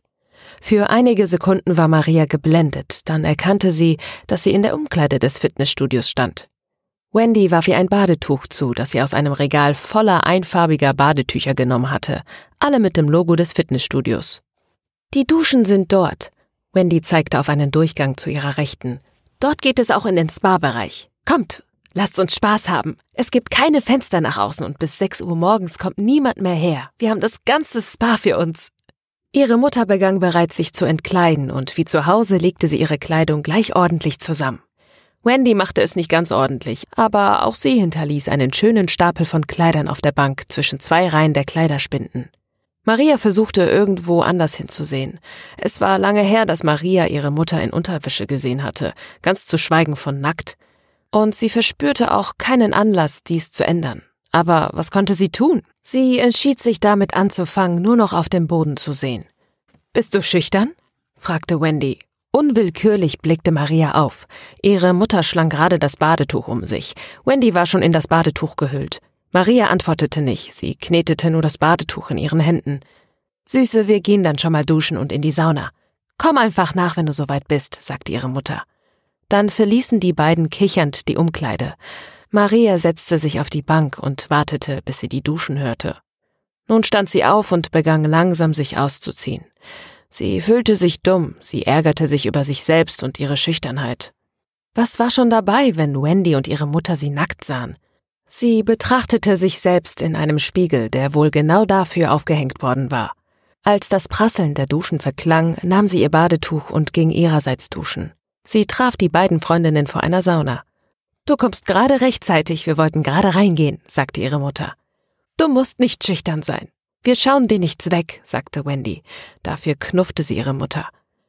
Beste Freundinnen, genau wie Ilkay und sie. Mit Ilkay würde sie in die Sauna gehen und es würde ihr nichts ausmachen. Es machte ihr nichts aus, wenn Erik sie nackt sah. Fast nichts, es erregte sie. Und sie hatte Ilkay nackt gesehen, auch wenn diese nichts davon wusste. Würde es Ilkay etwas ausmachen, sie nackt zu sehen? fragte sie sich. Wahrscheinlich nicht. Du musst nicht mit uns in die Sauna, wenn du nicht möchtest, sagte ihre Mutter in ihrer freundlichen und offenen Art, die Marias Herz erwärmte. Ist schon okay, sagte Maria. Jetzt bin ich schon mal hier, dann kann ich auch mit euch in die Sauna. Fantastisch, sagte Wendy. Die Sauna heizt gerade wieder auf, also lasst uns schnell rein, damit nicht die ganze Hitze entkommt. Seid ihr soweit? Maria und ihre Mutter nickten. Die Sauna war erstaunlich groß und wie das ganze Studio brandneu. Es hätten sicher 30 Menschen hier Platz gehabt und würden sich beim Schwitzen nicht berühren. Maria setzte sich auf die niedrigste Bank, nahe der Glastür. Wendy und ihre Mutter stiegen die Bänke hinauf. Ihre Mutter nahm auf der dritten Bank Platz und Wendy kletterte bis zur höchsten hinauf. Beide Frauen breiteten das Badetuch unter sich aus und legten sich völlig nackt darauf. Maria blieb in ihr Handtuch geschlungen. Wie in der Umkleide versuchte sie woanders hinzusehen, aber es gelang ihr nur einige Minuten, dann schaute sie sich verschämt um. Die Ähnlichkeiten zwischen Mutter und Tochter waren unverkennbar. Die Brüste ihrer Mutter waren nur etwas größer als ihre und immer noch voll. Ihre Mutter machte regelmäßig Sport und ernährte sich gesund, und das sah man. Sie hatte schöne weibliche Rundungen, aber kein Speckröllchen zu viel. Wendy hingegen war durchtrainiert, wie ein Supermodel, kein Gramm Fett am Körper, trotzdem erstaunlich schöne Brüste, etwa so groß, rund und fest wie ihre eigenen. Maria war stolz darauf, wie gut sich ihre Mutter um sich selbst kümmerte und nahm sich vor, nun regelmäßig Sport zu machen. Man konnte damit nicht früh genug anfangen. Auf Wendy hingegen war sie einfach nur neidisch. Sie schwitzte, Erst bemerkte sie es gar nicht, dann aber lief ihr der Schweiß in Strömen über die Haut. Sie musste das Badetuch lösen und sich darauf setzen. Das verschaffte ihr vorübergehend Erleichterung, aber lange konnte sie es nicht mehr in der Sauna aushalten. Ihre Mutter stöhnte und schaute zu ihr rüber. Maria lächelte automatisch. Ihre Mutter lächelte zurück und wischte sich mit dem Handrücken den Schweiß von der Stirn und setzte sich auf. Weniger elegant, als sie hinaufgestiegen war, kam sie herunter und setzte sich in etwas Abstand zu Maria auf die niedrigste Bank. Maria lächelte immer noch, und sie empfand es auch so. Sie liebte ihre Mutter, die sie alleine großgezogen hatte, sie immer unterstützte und ihr die Freiheiten ließ, die sie brauchte. Sie hatte sie geboren und konnte sie also auch ruhig nackt sehen. Das hatte sie inzwischen beschlossen. Ganz schön heiß hier, sagte ihre Mutter in einem Plauderton. Sie sprach unnötig leise, bedachte man, dass sie abgesehen von Wendy alleine waren. Trotzdem antwortete Maria genauso leise und mit einem Grinsen. Ja, ist es. Ich muss bald auch raus. Wie hält Wendy das nur aus? Ihre Mutter zuckte mit den Achseln, es brachte ihre vollen Brüste zum Wippen. Wendy macht das wahrscheinlich jeden zweiten Tag, das härtet ab. Sie zwinkerte und die beiden kicherten. Es tat gut, so mit ihrer Mutter zu sprechen. Du siehst gut aus, sagte Maria. Danke, du auch? erwiderte ihre Mutter. Als sei das ihr Stichwort, kam jetzt auch Wendy zu ihnen. Sie setzte sich erst gar nicht. Mit einer Hand auf der Türklinke und dem Badetuch über die Schulter fragte sie, Kommt ihr mit? Ich hab genug. Die beiden nickten und standen auf. Inzwischen machte es Maria nicht mehr so viel aus. Sie hatte auch nicht das Gefühl, dass sie angestarrt wurde. Sie gingen duschen und wuschen sich den Schweiß ab. Maria duschte lauwarm, Wendy und ihre Mutter kalt. Mädels, wisst ihr, was Skinny Dipping ist? Maria schüttelte den Kopf. Ihre Mutter fragte, es gibt hier einen Pool? Wendy nickte. Dann lasst uns gehen. Der Pool glitzerte saphirblau durch die Unterwasserbeleuchtung. Ansonsten lag der Raum im Dunkeln, abgesehen von den Notfalllampen. Wendy stellte sich nackt an den Rand des Pools und machte ohne Vorwarnung einen eleganten Kopfsprung ins Nass. Wie ein Pfeil oder Torpedo schoss sie durch den Pool und tauchte mit einem Japs auf der anderen Seite wieder auf. Sie winkte ihnen. Wollen wir? fragte ihre Mutter. Maria nickte und ihre Mutter nahm sie an der Hand und im nächsten Moment sprang sie zusammen ins Wasser. Bei weitem nicht so elegant wie Wendy, aber das konnte ja niemand sehen. Im ersten Moment war das Wasser kalt, aber nach einer Runde Schwimmen wurde es sehr angenehm. Zum ersten Mal fühlte sich Maria wohl in ihrer Nacktheit. In einer Bucht des Pools war ein Whirlpool angeschlossen. Nach einigen Runden schwamm Maria dort hinein und ein Bewegungsmelder aktivierte das Blubbern. Die Luftblasen platzten überall auf ihrer Haut und hinterließen ein angenehmes Kribbeln. Ihre Mutter und Wendy schwammen weitere Runden. Maria schloss ihre Augen für einen Moment und genoss einfach den Augenblick. Wendys Stimme brachte sie wieder zurück in die Realität.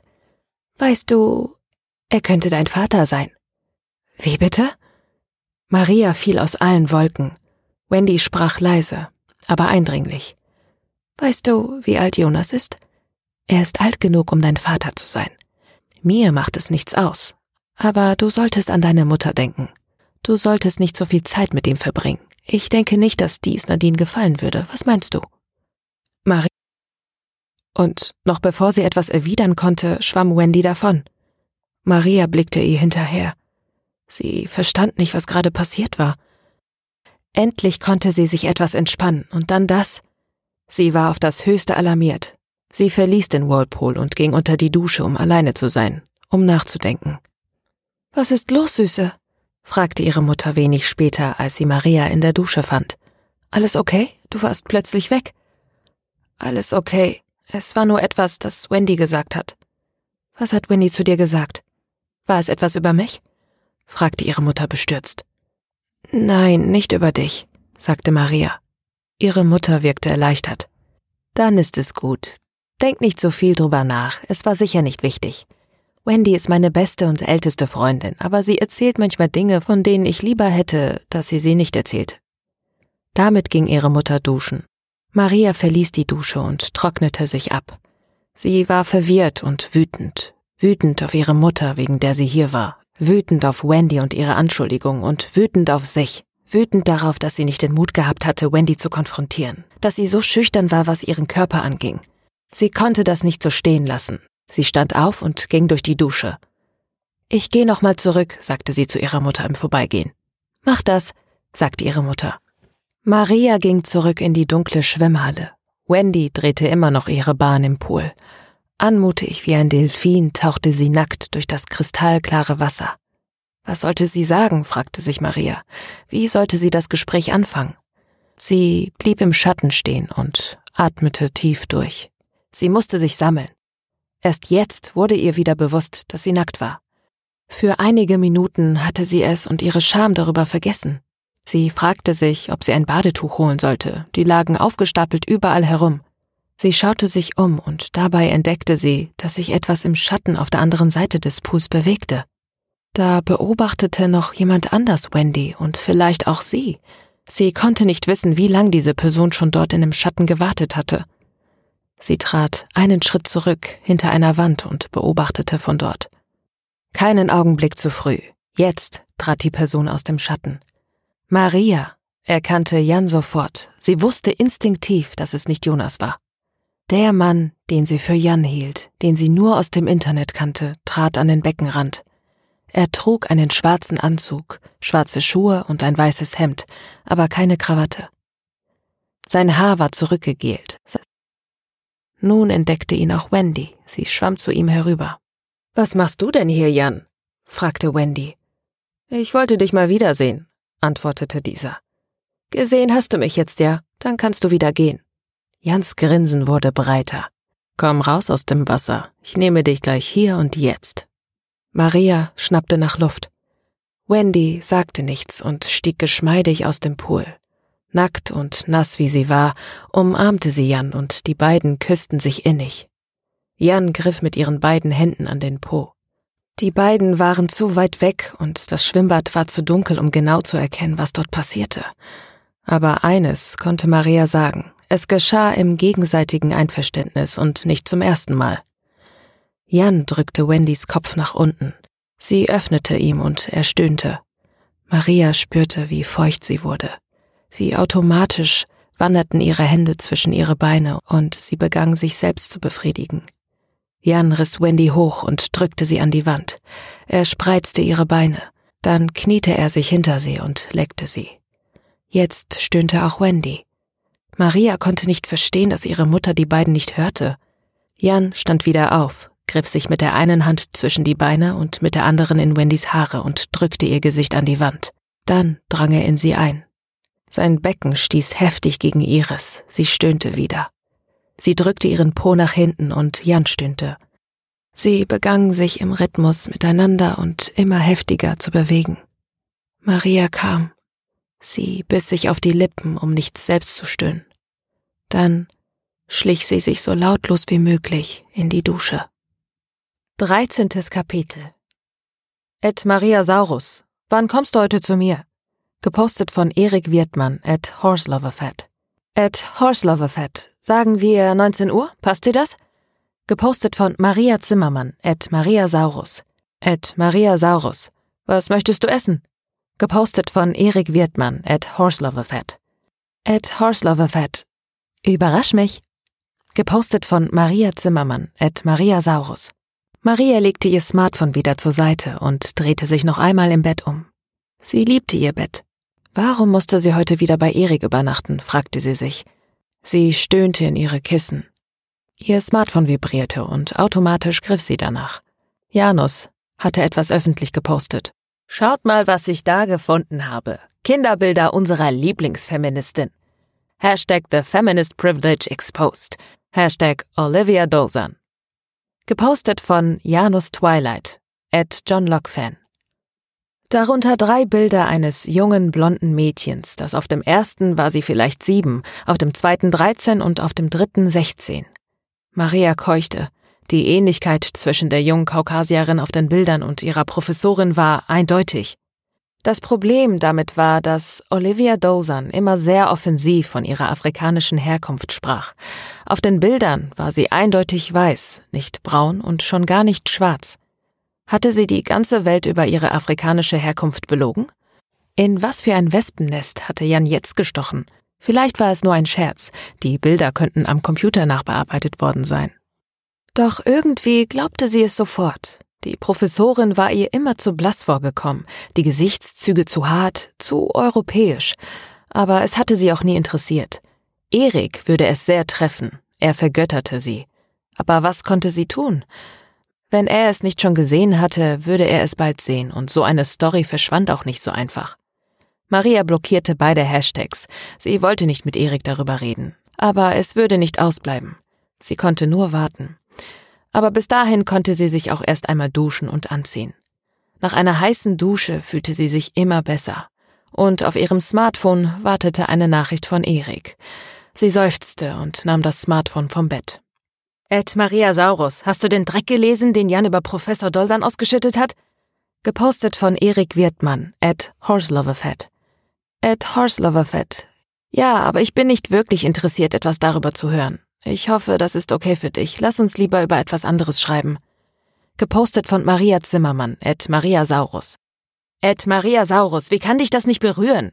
Er zieht alles für The Feminist Privilege in den Dreck, das können wir nicht akzeptieren. Gepostet von Erik Wirtmann at Horseloverfett. At Horseloverfett. Was hat das damit zu tun, dass Olivia Dolzan wegen ihrer Herkunft gelogen hat? Gepostet von Maria Zimmermann at Maria Saurus. At Maria Saurus. Du glaubst ihm? Gepostet von Erik Wirtmann at Horseloverfett. At Horseloverfett. Es ist mir ziemlich egal. Ich möchte mich damit nicht beschäftigen. Aber ja, ich kann mir vorstellen, dass Jan recht hat. Gepostet von Maria Zimmermann, at Maria Saurus. At Maria Saurus. Das enttäuscht mich. Gepostet von Erik Wirtmann, at Horseloverfett. At Horseloverfett. Das tut mir leid, aber es interessiert mich einfach nicht so sehr wie dich. Gepostet von Maria Zimmermann, at Maria Saurus. At Maria Saurus. Aber als Frau solltest du dich mehr mit den Zielen von The Feminist Privilege identifizieren. Gepostet von Erik Wirtmann at Horseloverfett. At Horseloverfett. Das kann ich wohl selbst entscheiden. Gepostet von Maria Zimmermann at Maria Saurus. At Maria Saurus. Sehen wir uns trotzdem heute Abend? Gepostet von Erik Wirtmann at Horseloverfett. At Horseloverfett. Ich weiß noch nicht. Vielleicht. Gepostet von Maria Zimmermann at Maria Saurus. At Maria Saurus. Es tut mir leid. Bitte. Gepostet von Erik Wirtmann at Horseloverfett. At Horseloverfett. Ich melde mich. Gepostet von Maria Zimmermann at Maria Saurus. Maria warf sich auf ihr Bett und schrie in ihr Kissen. Sie wollte sich mit Erik treffen, oder etwa nicht? Konnte er nicht etwas mehr sein wie Jan und weniger wie Jonas? Sie wollte das, was Wendy und Jan gehabt hatten, was Ilkay und René hatten. Warum musste gerade ihr Freund so ein Feminist sein? Warum konnte er nicht ein Mann sein? Sie dachte dies mit dem größten Verlangen, auch wenn sie sich dessen bewusst war, dass sie unfair war. Maria stand wieder auf und zog sich an. Sie wollte noch vor ihrer Wirtschaftsvorlesung bei Professor Dolsan vorbeigehen und ihr sagen, dass sie nicht mehr weitermacht mit Kommunikation und sich aus der Vorlesung abmeldet. Die Entscheidung dazu hatte sie getroffen und sie fühlte sich, als sei ihr der sprichwörtliche Stein vom Herzen gefallen. Sie musste dafür nicht unbedingt persönlich bei Professor Dolsan vorstellig werden. Sie könnte einfach eine Nachricht schreiben oder eine E-Mail, sogar ein Fax oder ihr einen Zettel ins Fach legen. Aber sie wollte es persönlich machen. Sie dachte den ganzen Weg zur Uni darüber nach, was sie zu Professor Dolsan sagen wollte. Langsam verflachte ihre Wut, aber ihre Entscheidung stand fest. Ruhig ging sie zu Professor Dolsans Zimmer und klopfte. Durch die großen barocken Fenster wurde der Gang mit warmem Licht durchflutet. Es war ein durch und durch schöner Morgen. Niemand rief sie hinein. Das war komisch. Es war die Sprechstunde der Professorin und sie war sonst immer da. Maria prüfte den Sprechzeitenplan neben der Tür. Es hatte sich nichts geändert. Es war immer noch eine Sprechstunde. Sie wollte gerade nochmals klopfen. Da hörte sie ein Stöhnen. Oder war es ein Röcheln? Auf jeden Fall stellten sich bei dem Geräusch die Härchen in ihrem Nacken auf und sie zuckte instinktiv zurück. Sie schaute sich nach Hilfe um, aber natürlich stand sie ganz alleine vor dem Büro. Weit und breit war niemand zu sehen. Maria nahm ihren ganzen Mut zusammen und drückte die Klinke der Tür herunter. Ohne jedes Quietschen schwang die Tür nach innen auf. Der Raum war verwüstet. Überall lagen Bücher. Jemand musste die Regale und den Schreibtisch leergefegt haben. Die Couch war aufgeschlitzt. Hinter dem Schreibtisch entdeckte sie ihre Professorin und sie hörte einen ohrenbetäubenden Schrei. Es dauerte einen Augenblick, bis ihr klar wurde, dass sie selber schrie. Sie war sich nicht sicher, ob ihre Professorin noch lebte. Sie war schrecklich entstellt. Irgendwie war sie aufrecht an ihrem Stuhl gefesselt. Ihre Kleidung und ihre Haut waren aufgeschnitten. An vielen Stellen hingen Fetzen ihrer Haut an ihrem Körper herunter. Überall war Blut. Die Haut vom Gesicht schien fast völlig zu fehlen. Zum Glück hatte sie ihre Augen geschlossen. Maria glaubte nicht, dass sie das ertragen könnte. Sie rannte nicht weg. Mit wenigen großen Schritten durchquerte sie den Raum. Sie beugte sich zum Gesicht ihrer Professorin herunter und versuchte auf ihren Atem zu hören. Sie wusste nicht, ob sie sich wünschen sollte, dass sie noch lebte oder von ihren Qualen erlöst sei. Sie hörte ein Röcheln und spürte einen leichten Luftzug. Ihr Peiniger hatte ihr mittels eines Luftröhrenschnitts ein Röhrchen eingesetzt, so dass sie nicht an ihrem eigenen Blut erstickte. Was ein krankes Schwein, dachte Maria. Mit zitternden Händen griff sie nach ihrem Smartphone und rief den Notruf. An die nächsten Stunden hatte Maria keine klaren Erinnerungen mehr. Sie blieb bei Professor Dolsan und hielt ihre Hand, bis die Ambulanz eintraf. Und kurz davor die Polizei. Professor Dolsan wurde vor ihren Augen auf eine Trage gelegt und abtransportiert. Eine Ärztin und eine Polizistin stellten ihr Fragen, aber Maria konnte sich nicht mehr an Details erinnern. Der Tatort wurde abgesperrt und irgendwann konnte Maria gehen. Sie lief ziellos in der Stadt herum, bis sie spürte, dass sie hungrig war. Sie aß etwas in einem türkischen Imbiss, dann rief sie Erik an. Er holte sie ab und brachte sie zu sich nach Hause. Sie zog sich aus und duschte sich, wusch das Blut von ihren Händen und aus ihrer Kleidung. Ich habe nichts anzuziehen, sagte sie zu Erik, als sie aus der Dusche kam. Maria fühlte sich etwas besser, weniger taub. Der Schock saß tief. Sie wollte den Anblick vergessen. Welches Monster hatte so etwas einem anderen Menschen antun können? Und warum? Sie konnte es nicht verstehen. Es machte keinen Sinn. Sie würde ein Leben lang Albträume haben. Sie erinnerte sich, dass auch die beiden anderen Opfer gefoltert worden waren. Sie wusste es, hatte sich darüber aber bisher keine Gedanken gemacht, was das eigentlich bedeutete. Jetzt war ihr wieder schlecht. Sie musste sich auf etwas anderes konzentrieren. Sie sah die Trauer in Eriks Augen. Sie spiegelten ihr ihre eigene Verlorenheit wider. Was sie jetzt beide brauchten, war Trost. Konnte Erik ihr Trost spenden? Würde sie ihn trösten oder konnten sie sich gegenseitig trösten? Sie öffnete ihre Arme, um ihn zu sich zu rufen. Er folgte ihrer Einladung bereitwillig, wie ein verletztes Kind, das sich in die Arme seiner Mutter flüchtet. Aber das wollte sie nicht für ihn sein. Sie wollte auch getröstet werden. Erik schloss die nackte Maria fest in seine Arme. Sie drückte sich an ihn. Es tut mir so leid, sagte er. Ist okay, flüsterte sie. Mir ist kalt. Wärme mich, halt mich. Er tat es, streichelte mit seinen Händen über ihren Rücken, erst ungeschickt, als berühre er sie zum ersten Mal, dann zärtlicher. Sie ließ sich fallen in das Gefühl der Geborgenheit. Nach einer Weile küssten sie sich, erst zaghaft auf die Wangen, wie Freunde bei der Begrüßung, und dann auf die geschlossenen Lippen, trocken und immer wieder, aber mit Gefühl und immer inniger. Mit der Zeit entfaltete sich Wärme in ihr und sie öffnete ihre Lippen für einen Spalt. Er tat dasselbe, leckte sich über die Lippen. Seine feuchten Lippen küssten ihre trockenen. Es kribbelte angenehm in ihr. Sie öffnete sich mehr, leckte sich ebenfalls über die Lippen. Endlich konnte sie sich beim Gefühl voll hingeben, küsste sie nun begierig und sie erwiderte den Kuss. Es war genau das, was sie jetzt brauchte, was ihre Beziehung brauchte. Vorsichtig schob Erik sie aufs Bett, küsste ihren Hals, saugte an ihren Brüsten, machte sie ganz verrückt, vertrieb jeden anderen Gedanken aus ihrem Kopf. Maria schob seinen Kopf tiefer zwischen ihre Beine, wo er sie gierig leckte. Sie war froh, dass er sie nicht ausfragen wollte. Sie wollte nicht darüber nachdenken, was sie gesehen hatte. Sie wollte das Leben spüren. Sie wollte ihn in sich spüren. Ganz und hart. Und jetzt.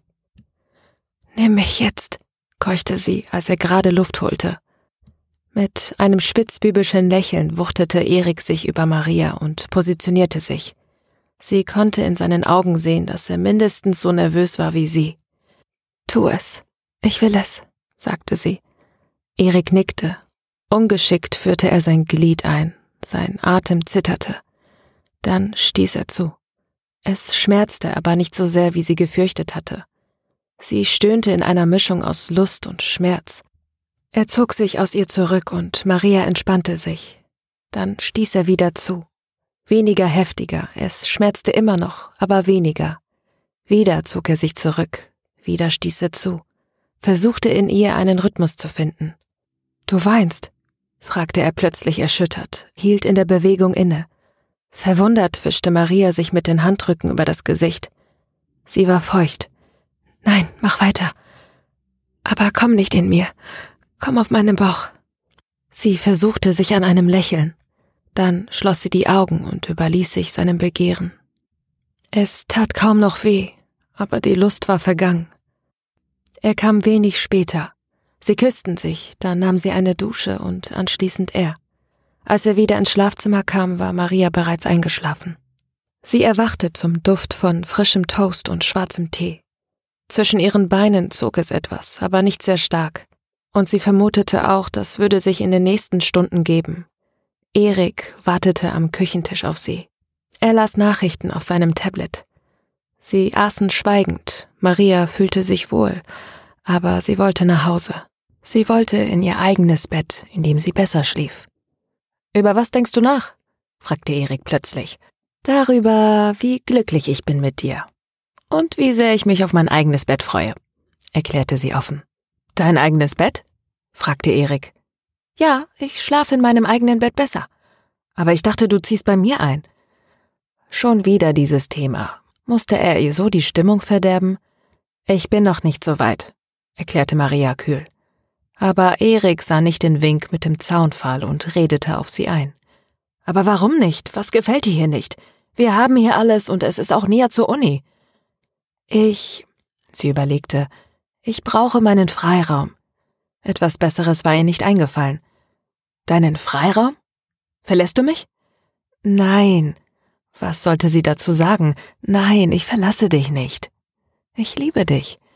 Warum ziehst du dann nicht bei mir ein? Es ist zu früh. Wie kann es zu früh sein? Er schrie beinahe, und sie schrie zurück. Ein Wort gab das andere, und sie verließ die Wohnung wenig später in ihren Kleidern vom Vortag. Vierzehntes Kapitel Auf ihrem Smartphone hatte Maria hunderte Nachrichten und ihre Timeline lief über von Nachrichten über den Angriff auf ihre Professorin. Sie blockierte alle, die etwas damit zu tun hatten. Alleine von Erik warteten ein Dutzend Nachrichten auf sie, aber davon wollte sie keine lesen. Nicht jetzt. Auch Ilkay und René hatten ihr einige Nachrichten geschrieben und viele andere Leute, die sie mehr oder weniger gut kannte. Es war noch dunkel, als Maria zu Hause ankam. Die B-Klasse ihrer Mutter stand noch in der Auffahrt. Sie wusste nicht, wie spät es war und auch nicht mehr welcher Tag. Leise öffnete Maria die Haustür und schlich sich in ihr Zimmer. Sie war schon fast dort, da fiel ihr etwas ein. Sie nahm ihr Smartphone aus der Tasche. Sie hatte völlig vergessen, ihre Mutter anzurufen oder ihr nur eine Nachricht zu schreiben. Hoffentlich machte sie sich keine Sorgen. Maria ärgerte sich über sich selbst. Erleichtert stellte sie fest, dass keine Nachricht von ihrer Mutter auf sie wartete, also wusste sie noch nichts. Aber sie musste es ihr erzählen, bevor sie es aus irgendeiner anderen Quelle erfuhr. Also ging sie zum Schlafzimmer ihrer Mutter und klopfte. Wieder stand sie vor einer scheinbar verschlossenen Tür und wartete auf eine Reaktion. Was wäre, wenn ihre Mutter ihr nicht geschrieben hat, weil sie tot ist? Ihr die Tür nicht öffnen kann, weil sie verstümmelt wurde oder gerade an ihrem eigenen Blut erstickt? Aber das konnte doch nicht sein, oder? Bis jetzt hatte sie noch keine Zeit gefunden, darüber nachzudenken. Aber wer hatte das Professor Dawson angetan? Sicher, es war Rorschach-Test, aber wer steckte hinter diesem Pseudonym? Musste es nicht einer der Reiter sein? Musste es nicht Jan sein oder Wolfgang Recht? Und sie hatte beide gewarnt. Über Wolfgang wusste sie nicht viel, aber die Verbindung zu Jan war nicht zu übersehen. Und sie hatte mit Jonas über seinen Bruder gesprochen, mehrmals. Sie war so dumm. Selbst wenn es nicht Jan war, überwachte er ihn doch sicherlich. Sie fluchte innerlich und klopfte noch einmal, diesmal energischer. Das Auto ihrer Mutter stand ja in der Einfahrt. Das hieß, sie war im Haus und die Tür war geschlossen. Das hieß, sie war im Zimmer. Sonst ließ sie immer alle Türen offen, damit die Saugroboter hin konnten, um den Boden zu saugen, was sie jeden Morgen taten.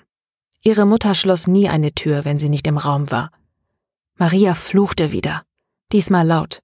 Sie musste da jetzt rein. Sie griff nach der Klinke und stieß die Tür auf. Die Tür schwang auf, Maria trat ein und schaltete das Licht an. Sie war auf alles vorbereitet, abgesehen von dem, was sie sah.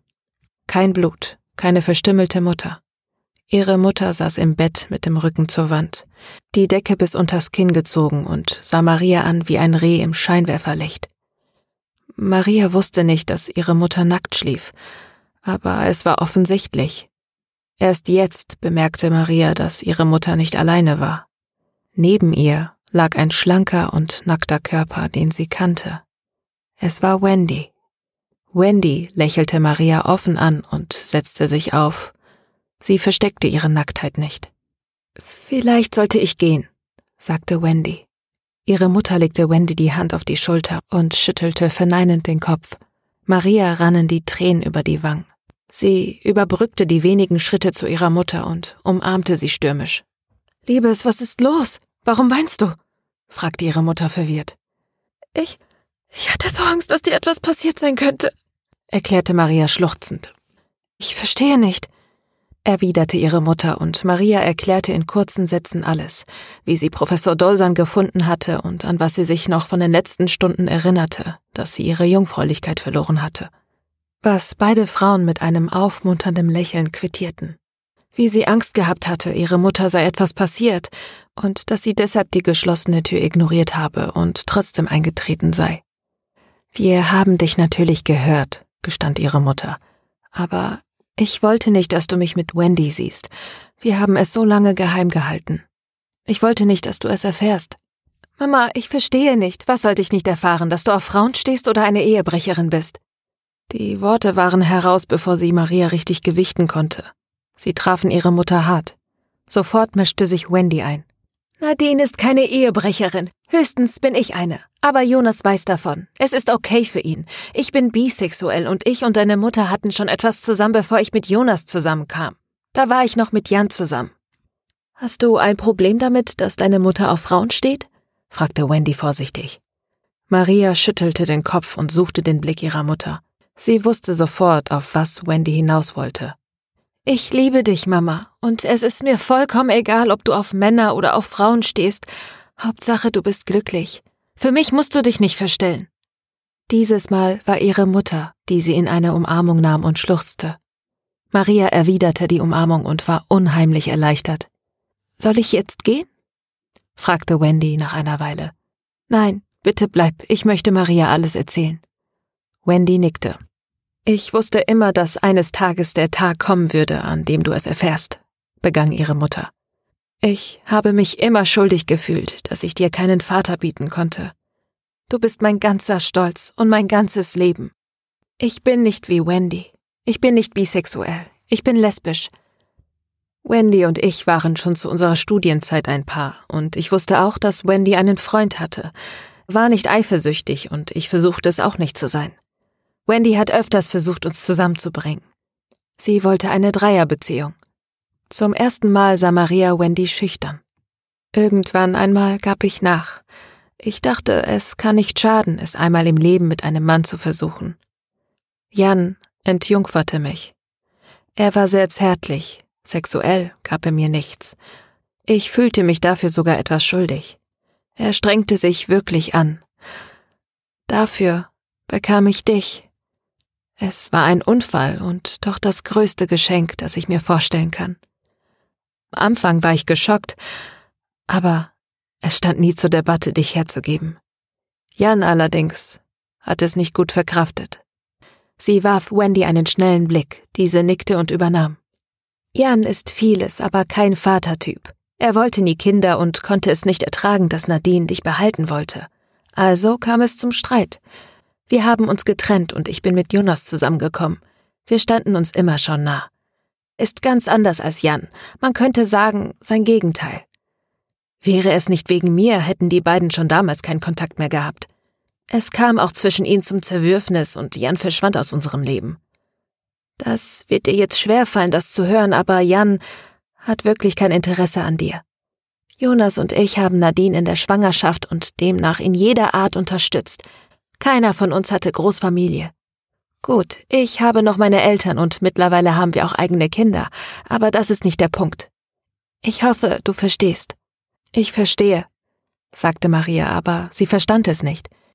Wie passte das zusammen? Hatte Wendy eine Affäre mit ihrer Mutter und ihrem Vater und war mit dessen Bruder verheiratet? Das war doch Wahnsinn. Wie viel davon wusste ihre Mutter? Wie viel wusste Jonas? Und natürlich musste sie jetzt mit ihrem Vater reden ihn treffen. Trotz der Gefahr. Verdammt. Jonas sagte, er würde immer noch in der Gegend leben. Rorschach würde nicht aufhören. Jetzt war es persönlich. Sie musste das Morden stoppen. Geht es dir gut? fragte ihre Mutter mit einem zögerlichen Lächeln. Maria erwiderte es und drückte ihre Mutter fest. Alles gut, Mama. Ich liebe dich. Beide weinten. Danke, dass du es mir erklärt hast. Tut mir leid, dass ich euch gestört habe. Ich leg mich noch mal hin. Bist du sicher, dass es dir gut geht? fragte ihre Mutter skeptisch. Maria stand auf und nickte ernst. An jedem anderen Tag wäre es vielleicht ein Schock gewesen. Aber heute, sie schüttelte den Kopf, bin ich froh, dass es nichts anderes ist. Wirst du versuchen, Jan zu finden? fragte Wendy. Aber Maria sah, dass diese Frage auch ihre Mutter auf der Zunge lag. Und wegen ihrer Mutter log sie. Nein. Ihre Mutter war erleichtert. Nichts, Mama, kann zwischen uns kommen. Das war keine Lüge. Ich kenne Jan nicht persönlich, weiß aber, was er so im Netz vertritt, und das ist nicht unbedingt die Art von Menschen, mit denen ich mich näher beschäftigen möchte. Das war nur halb wahr, aber Wendy und ihre Mutter schluckten es. Maria verabschiedete sich und ging in ihr Zimmer. Dort ließ sie sich auf ihr Bett fallen und schrie eine gefühlte Stunde stumm in ihr Kissen. Irgendwann klopfte ihre Mutter und fragte Wendy ist gegangen, möchtest du gemeinsam frühstücken? Ich kann verstehen, wenn du Nein sagst. Doch gerne, ich dusche kurz, dann komme ich. Schön. Ich mache French Toast, gab es schon lange nicht mehr, was meinst du? Hört sich gut an. Ihre Mutter schloss die Tür wieder hinter sich. Sie sah erleichtert aus, und das wollte Maria auch, das war ihr das Wichtigste. Ihre Mutter traf keine Schuld, oder doch? Nein, auf keinen Fall. Sie sah auf ihr Smartphone, sah die Nachrichten von Erik. Sie musste sich von Erik trennen. Das verstand sie von einem Augenblick auf den anderen. Er belastete sie im Moment. Es war nicht so, dass sie ihn nicht mehr liebte, aber sie hatte die Kraft nicht mehr. Sie brauchte die Kraft für sich selbst und für ihre Mutter. Sie musste das mit Erik beenden, wenigstens für den Moment. Aber das konnte sie nicht ohne Aussprache machen. Ed Horseloverfett. Ich liebe dich. Aber es ist etwas passiert, das nichts mit uns zu tun hat. Es ist nichts, mit dem du mir helfen kannst und nichts, über das ich im Moment mit dir sprechen kann. Ich brauche eine Pause. Bitte versteh das und frag nicht nach. Bitte gib mir die Zeit, die ich brauche. Gepostet von Maria Zimmermann, at Maria Saurus. At Maria Saurus. Liegt es daran, dass ich dich gefragt habe, ob du bei mir einziehst? Gepostet von Erik Wirtmann, at Horseloverfat. Ed Horseloverfett. Das ist es nicht. Es stimmt, es ist für mich zu früh, viel zu früh, um bei dir einzuziehen. Das ist aber nicht der Grund, warum ich eine Pause brauche. Doch ich brauche diese Pause. Bitte versteh das. Ich möchte dich nicht vorübergehend blocken müssen. Ich melde mich, sobald ich kann. Versprochen. Ich liebe dich. Gepostet von Maria Zimmermann, at Maria Saurus. At Maria Saurus. Okay. Gepostet von Erik Wirtmann, at Horseloverfat. 15. Kapitel Ich habe mich von Erik getrennt, erklärte Maria ihrer besten Freundin über einer italienischen heißen Schokolade. Ilkay nickte, ging aber erst nicht weiter darauf ein. Maria und Ilkay saßen im Eiscafé von Teller. Mario hatte ihnen ihre Cicolata Calda gebracht. Maria knabberte bereits an ihrem Amaretti Sofci von Pietro Rossi. Sie liebte den Geschmack von dem Marzipan der weichen Amaretti. Es passte wunderbar zu der puddingdicken Konsistenz der Cicolata Calda. Wusstest du, fragte Ilkay, dass in den Amaretti Softchi nur 6% Mandeln sind? Das meiste ist Zucker und fast 40% sind Aprikosenkerne. Aprikosenkerne? fragte Maria. Ilkay nickte bestätigend. Maria blickte skeptisch auf ihr halbes Amaretti. Dann zuckte sie mit den Schultern und steckte es sich in den Mund. Aprikosenkerne müssen ja auch zu etwas gut sein. Woher weißt du das? Hab es irgendwo gelesen. So Sachen interessieren mich, erklärte Ilkay. Aber was hat Erik eigentlich angestellt? fragte Ilkay ernst. Nichts, seufzte Maria. Wirklich? Es ist nur vorübergehend, hoffe ich. Okay, Maria fuhr sich fahrig durch die Haare. Eigentlich nicht. Ich fühle mich schlecht, wenn ich daran denke, aber ich kann den zusätzlichen Stress gerade nicht haben. Erik versteht es nicht. Er kann nicht aufhören, über unsere Beziehung zu sprechen. Aber ich kann das im Moment nicht. Ich bin noch nicht bereit. Vielleicht werde ich nie bereit sein, aber ich würde es gerne versuchen. Auf jeden Fall würde ich jetzt nicht aufgeben. Aber ich kann das gerade nicht. Was ist passiert? unterbrach Ilka Marias Gemurmel. Meine Mutter hat mir gestern gesagt, wer mein Vater ist, erklärte Maria angespannt. Okay, das hast du dir doch immer gewünscht, oder? fragte Ilka mit einem Lächeln. Doch, aber es ist kompliziert, gestand Maria. Magst du darüber reden? Maria nickte. Die Geschichte war in ein paar Sätzen erzählt. Meine Mutter ist lesbisch. Sie hat es nur einmal mit einem Mann versucht und auch nur, um ihrer Freundin einen Gefallen zu tun. Dabei ist etwas mit der Verhütung schiefgelaufen und ich bin entstanden. Wie fühlst du dich damit? fragte Ilka besorgt. Ist okay, sowas in der Art habe ich mir gedacht. Ich bin froh, dass es keine Vergewaltigung war oder so. Ilkay ergriff Marias Hand und drückte sie. Diese Geste bedeutete Maria mehr, als sie in Worte fassen konnte. Aber da war noch viel mehr, das sie sich von der Seele reden musste. Diese bisexuelle Freundin meiner Mutter. Maria machte eine kleine Pause. Das ist unsere Nachbarin. Dann ist Ihr Mann dein Vater? Sehr langsam schüttelte Maria den Kopf. Nein, das würde noch gehen. Sein eineiiger Zwillingsbruder. Ilkay sog überrascht die Luft ein.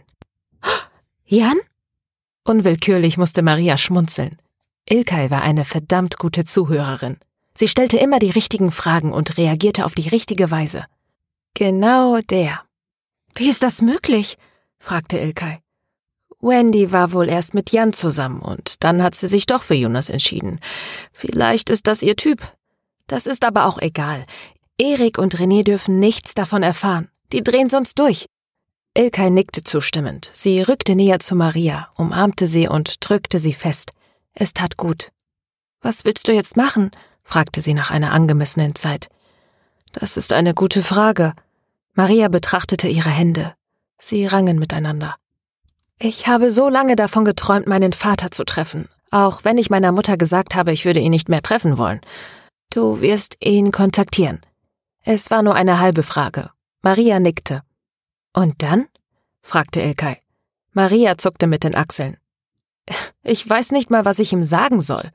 Die Wahrheit, dass du seine Tochter bist und ihn treffen willst, schlug Ilkay vorsichtig vor. Maria schüttelte bestimmend den Kopf weiß, dass er eine Tochter hat. Er hätte mich jederzeit kontaktieren können, wenn er es gewollt hätte. Ich habe sogar mit ihm geschrieben und er hat kein Wort gesagt. Bist du sicher, dass er wusste, wer du bist? Maria schüttelte den Kopf. Aber sie stockte. Aber hätte herausfinden können, wenn er es gewollt hätte, vollendete Ilka den Gedanken ihrer besten Freundin. Maria nickte zustimmend. Ihre Finger zitterten, als sie die kurze Nachricht tippte. Ed Jan Zwilling, Weißt du, wer ich bin? Gepostet von Maria Zimmermann et Maria Saurus. Was meinst du, wie lange wir warten müssen, bis er antwortet? fragte Ilkay. Warum sollte er überhaupt antworten? stellte Maria die Gegenfrage. Ilkay legte ihre Hand auf die der Freundin. Da vibrierte schon Marias Smartphone. Ed Maria Saurus. Möglich. Aber sag du es mir doch lieber noch einmal, nur zur Sicherheit. Gepostet von Jan Zwilling, Ed Jan Zwilling. Die beiden Freundinnen starrten auf das Display. Maria unschlüssig, Ilkay aufgebracht. Darf ich? fragte Ilkay. Als Maria nicht reagierte, nahm sie das Telefon und schrieb ihm eine Antwort. Ed Jan Zwilling, deine Tochter. Gepostet von Maria Zimmermann et Maria Saurus. Nun will ich mal sehen, wie er sich da rausredet, kommentierte Ilkay. Maria reagierte immer noch nicht. Bevor Ilkay etwas sagen konnte, kam die nächste Nachricht. Aber nicht von Jan. At Maria Saurus, sie wurden von Jan Zwilling blockiert. Gepostet von Support Hans at System.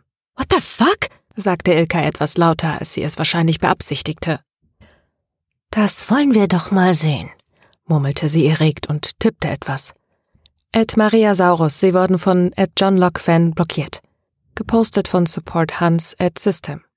Verwundert, fast amüsiert, blickte Maria auf zu Ilkay, die inzwischen auf ihr Smartphone einzuhämmern schien, als sei alles nur der Fehler dieses Stücks Plastik und als ließ es sich durch schnelles Tippen auf ihm davon zu überzeugen, das zu tun, was Ilkay wollte. Ich wurde von John Locke-Fan geblockt, informierte Maria Ilkay. Oh, antwortete diese und gab das Tippen auf. Das tut mir leid. Maria winkte ab. Danke, dass du es versucht hast, aber zwingen können wir ihn zu nichts. Oh doch, sagte Ilkay.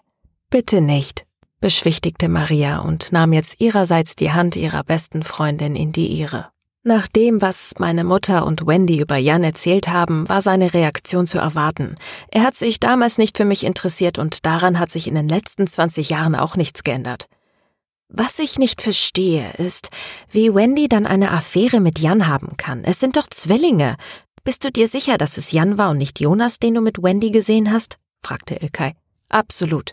Wie kannst du dir da so sicher sein? wollte Ilkay wissen. Ich habe Jonas getroffen und Videos von Jan online gesehen. Die beiden sind wie Wasser und Feuer. Jonas ist sicher der bessere Partner, aber vielleicht hat mein Erzeuger andere Qualitäten. Sagte Maria und endete mit einer Geste der offenen Hände, etwas, das viel meinen kann, aber hier einem Achselzucken entsprach, als wollte sie sagen, was soll ich denn machen? Auch Ilkay zuckte mit den Achseln. Vielleicht, aber wie willst du jetzt vorgehen? Online antwortet er dir nicht und du weißt auch nicht, wo er wohnt. Stimmt. Maria machte eine Pause. Aber Wendy weiß es. Und ich weiß, dass Wendy eine Affäre mit Jan hat. Ich hätte also ein Druckmittel gegen sie. Aber will ich das? Ich weiß es nicht. Du hast keine Beweise, du weißt nicht, wie sie reagiert. Am Ende steht dein Wort gegen ihres, erklärte Ilkay. Du hast recht, das ist keine gute Idee, die Freundschaft meiner Mutter zu Wendy zu belasten und ihre Ehe zu gefährden.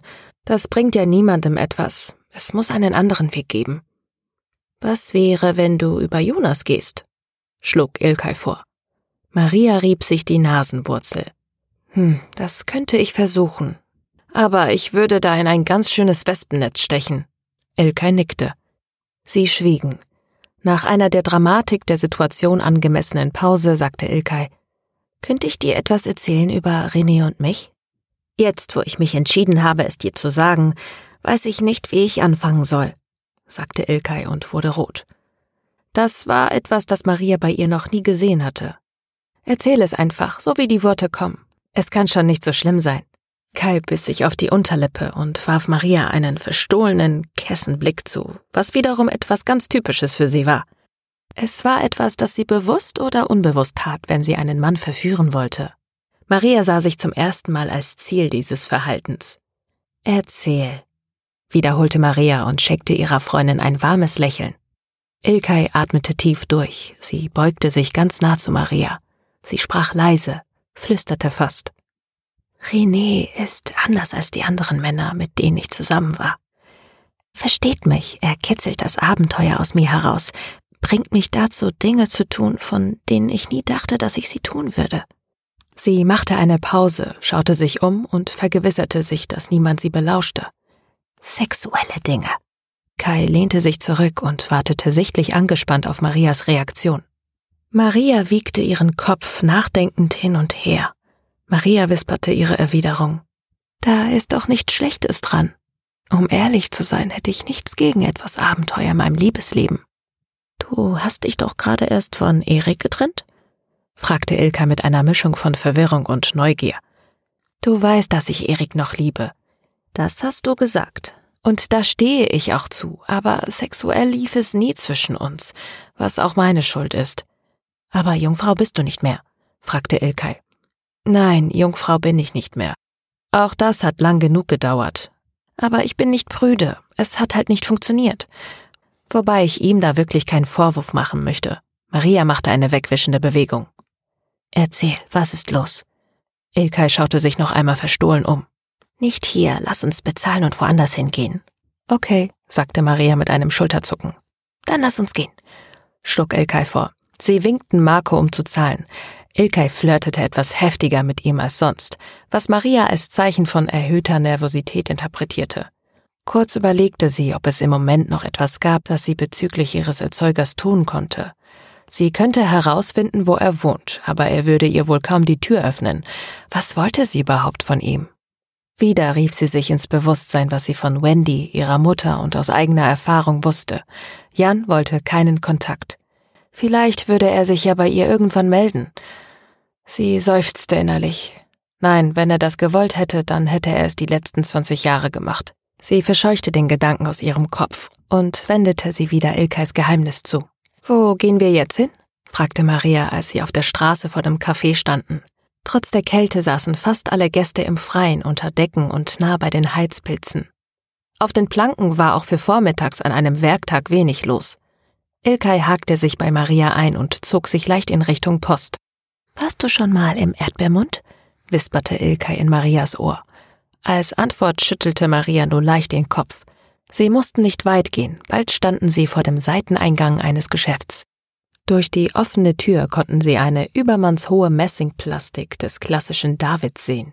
Über der Tür hing ein rotes Schild mit dem weißen Text Erdbeermund und dem stilisierten Umriss einer Frau. Elkay zog Maria mit sich in den Sexshop.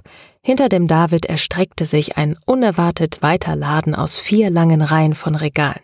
Der Laden war fast leer, niemand schenkte ihnen Beachtung. Ein leises Radio spielte im Hintergrund. Der Laden war nahezu klinisch sauber und hell.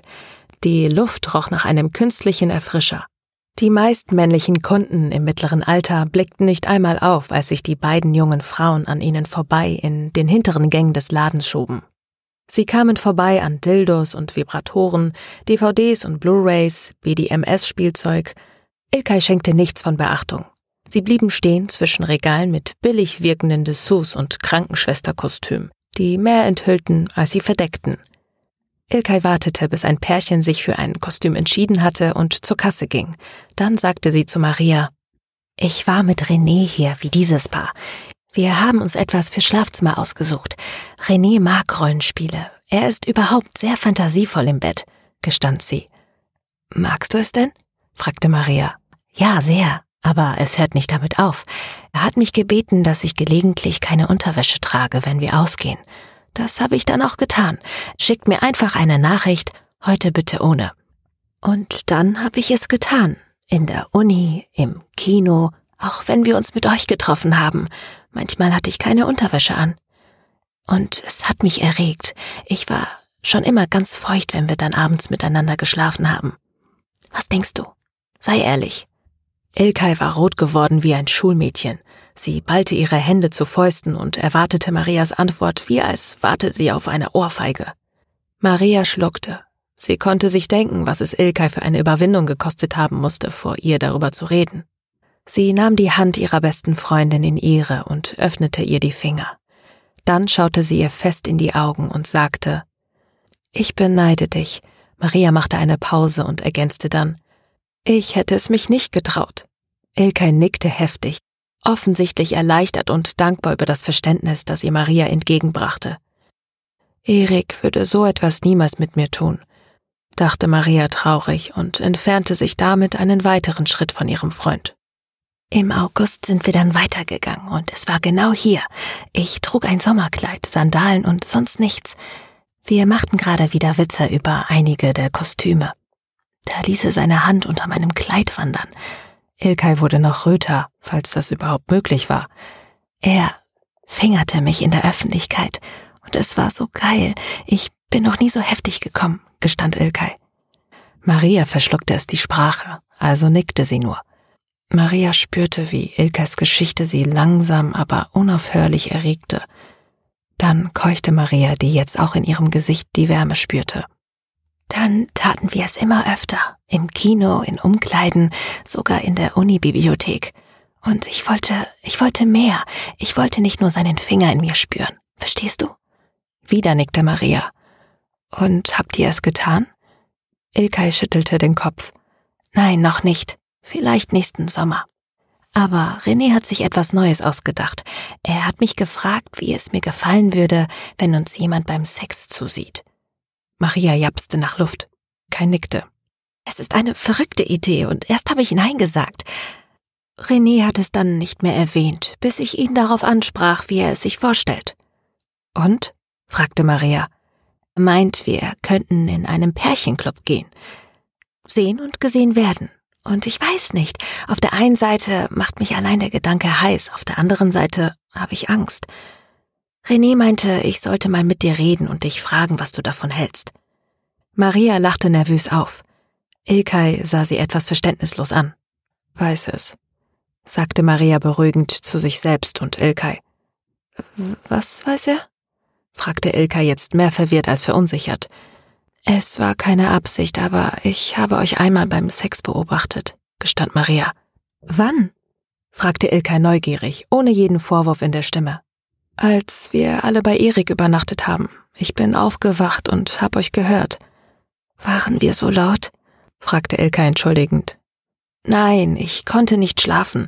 Ich hätte die Tür gleich zumachen sollen, als ich euch gesehen habe. Das habe ich aber nicht, gestand Maria. Sie war sich bereits sicher, dass Ilka es gut aufnehmen würde. Ich habe euch zugesehen und mich dabei befriedigt. Oh, sagte Ilkay. Und das muss René bemerkt haben. Ilkay nickte zustimmend. Weißt du, sagte Ilkay, ich bin jetzt etwas sauer auf René. Er hat genau gewusst, wie das hier ablaufen würde. Und ich bin jetzt so geil und sehe ihn erst heute Abend. Der wird heute Nacht ganz schön arbeiten müssen. Sie grinste. Maria grinste zurück.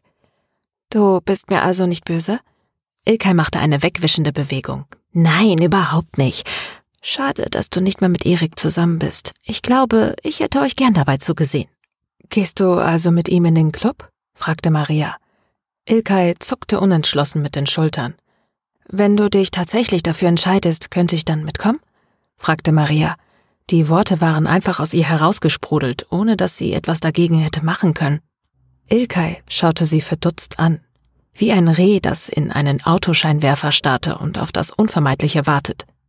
Dann lächelte Ilkay und entschied, dann gehen wir. Ob das unsere Freundschaft überlebt? schätzte Ilkay. Das Geräusch eines vibrierenden Smartphones unterbrach die beiden Freundinnen. Maria berührte ihr Smartphone in der Tasche, aber Ilkay war schneller. Sie fischte es aus der Handtasche und warf einen schnellen Blick auf das Display. Augenblicklich wurde sie bleich. Marias Hand verkrampfte sich um das Telefon, aber sie holte es nicht heraus. Sie hielt es einfach fest, wie ein kleines warmes Tier. Kais Augen huschten mehrfach über das Display und lasen die Nachricht wieder und wieder. Als sie aufschaute, schluckte sie schwer, bevor sie sprach. Sie ist tot.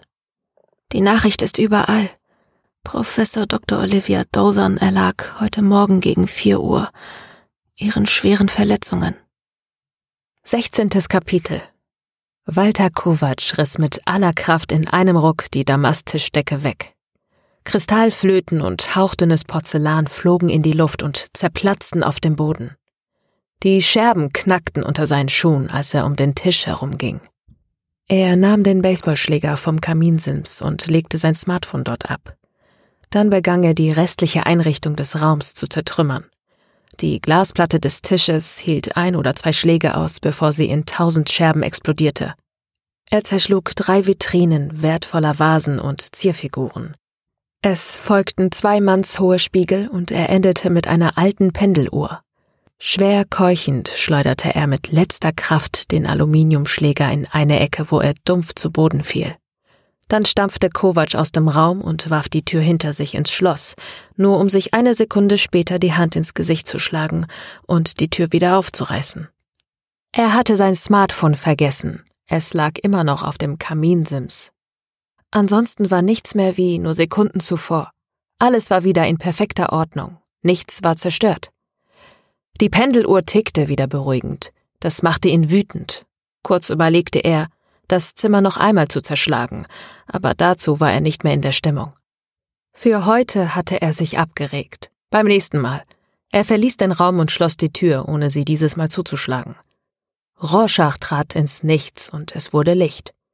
Wie tote Schlangen, die über vier Stangen zum Trocknen lagen, die in goldglühenden Wolframfäden nebeneinander in einem Orb der Größe eines Fischglases. Das Objekt war nur entfernt verwandt mit einer Glühbirne. Dieses Licht schwebt wie eine winzige Sonne in einem ansonsten leeren Universum und schien auf nichts anderes als einen Stuhl. Rorschach musste um ihn herumlaufen, um sich auf ihn zu setzen. Der Rest des Raumes verschwand in der Dunkelheit. Auch von der Tür hinter ihm war nichts mehr zu sehen als drei Reihen von matt leuchtenden Knöpfen, wie bei einem altmodischen Aufzug. Es war kein gewöhnlicher Stuhl. Es war ein Thron, der seinesgleichen sucht, wie aus einem Albtraum von H.R. Giger entsprungen.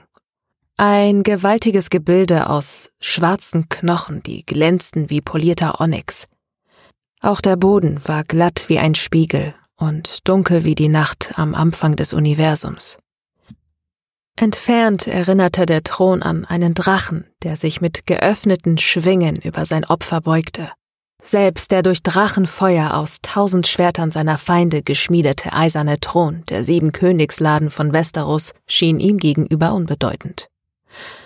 Rorschach ließ sich auf dem Thron nieder und sprach in das Nichts. Shodan erwache! Plötzlich fielen Ketten von Zeichen aus dem Nichts und liefen wie über einen Bildschirm. Sie bildeten einen Satz. Sentient Hyper Optimized Data Access Network. Schnell verblassten die Wörter wieder. Nur die ersten Buchstaben blieben etwas länger stehen. Dann bildete sich ein Gesicht, eine Mischung aus der schlangenköpfigen Gorgone Medusa und dem hinduistischen Gott Shiva und natürlich dem Antagonisten der System Shock PC-Spiele. Shodan, gib mir eine Liste meiner Projekte, befahl Rorschach. Das Gesicht löste sich in Zeichenketten auf und wurde ersetzt durch Ordnersymbole, die bald den größten Teil seines Gesichtsfells füllten. Wie viele sind es? fragte Rorschach. 133 Projekte, antwortete eine androgyne Computerstimme ohne jede Intonation. Zeig mir nur die als Favoriten markierten Projekte mit ihren Titeln.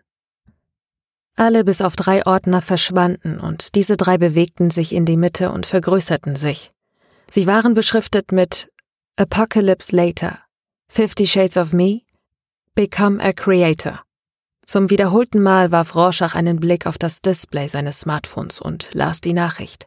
Professor Dr. Olivia Dozan erlag heute Morgen gegen vier Uhr ihren schweren Verletzungen. Endlich ist die Schlampe tot, sagte er zu sich selbst. Es tat gut, es endlich auszusprechen. Aber Erleichterung darüber stellte sich nicht ein. Die letzten 48 Stunden waren die Hölle für ihn gewesen, und er konnte sich immer noch nicht sicher sein, dass sie nicht vielleicht doch noch einen Moment der Klarheit gehabt und ihn verraten hatte. Denn sie hatte ihn gesehen, sie hatte ihn erkannt und ins Zimmer gelassen. Der Schock und die Angst in ihren Augen, als er ihr das Messer an den Hals hielt, die Panik, nachdem er sie mit Kabelbinder und Panzertape an ihren Stuhl gefesselt hatte und begann, ihre Kleidung zu zerschneiden. Die Agonie, als er ihr die ersten Streifen aus der Haut schnitt und erst recht, als er Fetzen um Fetzen von ihrem Gesicht riss. Der Gedanke an ihre Angst und Schmerzen erfüllte ihn mit Wärme und Genugtuung. Doch er war auch wütend auf sich selbst. Wie konnte er nur so nachlässig sein? Er hatte ihr den Knebel aus dem Mund genommen, nachdem sie von den Schmerzen in Ohnmacht gefallen war, und hatte sie so zurückgelassen.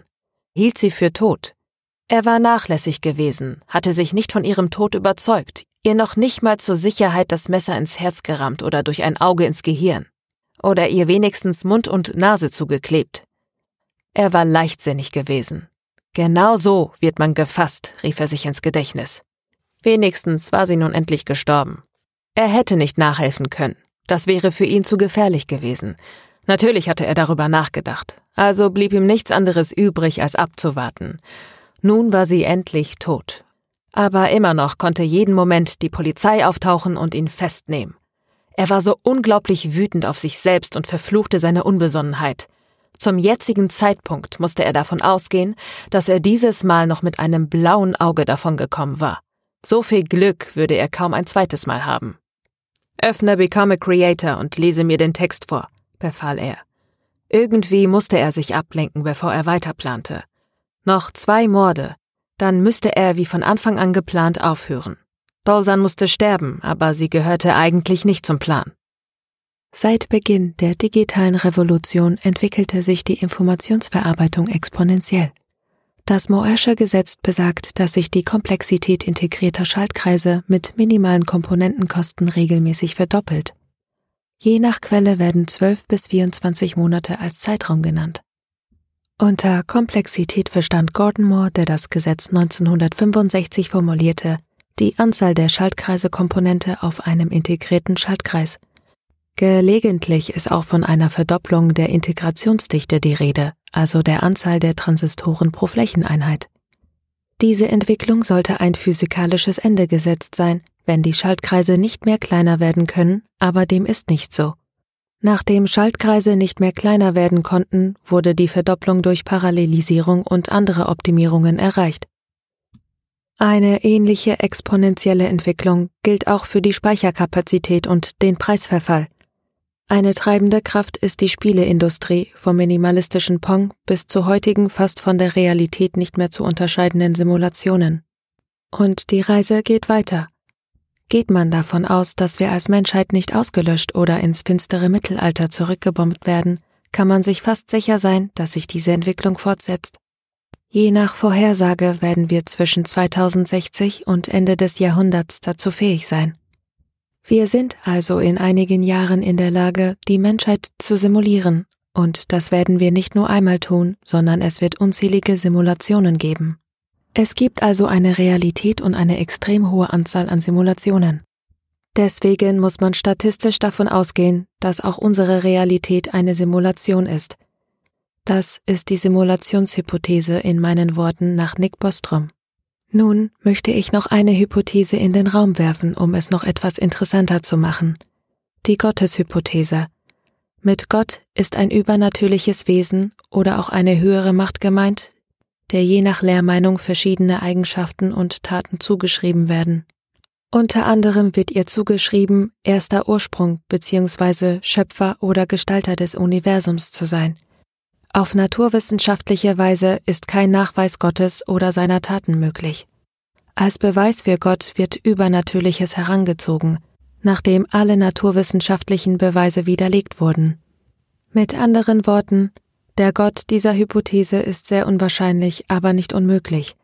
So wie sehr es unwahrscheinlich ist, dass es unsichtbare Einhörner gibt oder ein fliegendes Spaghetti-Monster, aber es ist möglich zu beweisen, dass es sie nicht gibt. Genauso unmöglich ist es zu beweisen, dass es Gott nicht gibt.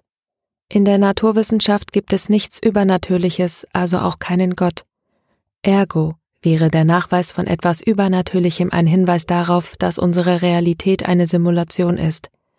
Weil es in einer Simulation auch Übernatürliches geben kann, da in einer Simulation alles existieren kann. Rorschach lehnte sich tief in den Thron zurück.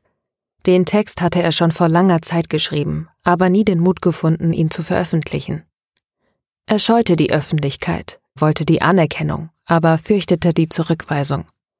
Er neidete den Reitern ihren Erfolg, doch es war mehr als Neid. Er hasste sie dafür. Nicht, dass es einen Grund wäre, sie zu töten. Nein, deshalb hatte er sie nicht zu seinen Opfern erkoren. Die Öffentlichkeit machte sie angreifbar. Jeder von ihnen hatte hunderttausende Fans und genauso viele Hater und Trolle. So viele potenzielle Verdächtige, und er gehörte zu keiner der beiden Gruppen. Er war ein Lurker. Wie zugegeben die Mehrheit der Nutzer, war nur passiv ein unbeteiligter Zuschauer, unverdächtig. Niemand würde vermuten, dass er einen Grund hätte, sie zu töten. Es ging ihm nicht einmal um den Mord an sich, seine Opfer mussten sterben, weil er ihre Repression fürchtete. Es würde ihm reichen, sie zu quälen. Daraus zog er seine Befriedigung. Es fing an mit Online-BDSM-Rollenspielfantasien, als es ihm nicht mehr ausreichte, streuende Katzen oder Kleintiere aus der Zoohandlung verschwinden zu lassen. Er hatte absolut kein Verständnis dafür, warum die Gesellschaft das für abartig hielt, aber das Häckseln von lebenden Küken nicht. Die Gesellschaft war verrückt und pervers, nicht er. Er war nur konsequent. Die Gesellschaft ließ einem mit allem davonkommen, solange man sich nicht erwischen ließ. Und das war gar nicht so schwierig, denn die Gesellschaft wollte es gar nicht so genau wissen. Die Menschen wollten nicht wissen, woher ihr Fleisch kam oder die Kleidung, die sie trugen, oder wie viele Menschen die Herstellung ihrer Elektronik vergiftete. Man durfte sich nur nicht erwischen lassen, und dazu war es am wichtigsten, dass die Gesellschaft nicht genau hinsah, also ließ man am besten die Finger von kleinen Kindern und vergriff sich an Menschen, die sowieso nichts anderes verdienten. Ja, die sozialen Medien waren nicht nur die perfekte Projektionsfläche für die Gesellschaft, sondern auch das perfekte Jagdgebiet. Es gibt sicher größere Arschlöcher, Abschaum, der es mehr verdient hat, All diese Poser im Reality-TV oder auf YouTube und Instagram-Stars, Kinder, die nichts anderes taten, als mit ihrem Geld und ihrer Relevanz anzugeben und sich schlichtweg wie die letzten Menschen aufführten. Aber an die kam er nicht heran. Deshalb mochte er Professor Dolsan und die vier Reiter des Patriarchats. Frau Dolsan war selbst nicht ganz unangenehm. Bei der Auswahl hatte sie vier Männer gewählt, die aus der Metropolregion kamen. Etwas, das ihm sehr zu Pass kam. Er hätte gar nicht das Geld und die Zeit gehabt, in die USA oder nach Berlin zu reisen für einen seiner Morde. Was genau ihre Motive dafür waren, wusste er nicht. Wahrscheinlich hatte es damit etwas zu tun, dass sie sich vorstellte, ihnen mal auf einer Podiumsdiskussion zu begegnen oder sowas in der Art, beziehungsweise die Herren vorzuführen. Nun sollte es dazu ja nicht mehr kommen. Nicht schade drum. Schließe das Projekt, sagte er. Hier gab es im Moment nichts für ihn zu tun. Wieder erschienen die drei Titel, biss sich auf die Unterlippe. Sollte er sich seinen Fifty Shades of Me Plan jetzt antun? War es wirklich die richtige Zeit dafür? Und wieder ärgerte er sich über den Titel. Nicht, weil er nicht so gut war. Er war gut. Sehr gut sogar. Und das ärgerte ihn umso mehr. Ansonsten war nicht auch nur etwas halbwegs Akzeptables an diesen Fanfiction-Romanen einer gelangweilten und talentfreien Hausfrau, die auf den genauso talentfreien Romanen einer Mormonin basierten. Zugegeben, für die deutschen Titel konnte die Mormonin wahrscheinlich nichts. Allein für die deutschen Titel gehörte jemand gekreuzigt. Zurück zu der gelangweilten Hausfrau, die mit Anastasia Steele und Christian Grey zwei der leblosesten und gestörtesten Figuren in der Geschichte der Belletristik erschaffen hat. Wenn man nicht mal am Rande eine Ahnung davon hat, was BDSM ist, sollte man darüber auch nicht schreiben. Es machte ihn wütend, vor allem da er bei Gray immer an eine andere Figur dachte. An Dorian Gray, den er anders als Christian sehr bewunderte. Bei Zeiten musste er sich für dieses Projekt einen anderen Titel überlegen. Shodan, öffne Apocalypse Later. Fünf Porträts erschienen, drei davon waren rot eingefärbt, wie von Blut. Wenn sich Rorschach auf eines der Porträts konzentrierte, begann die Person sich zu bewegen, aktivierte das Porträt von Professor Dolsan. Augenblicklich ging ein Ruck durch den Raum. Langsam bewegte sich der Raum nach oben oder nach unten. Das konnte selbst Rorschach nicht wissen. Es dauerte etwas, bis der Fahrstuhl mit einem weiteren Ruck zum Stehen kam. Rorschach stand auf und ging zu der Tür, die sich vor ihm automatisch öffnete. Plötzlich stand er wieder in Professor Dawsons Arbeitszimmer in der Universität. Durch seine Augen sah es aus wie eine sonnendurchflutete Kirche und die geschändete Frau war der Altar. Seine Hände steckten in schwarzen Latexhandschuhen und in der rechten hielt er ein Skapell. Er wiederholte Schnitt für Schnitt. Sie reagierte kaum. Am Ende wusste er immer noch nicht genau, wie sie es zunächst hatte überleben können. Frustriert verließ er den Raum. Für Wolfgang Recht brauchte er einen besseren Plan, einen todsicheren. Aber vorher musste er endlich herausfinden, wie er an Jan Zwilling herankam. Denn am Ende musste er ihm die Morde in die Schuhe schieben. Das war die einfachste Möglichkeit, mit den Morden davonzukommen. Die Polizei, Staatsanwaltschaft und Presse würden diese Antwort gerne schlucken. Niemand würde einen dieser Querlanten vermissen, und schon jetzt fiel der Verdacht auf Jan, deshalb musste auch die Professorin sterben. Jan würde mit einem einfachen Selbstmord abtreten. Es war schade, dass er ihn nicht foltern konnte wie die anderen, aber das wäre dann doch zu auffällig. Während Jan gerade an einem Strick von der Decke baumelte, seine Beine wild umherstrampelten und er seine letzte Luft ausstieß, würde er Jans Smartphone nehmen und über Janus und über Rorschachtes denselben kurzen Abschiedsbrief verschicken, bevor er beide Konten löschte. Ein einfacher und daher eleganter Plan. Oh sicher, es würden Verschwörungstheorien geben, aber die Polizei würde dieses Geschenk fressen. Nicht, dass es Beweise für irgendetwas anderes gäbe. Aber dazu müsste er Jan endlich finden. Solange war The Amazing Creationist noch sicher. Shodan aus, befahl er. Es war an der Zeit, seinen Gedankenpalast zu verlassen. Im selben Augenblick öffnete er die Augen und setzte sich in seinem Bett auf. Ein Blick auf die Uhr verriet ihm, dass er keine 15 Minuten in seinem Gedankenpalast verbracht hatte. Wie immer fühlte er sich nach der Meditation erfrischt und gestärkt, bereit, alles anzugehen, was sich ihm in den Weg stellte. 17. Kapitel Bist du schon aufgeregt? Mit dieser Frage begrüßte Ilkay ihre beste Freundin. Ilkay wartete am Brunnen des Paradeplatzes. Die meisten Straßenbahnen hielten hier. Es war eine Station oder ein kurzer Fußweg zu dem Schloss, das die Uni beherbergte. Maria war nicht aufgeregt, noch nicht, aber Ilkay war es. Maria lächelte zur Antwort. Ich auch nicht, log Ilkay und schob sich eine Strähne ihres langen Haars aus dem Gesicht. Ich brauche etwas Süßes. Können wir zum Marktplatz gehen? Klar, sagte Maria. Ilkay hakte sich bei Maria ein und sie ging zum Marktplatz. Endlich mal wieder ein Mädelstag. Das haben wir schon so lange nicht mehr gemacht. Sie sahen sich zwar jeden Tag, aber da waren dann auch ihre Freunde dabei. Es gab Maria einen Stich, an Erik zu denken. Er hat sich bei ihr nicht mehr gemeldet, wie sie ihn gebeten hatte. Hast du was von Erik gehört? fragte Maria schüchtern. Ilkay zuckte mit den Schultern, worauf ihr Maria einen fragenden Blick zuwarf. Ich habe ihn nicht gesehen, aber René meinte, Erik würde sich mit jemand Neuem treffen. Scharf zog Maria die Luft ein. Etwas in ihr wurde kalt. Ich kann es auch nicht glauben, sagte Ilkay. René hat sich auch nicht zu 100 Prozent überzeugt angehört. Keine Ahnung, was er wirklich gesehen hat. Maria nickte. Sie gingen über den Marktplatz und scheuchten dabei ein gutes Dutzend Tauben auf. Sie setzten sich in ein Café und bestellten zwei Gläser türkischen Tee und Engelshaar mit Pistazien und einer Kugel Vanilleeis. Danke nochmal, dass du mitkommst, wiederholte Ilkay mindestens zum fünften Mal. Ich freue mich drauf, sagte Maria und hoffte, dass man ihr die Nervosität nicht so sehr anmerkte wie Ilkay. Denn langsam wurde sie nervös. Auf was hatte sie sich da eingelassen? Etwas wohlig Warmes lag eingerollt in ihrem Magen und freute sich auf das Abenteuer. Prickelnde Schauer liefen ihr regelmäßig über den Rücken. Sie fühlte sich wie in einer Geisterbahn. Sie freute sich auf den nächsten Schrecken. Eine Bedienung, die deutlich jünger war als sie beide, brachte ihnen den Tee und wenig später das Küneffe direkt aus dem Ofen, der einen beträchtlichen Teil des Lokals füllte. Es war ein mit Stuck verzierter Lehmofen, in dem ein Holzfeuer loderte. Man konnte dem Eis beim Schmelzen zusehen. Wie schon so oft teilten sie sich das Dessert.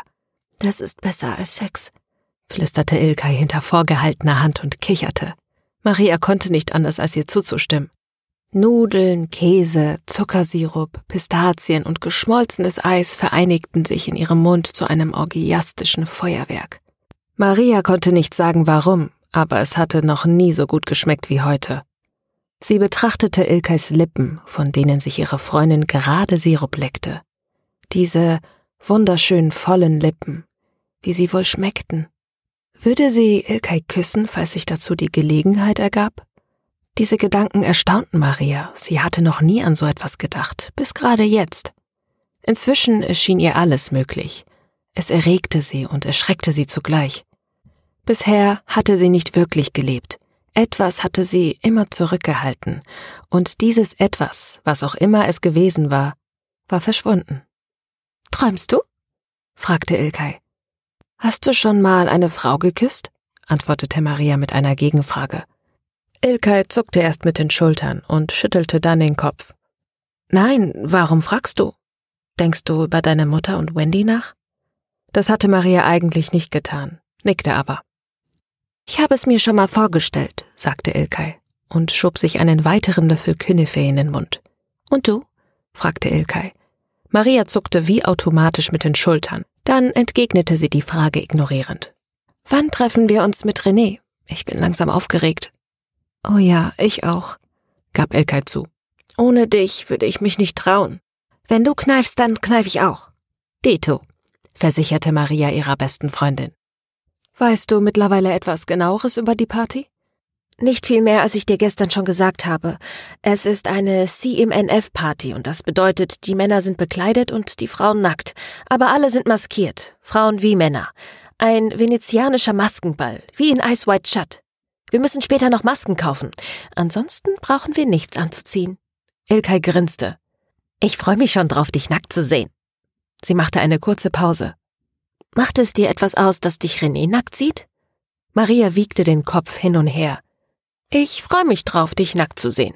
Das hätten wir aber auch einfacher haben können. Wir könnten einfach in die Sauna gehen, erklärte Maria und dachte flüchtig an Wendy und ihre Mutter. Aber so ist es wesentlich aufregender, oder? sagte Ilkay und Maria nickte zustimmt. Nie hätte ich mir träumen lassen, dass wir mal so etwas zusammen machen. Ich auch nicht. Deutlich hörte Maria die freudige Erregung in der Stimme ihrer besten Freundin. Ilkay warf einen kurzen Blick auf das Display ihres Smartphones. Wir treffen René in 30 Minuten am Kostümladen und da holen uns auch die Gastgeber ab, erklärte Ilkay. Gastgeber? fragte Maria. Ilkay winkte nach der Bedienung. Ja, weil wir neu und jung und dazu noch Frauen sind, zeigen sie uns die Location. Und dann ist dann auch die letzte Möglichkeit abzuspringen. Sie zahlten und gingen. Es war noch früh am Abend, trotzdem war es der Jahreszeit entsprechend schon ziemlich dunkel und kühl. Der November griff mit seinen klammen Fingern nach ihnen. Noch hielten sie der Zucker und der Tee von innen schön warm, aber auf längere Sicht war Maria zu dünn angezogen. Auch Ilkais Kleidung war nicht warm genug, aber davon ließen sie sich noch nicht stören. Wieder hackte sich Ilka bei Maria ein. Sie überquerten den Marktplatz und schlenderten die Fressgasse entlang. Ich habe eine Kleinigkeit für dich, nur für heute Abend, sagte Ilkay unvermittelt und blieb stehen. Sie zog Maria mit sich in den Eingang eines Hauses, damit sie den Passanten nicht im Weg standen. Sie zog ein schlichtes schwarzes Band mit einem Anhänger aus der Tasche. Das ist ein Halsband, erklärte sie verschämt. Maria erkannte, dass der Anhänger die Form der Hälfte eines gebrochenen Herzens hatte. Ilkay zog ihren Schal etwas herunter, damit Maria sehen konnte, dass ihre Freundin ein ähnliches Halsband trug mit der zweiten Hälfte des gebrochenen Herzes. Damit wir uns erkennen, erklärte Ilkay. Trotz Nacktheit und Masken. Maria nickte. Darf ich es dir umlegen? fragte Ilkay. Wieder nickte Maria, dieses Mal mit einem Lächeln. Auch wenn sie sich jetzt ein ganz wenig unwohl fühlte. Die Finger ihrer besten Freundin zitterten, als sie Maria das Halsband umlegte. Das sieht schön aus, sagte Ilkay und blickte Maria tief in die Augen. Die Sekunden verstrichen, ohne dass etwas passierte. Sie standen ganz dicht zusammen in dem schummrigen Hauseingang. Draußen liefen die Passanten vorbei und nahmen keine Notiz von ihnen. Was würdest du tun, wenn ich jetzt versuchen würde, dich zu küssen? dachte Maria bei sich. Dieser Gedanke erregte sie nicht. Es war nur so, dass alles in ihr in diesem Moment nach einem Kuss gierte aber es passierte nicht. Irgendwann war mindestens eine halbe Minute verstrichen. Da packte Ilka ihre Hand und zog sie mit sich aus dem Zwielicht zurück auf die Straße. Am Südlandhaus überquerten sie die Straße. An der nächsten Kreuzung erreichten sie das kleine Kostümgeschäft. Das Schaufenster war noch für Halloween dekoriert mit falschen Spinnweben sowie Plastikmasken und Bilder zeigten in einem Winkel scheinbar alte Fotografien und in einem anderen Monster, was ein ganz netter Effekt gewesen war, ohne die billigen Plastikrahmen. Maria seufzte, während sie die deprimierende Auslage betrachtete. Vor weniger als fünf Minuten hätte sie Ilkay fast geküsst. Jetzt stand Ilkay an der Ecke und hielt nach ihrem Freund Ausschau. Ilkay griff in die Tasche und checkte ihr Smartphone. Tja, sagte Ilkay dann, René braucht noch zehn Minuten. Lass uns schon mal reingehen und die Masken holen. Gerne. Maria war jede Begründung recht, um noch etwas Zeit alleine mit Ilkay zu verbringen. Ilkay reichte der alten Dame hinter dem Tresen einen Zettel. Mit leicht vom Alter zitternden Händen faltete die Dame den Zettel auseinander. Es war ein A4-Blatt mit einem schwarz-weißen Ausdruck. Etwas genervt nahm die Alte ihre Lesebrille von ihrer Kette und musterte kopfschüttelnd den Ausdruck und verschwand daraufhin wahrscheinlich ins Lager. Das ist so aufregend, wisperte Ilka Maria ins Ohr, wie ein verschämtes Schulmädchen. Maria schaute sich im Laden um. Sie waren die einzigen Kunden. Wie immer fragte sich Maria, wie so ein Lädchen überleben kann. Gefühlt war sie an diesem Laden schon hundertmal vorbeigekommen und hatte niemanden hinein oder hinausgehen gesehen. Die alte Dame kam mit drei flachen schwarzen Schachteln zurück und legte sie vor Ilkay auf den Tresen. Ilkay legte die Schachteln nebeneinander und öffnete jede andächtig. In ihnen lag je eine in rotes Krepppapier verpackte Maskenballmaske. Es waren Masken, die Nase und Mund frei ließen. Die Masken selbst waren aus weißem Plastik und wurden mit einem elastischen Band am Kopf gehalten. Jede Maske war in leichten Varianten mit Federn, Glitzer und Ornamenten verziert. Nicht hässlich, aber eindeutig nicht so wertig, wie die geschmackvolle Verpackung sie glauben machen wollte. Ilkay war jedoch offensichtlich begeistert und hielt sich jede einzelne Maske vors Gesicht. Maria war froh, dass sie das Halsband als Erkennungszeichen hatten. Die Masken selbst waren sich zu ähnlich. Für den Preis sind sie sehr schön, bestätigte Ilkay Marias Gedankengang. Ilkay bezahlte mit EC-Karte. Maria zog ihren Geldbeutel, um Ilkay die 30 Euro für ihre Maske zurückzugeben. Aber Ilkay schüttelte den Kopf. René besteht darauf, alles zu bezahlen. Warum? schoss es Maria durch den Kopf. Auch für mich? fragte sie skeptisch.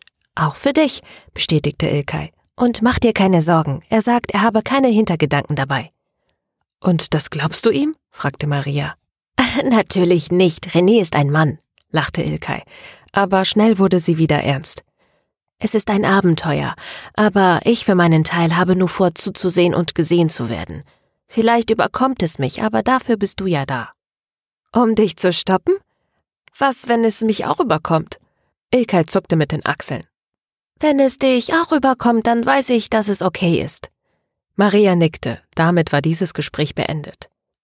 Die alte Dame hüstelte und hielt Ilkay eine unauffällige braune Plastiktüte hin, die man sonst nur in Sexshops bekommt, vermutete Maria. Lächelnd nahm Ilkay die Tüte mit den Masken und lachend verließen die Freundinnen das Geschäft. Vor dem Geschäft wartete schon René auf sie. Er trug einen marineblauen Kleiderbeutel über der Schulter und war in Begleitung einer hübschen Frau, die Maria vage bekannt vorkam. Sie schien älter als sie und Ilkay zu sein, aber noch keine 30, vielleicht 27 oder 28 Jahre. Sie war durchtrainiert und ihre Haut hatte die Bräune eines Solariums. Das hier ist Olga, stellte sie René vor. Und das ist meine Freundin Ilkay. Sie gaben sich die Hände sowie ihre beste Freundin Maria. Olgas Handschlag war kräftig, aber nicht unfreundlich. Dann erkannte Maria sie. Es war die Frau, die sie, ihre Mutter und Wendy zum Nacktbaden ins Fitnessstudio gelassen hatte. Olga lächelte sie an. Ich könnte schwören, wir haben uns schon mal getroffen. Arbeiten Sie nicht in diesem neuen Fitnessstudio? Ich habe meine Mutter und ihre Freundin mal dorthin begleitet. Olgas Lächeln wurde breiter. Das kann gut sein. Dann werden wir uns jetzt noch besser kennenlernen. Mein Freund wartet im Auto. Wir bringen euch alle zum Club. Theoretisch fährt auch eine Straßenbahn, aber nur bis Mitternacht und der Club schließt erst um zwei Uhr. Wir bringen euch dann wieder nach Hause, erklärte Olga souverän. Den Rest erzählen wir euch auf der Fahrt. Kommt, es ist nicht weit. Sie überquerten die Straße und gingen in die nächste Tiefgarage. Auf dem Weg löste Olga noch das Ticket am Automaten.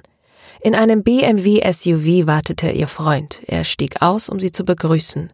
René gab ihr die Hand. Ilkay und Maria bekamen jeweils ein Küsschen auf die Wange. Es war Maria unangenehm und Ilkay wahrscheinlich auch, aber sie überspielten es beide. Olgas Freund stellte sich als Hubert vor. Er passte optisch gar nicht zu ihr. Er war groß, breitschultrig und schon etwas untersetzt mit graumelierten Haaren und Bart. Er war mindestens 45 oder 50 Jahre alt, aber er war, und das fiel Maria erst jetzt auf, im Partnerlook mit Olga gekleidet. Beide hatten die gleiche Trainingskombi. Die Patek Philippe an seinem Handgelenk, der Wagen und sein Auftreten sprachen für Erfolg und Geld. Sie stiegen ein, Olga und Hubert vorne, Ilkay, René und Maria hinten. Wie erwartet war in dem SUV mehr als genug Platz und alles war vom Feinsten. Hubert fuhr konzentriert und kaum waren sie aus der Tiefgarage, fing Olga an zu erzählen. Nun, es ist euer erstes Mal, deshalb habt ihr uns als Mentoren bekommen. Dabei beobachtete sie die drei Freunde im Rückspiegel. Wir werden euch alles zeigen und erklären euch die Details. Dann lassen wir euch alleine, versprochen. Es gibt dort auch genug Leute in eurem Alter. Das Calypso ist einer der größten Clubs in Europa, erzählte Olga. Ursprünglich war es eine Großraumdisco im Western-Stil. Jetzt ist alles umgestaltet wie ein griechischer Tempel es sieht mehr aus wie ein Familienbad, weniger wie ein Club. Der Pool ist aber eher klein. Es gibt auch eine Sauna, vier Whirlpools, eine Tanzfläche, zwei Bars, ein Casino, mehrere Einzelzimmer, einen Darkroom und einen Dungeon mit Schwarzlicht. In 30 Minuten sind wir da. Um 19 Uhr fängt es offiziell an. Wir dürfen schon um 18.30 Uhr rein, damit ihr euch umsehen könnt. Generell gilt, viel geht, nichts muss. Habt ihr Fragen? Einige Sekunden herrschte ein unangenehmes Schweigen, dann meldete sich Hubert zu Wort. Es gibt dort auch ein kurzes Meet and Greet für alle Neulinge. Ihr müsst euch keine Sorgen machen, niemand wird euch bedrängen. Vor Mitternacht ist alles eine große Party, nach Mitternacht eine große Orgie. Aua! Olga hatte Hubert in den Oberarm gekniffen. Ihr könnt jederzeit gehen, wenn es euch zu wild wird. Mit öffentlichen Verkehrsmitteln, Taxi oder wir bringen euch gerne jederzeit nach Hause, erklärte Olga. Was? fragte Hubert. Wieder knuffte Olga Hubert und zischte ihn an. Natürlich bringen wir Sie jederzeit nach Hause, wenn Sie wollen. Natürlich, erklärte Hubert resigniert. Olga lächelte ihn an und dann die drei auf der Rückbank. Mittlerweile waren sie auf der Autobahn. Nach einer kurzen Fahrt nahmen sie eine Abfahrt in ein Maria unbekanntes Industriegebiet. Sie hielten vor einer Werkshalle, die Maria groß genug erschien, um darin Jumbojets zu bauen. Auf dem mehrere Fußballfelder großen Schotterparkplatz standen schon einige hundert Autos aller möglichen Farben, Größen, Alter und Fabrikate. Vom verrosteten Kleinwagen bis zum Luxusschlitten. Sie hielten in der Nähe des Eingangs mit quietschenden Reifen. Durch eine hohe Betonmauer um das ganze Gebäude waren sie abgeschirmt vom Rest des Industriegebiets. Wenn nicht jemand gerade durch das Tor sah, dann konnte keiner eine Ahnung haben, was hier vorging. Auf den letzten Metern zum Eingang in die Halle steckten zu jeder Seite drei Fackeln im Boden. Ansonsten gab es keine Anzeichen, dass diese Halle etwas anderes sei als eine Fabrik oder eine Lagerhalle. Maria war sich ziemlich sicher, diesen Ort ohne Hilfe nicht mehr wiederzufinden. Sie traten durch die zweiflügelige Stahltür ins Innere, und dort war alles anders. Maria fand sich in einem Eingangsbereich wieder, der auch zu einem griechischen Restaurant hätte gehören können. Es mutete an, als würde man ein Thermalbad oder ein Spa betreten. Eine breite Theke mit Kasse am Eingang, dahinter rautenförmige Regale bis unter die Decke, gefüllt mit Handtuchrollen, Hunderte. Dort erwartete sie eine umwerfend hübsche Asiatin mit Strapsen und viel zu kurzem Shirt, unter dem sich klar ihre Nippel abbildeten. Es sah gut aus. Zwei warme Strahler bewahrten sie vor einer Unterkühlung. Der Schriftzug Calypso auf dem T-Shirt wies sie als Angestellte des Veranstalters aus. Hubert präsentierte ihr wortlos fünf Einladungen, die ziemlich genau wie eine griechische Version von Willy Wonkas Golden Ticket aussahen. Die hübsche Asiatin nahm sie entgegen und scannte den QR-Code auf jeder einzelnen Karte mit ihrem Smartphone und gab sie Hubert mit einem Nicken zurück. Ihr seid spät dran, das Meet and Greet hat schon angefangen. In 20 Minuten geht es dann los. Die Asiatin händigte Hubert fünf elektronische Armbänder aus rotem Gummi aus, die als Spinnschlüssel und zum Bezahlen im Club fungierten. Wir treffen euch in der Umkleide. Ihr geht erst einmal zum Meet and Greet. Ich nehme deinen Anzug mit, sagte Hubert, gab ihnen hier ein Band und nahm René die Kleidertasche ab.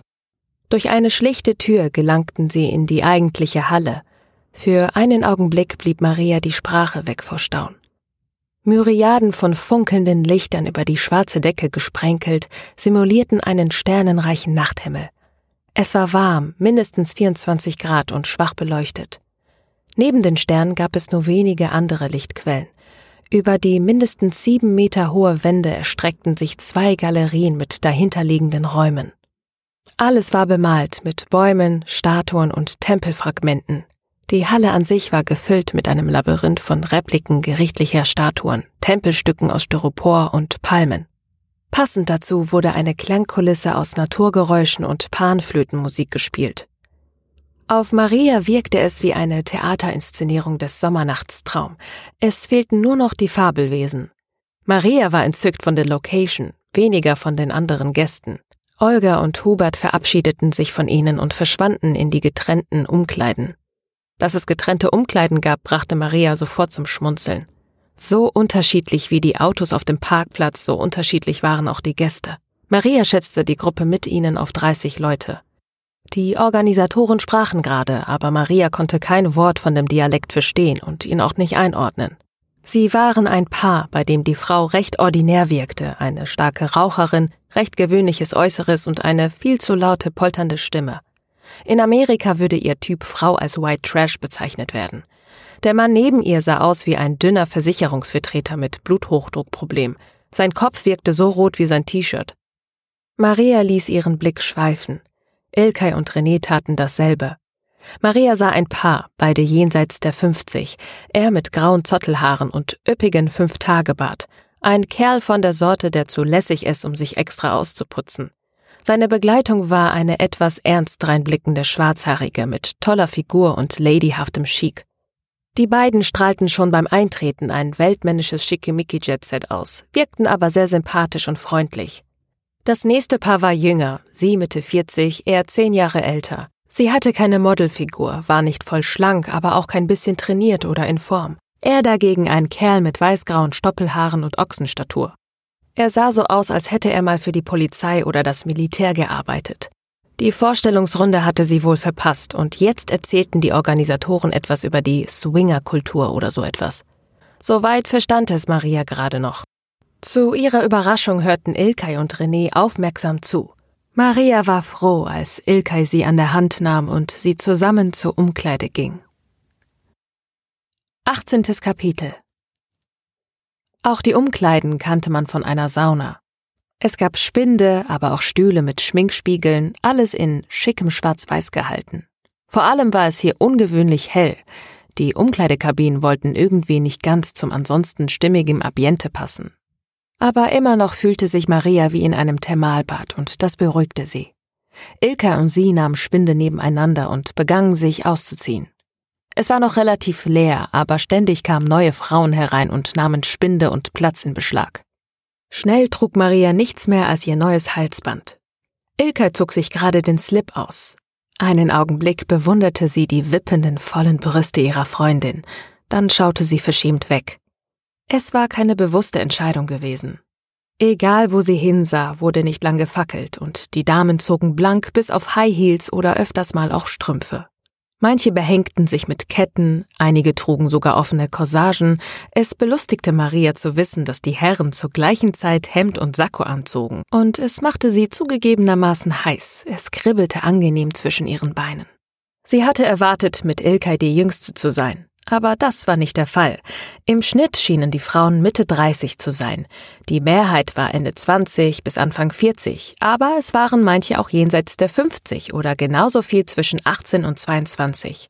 Von den Figuren her waren sie vorwiegend überdurchschnittlich hübsch. Natürlich gab es hier und da den einen oder anderen Ausschlag in zu dünn oder zu dick. Bist du soweit? fragte Ilkay und schloss ihren Spind. Im selben Moment vibrierte ihr Smartphone im Spind. Das werde ich jetzt ignorieren, erklärte sie. Marias Smartphone vibrierte ebenfalls. Wie automatisch griff sie danach und las die Nachricht. Pastor während Predigt vergiftet und verstorben. Maria verstand nicht, warum sie solch eine Nachricht bekam. Und? Wichtig, oder? fragte Ilka ironisch. Weißt du, wie ich das blockieren kann? fragt sie und zeigte Ilkay die Nachricht. Diese zuckte erst mit den Schultern, was ihre Brüste aufreizend ins Wippen versetzte, sagte dann aber, René hat mir erzählt, dass es total undurchsichtig ist, welche Meldungen für einen Nutzer hervorgehoben werden. Meldungen, die Freunden gefallen, Themen, die der Nutzer absichtlich oder unabsichtlich abonniert hat, Werbung so verpackt, dass man sie nicht gleich als solche erkennt, Trends, Themenvorschläge, die Liste könnte man fast ewig fortführen. Teile davon sind Geschäftsgeheimnisse, aber die meisten davon kann man im Dschungel der Einstellungen finden, wenn man sich dort auskennt. Ilkay machte eine Pause. So zumindest hat es mir René erklärt. Mit anderen Worten keine Ahnung. Du sagst es, lachte Ilkay. Du kannst aber gerne René auch selbst fragen. Er kann dir sicher helfen. Danke, ich überlege es mir, sagte Maria. Wollen wir jetzt reingehen? fragte Ilkay fordernd und streckte Maria ihre Maske hin. Maria nickte und legte das Smartphone in den Spind. René wartete bereits auf sie in Anzug und Maske. Und auch nur an dieser ließ er sich von den anderen Herren gut unterscheiden. Sie waren nicht die einzigen mit Masken, gehörten aber zu einer verschwindend kleinen Minderheit. Maria sah Hubert mit Olga im Getümmel verschwinden. Es war schade, dass sie noch keine Chance gehabt hatte, einen Blick auf Olga zu werfen. Das würde sie aber im Laufe des Abends nachholen. Maria fühlte sich überhaupt nicht nackt. Sie konnte nicht sagen, ob es an der Tatsache lag, dass sie eine Maske trug oder daran, dass alle Frauen nackt waren. Darf ich sagen, dass du gut aussiehst? fragte René sie. Ilkay sieht besser aus, antwortete sie. Es war ihr nicht unangenehm, dass er sie taxierte, aber sie wollte vermeiden, dass er auf falsche Gedanken kam. Wollen wir zusammen losziehen? fragte er an die beiden Mädchen gerichtet. Ich weiß nicht, was du machst, aber ich werde mich nicht von Maria trennen, erwiderte Ilkay und gab dann René den ersten Kuss des Abends.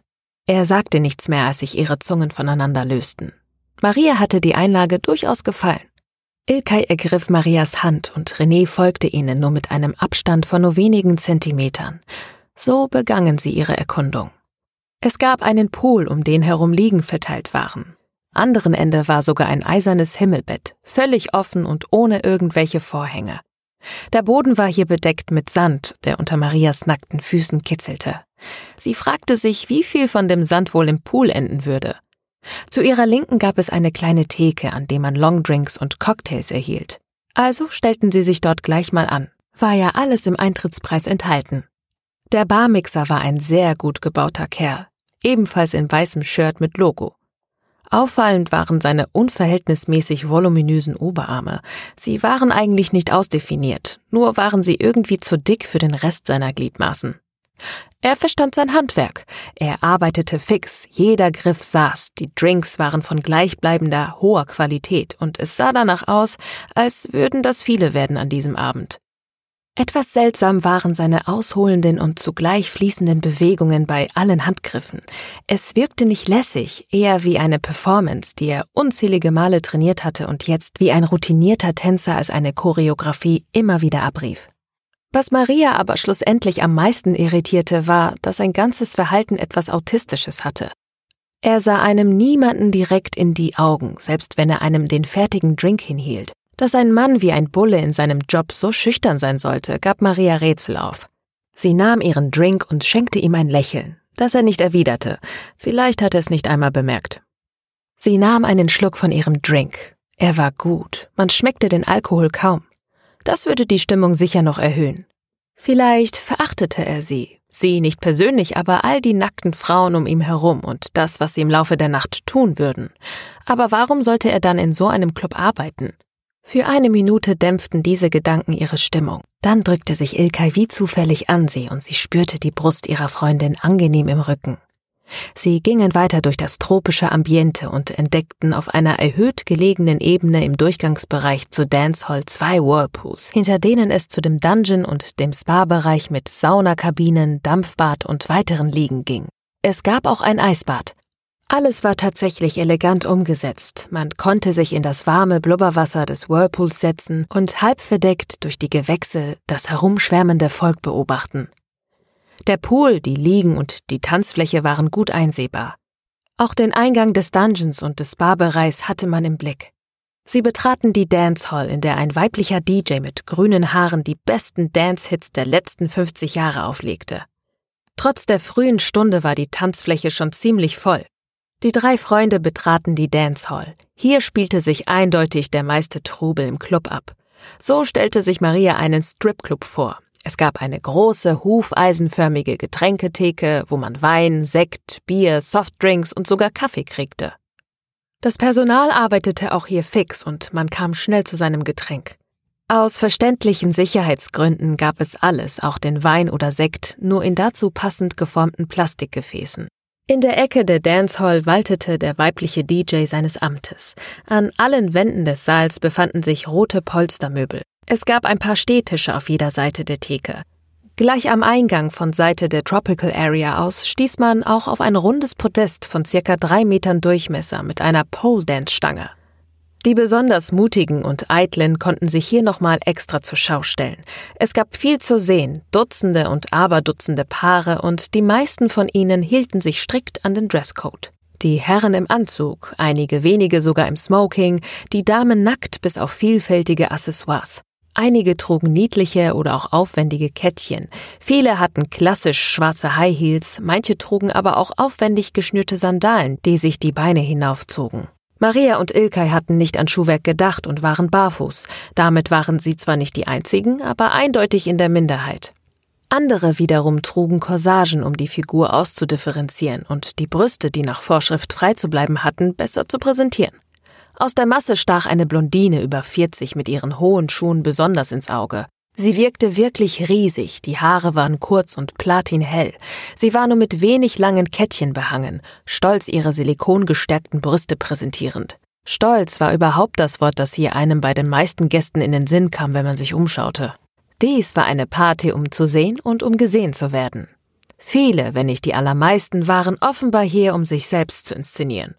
Ein paar Dutzend tanzten, oft auch nur die Damen, und ließen sich dabei von den umstehenden Herren mit ihren Drinks in der Hand bewundern. Maria hatte aber eigentlich nichts auszusetzen daran. Es war eine kleine frivole Disco mit außergewöhnlich attraktiven Wesen auf dem Dancefloor. Die übrigen Anwesenden begnügten sich etwas entfernter vom Radau der Boxen, mit Herumfletzen auf den Möbeln und mit Plaudern. Maria gewann den Eindruck einer verschworenen Gemeinschaft. Hier traf man sich mit Leuten, die man schon kannte, weniger zum Kennenlernen. Das war ein bisschen schade, fand sie. Der Spa-Bereich erinnerte sie an das Fitnesscenter, das sie mit ihrer Mutter und Wendy besucht hatte. Der Dungeon passte für Maria nicht in den Pärchenclub. Maria war vor Jahren einmal in einer Lasertag-Area gewesen, wo sich die Besucher gegenseitig mit harmlosen Laserwaffen abschossen. Wie in einem 3D-Shooter, aber in echt. Und diese Area sah dem Dungeon sehr ähnlich. Im ganzen Dungeon gab es ausschließlich Schwarzlicht, die Wände waren dementsprechend mit Farben verziert, die im Schwarzlicht leuchteten. Im Schwarzlicht war die Welt wie ausgetauscht, als hätte jemand einen Negativ-Photoshop-Filter über die Welt gelegt. Der Dungeon war ein Labyrinth aus Spiegeln und bemalten Sperrholzwänden. Überall an den Wänden gab es kleine und größere Löcher, Einige so groß, dass man hindurchkriechen konnte, durch anderen konnte man seinen Arm oder andere Körperteile stecken. Der Boden war belegt mit einem flauschigen Teppich, überall lagen große Kissen auf dem Boden. So früh am Abend war der Dungeon noch leer, aber Maria konnte sich durchaus vorstellen, was hier später los sein würde. Sie überraschten ein Pärchen beim Knutschen und zogen sich zurück. Maria fielen positiv die vielen grünen Ausgangsschilder und die kleinen roten Kästchen mit den Feueralarmknöpfen auf, die sie an den ungewöhnlichsten Ecken entdeckten. Abseits des Disco-Bereichs verlief es sich dann zunächst.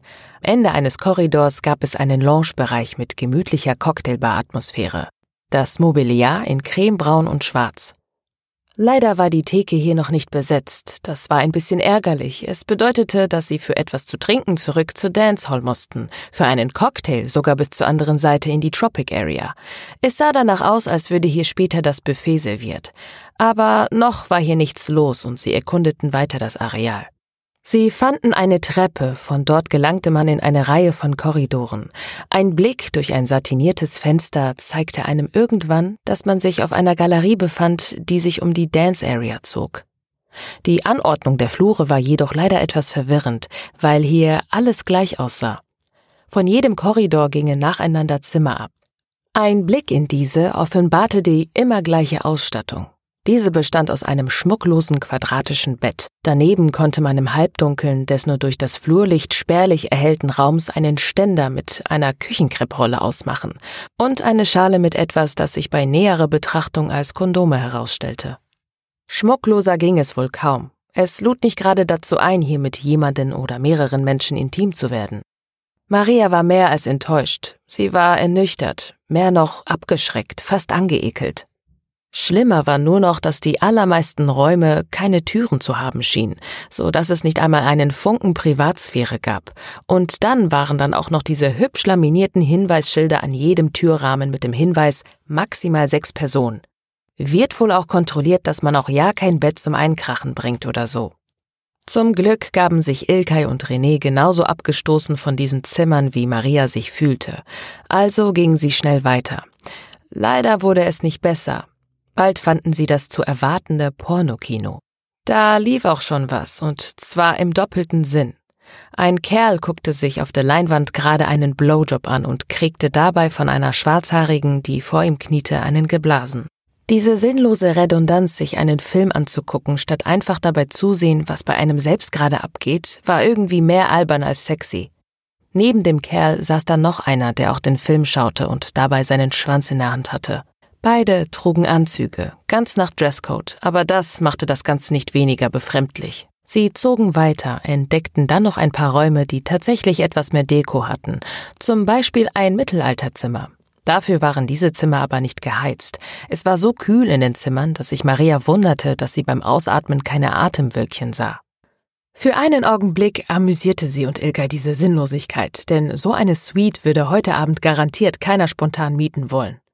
Nun entdeckten sie noch einen Fitnessraum mit allerlei Geräten, einem Laufband und anderen Trainingsstationen, und wieder wunderten sie sich über diese Sinnlosigkeit dieses Angebots. Wer ging denn nackt mit Stöckelschuhen oder im Anzug auf ein Laufband? Das war doch grotesk.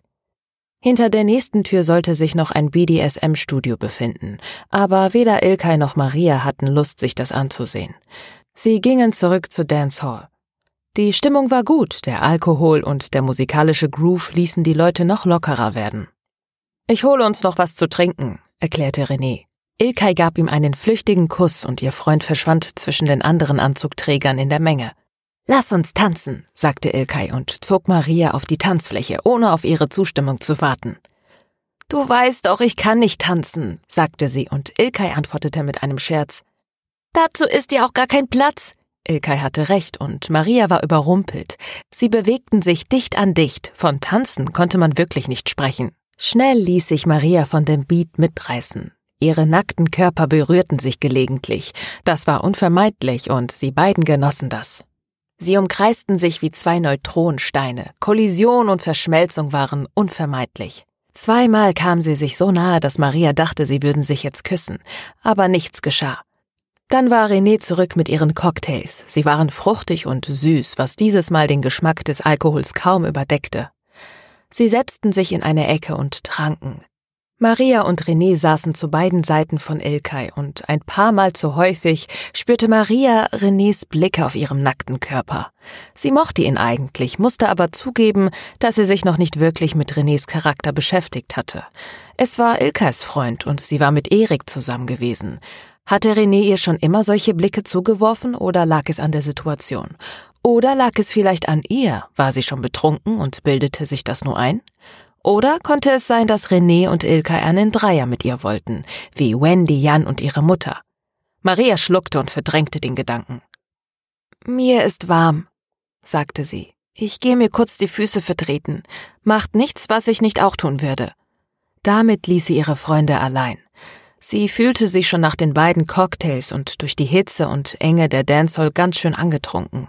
Doch nach ein paar Schritten durch das Tropenareal ging es ihr etwas besser. Ihr Kopf klärte sich, aber sie passte nicht auf, wo sie hintrat, und dann stolperte sie in einen anderen Mann hinein. Es war Jan. Sie erkannte ihn sofort, und er erkannte sie. Entschuldigung, sagte sie schnell und wollte weitergehen, doch er hielt sie fest, aber nicht so, dass er ihr wehtat. Jan schaute sich um, zog sie mit sich in den Schatten einer Palme. In dem Moment, in dem sie sich gegen seinen Griff sträubte, ließ er los. Wendy hat dich gesehen. Ich habe gesagt, dass das unmöglich du sein kannst, aber ich bin gekommen, um nachzusehen, sagte Jan, und in diesem Moment hörte er sich an wie Jonas. Aber das verging sofort. Was machst du hier? fragte Jan. Ich habe dich nicht gesucht, wenn du das meinst, erklärte Maria. Nicht mehr, präzisierte sie. Anfang, als ich erfahren habe, dass du mein Vater bist, da habe ich dich gesucht. Du hast mir klar zu verstehen gegeben, dass du nicht mit mir sprechen willst, also habe ich es gelassen. Es ist also ein Zufall, dass du hier bist? fragte er. Sie zuckte mit den Achseln und ihr wurde langsam wieder bewusst, dass sie nackt war. Das soll ich dir glauben? Es ist mir egal, ob du mir glaubst oder nicht, sagte sie gereizt. Jan ruderte zurück, wieder mehr wie Jonas. Es tut mir leid. Ich weiß im Moment nicht, was mir unangenehmer ist, dass wir uns treffen oder dass wir uns hier an diesem Ort treffen. Du siehst gut aus. Wendy hat dich sofort erkannt. Du hast den Körper deiner Mutter und den würde sie überall erkennen, sagt sie. Maria war geschockt und das auf so vielen Ebenen. Ihr Vater hatte ihr ein Kompliment über ihren Körper gemacht, sie gerügt, in einem Swingerclub zu sein und ihr zu verstehen gegeben, dass er sie nicht sehen wollte, und das alles in zwei Sätzen. Maria blieb stumm. Sie konnte nichts sagen. Wollen wir zu Wendy gehen? fragte er höflich. Maria zuckte wieder mit den Achseln. Wendy wollte sie jetzt eigentlich überhaupt nicht sehen. Aber sie folgte ihm. Sie gingen zu einem der Whirlpools, in dem Wendy alleine saß, gut verdeckt von den üppigen Sträuchern. Erst jetzt bemerkte sie, dass Jan barfuß war. Er trug nur Jackett und Hose, beides war nass. Hemd, Unterwäsche, Strümpfe und Socken lagen säuberlich gefaltet neben dem Whirlpool auf einem Badetuch. Er musste sich die Sachen ohne sich abzutrocknen angezogen haben, um sofort zu ihr zu gehen. Also war es ihm wichtig gewesen. Jan bedeutete ihr, ins Wasser zu gehen, und sie tat es. Das Wasser war warm, und unter den Blasen fühlte sie sich nicht mehr so nackt. Jan hatte sich inzwischen auch ausgezogen und saß nun neben Wendy und ihr gegenüber. Der Whirlpool war mindestens für acht Personen geeignet, und Maria saß so weit von den beiden entfernt wie irgendwie möglich. Möchtest du die Maske nicht vielleicht abnehmen? Es fühlt sich etwas albern an, sagte Jan in seiner weltgewandten Art, die sie aus seinen Videos kannte. Sie tat es und durchbohrte die beiden mit ihrem Blick. Ein erstes Treffen mit ihrem Vater hatte sie sich anders vorgestellt. Ganz anders. The Amazing Creationist ist tot, wusstest du das? fragte Wendy. Nein, das wusste Maria nicht, und das musste man ihr auch ansehen. Wendy nickte. Ich bin der letzte der vier, erklärte Jan. Rorschach-Test hat The Amazing Creationist vergiftet. Es gibt ein Video davon, das gerade viral geht. Komisch, dass du davon noch nichts gehört hast. Aber musst du auch nicht sehen, ist kein schöner Anblick. Wolfgang war Prediger seiner eigenen kleinen bibeltreuen evangelikalen Gemeinde.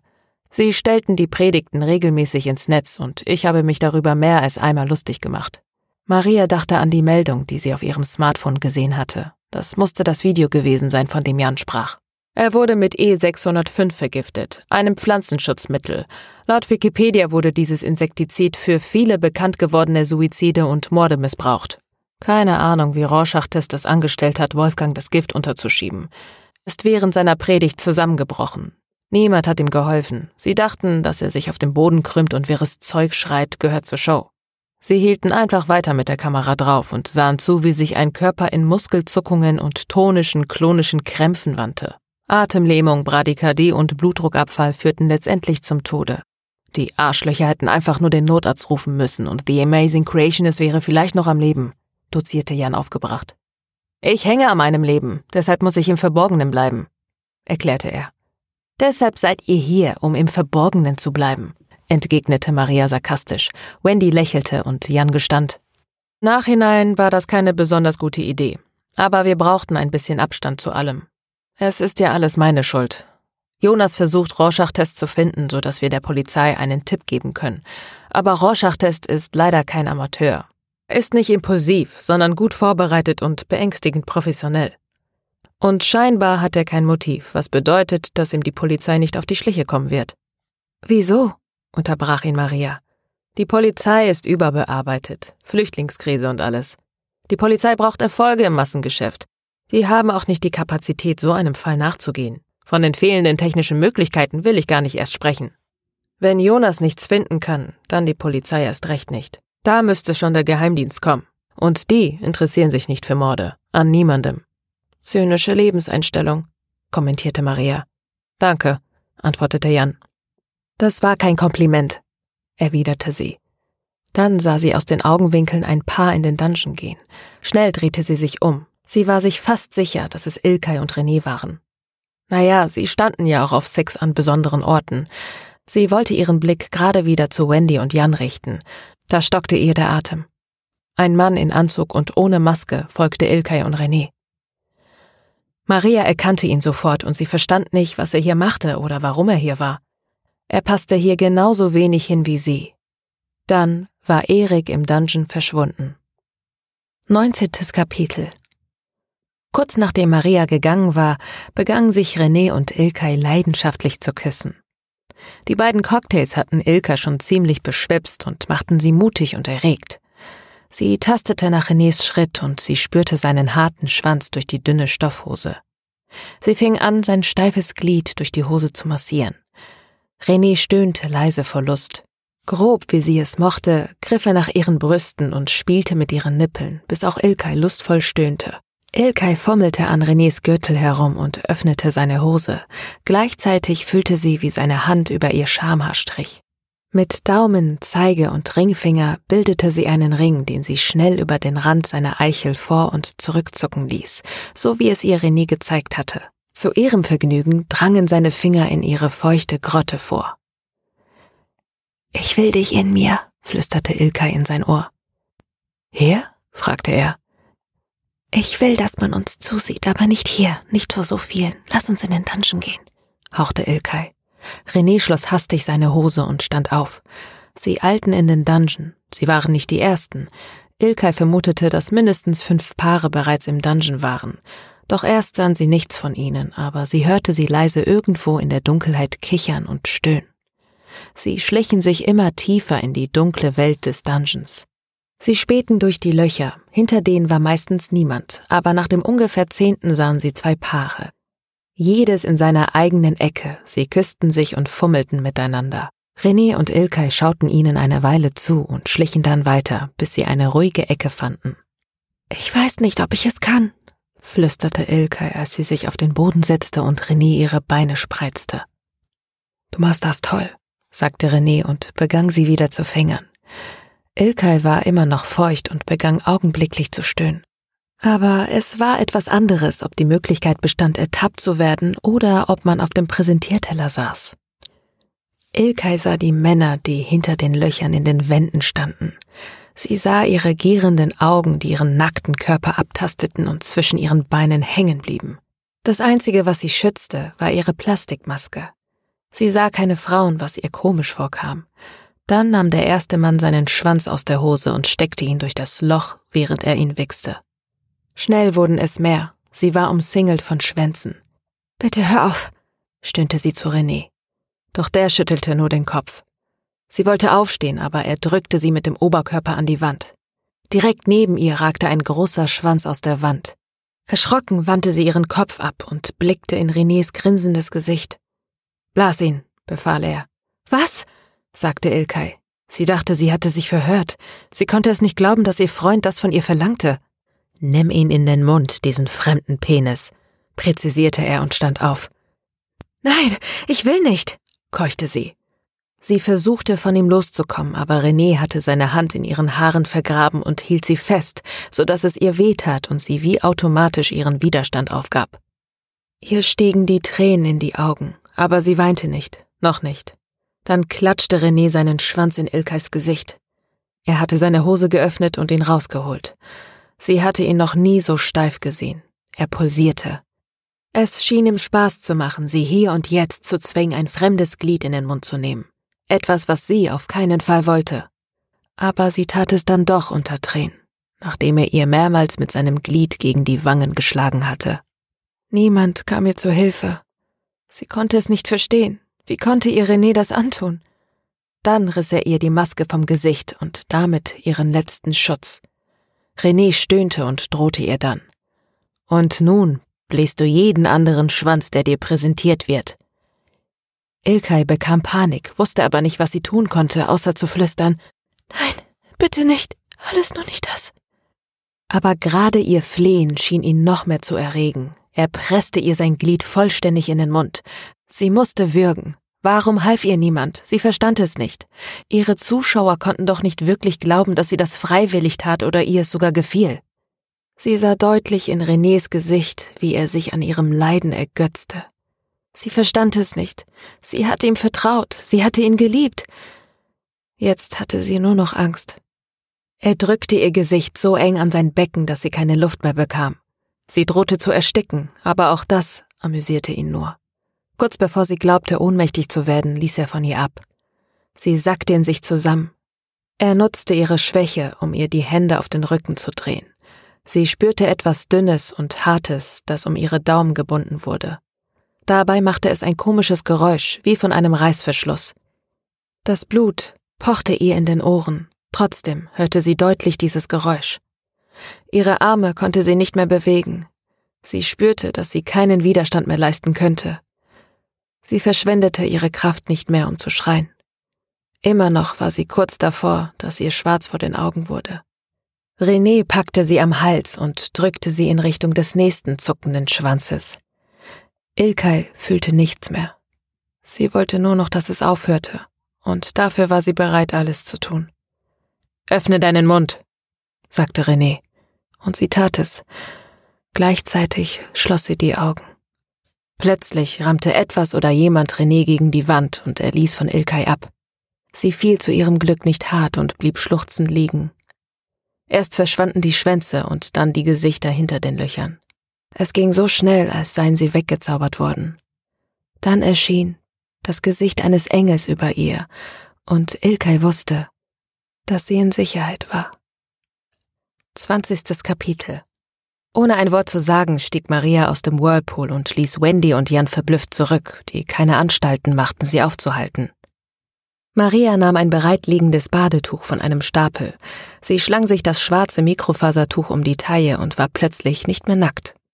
Sie wollte Erik nicht nackt gegenübertreten, aber sie musste wissen, was er hier machte. Dann ging sie auf dem direktesten Weg in den Dungeon. Das Mikrofasertuch war eine hervorragende Wahl. Genau wie die Männer in ihren meist schwarzen Anzügen war sie fast unsichtbar. Niemand warf ihr mehr als einen flüchtigen Blick zu. Die nackten Frauen hingegen schienen frei wild zu sein. Sie wurden von überall her betatscht. Nun machte sich Maria auch noch Sorgen um Ilkay, und diese Sorgen wurden mit jedem Schritt, den sie in das dunkle Labyrinth machte, größer. Schnell verirrte sie sich. Keine Spur von Ilkay, René oder Erik. Sie lauschte und versuchte sich an den grünen Notausgangsschildern und den roten Feueralarmboxen zu orientieren. Nach einigen Minuten musste sie zugeben, dass sie immer noch keine Ahnung hatte, wo sie war. Sie überlegte gerade, ob sie einen der Männer ansprechen sollte. Da sah sie Erik am Ende des Ganges. Er sah entsetzlich aus. Und das schien nicht nur an dem Schwarzlicht zu liegen.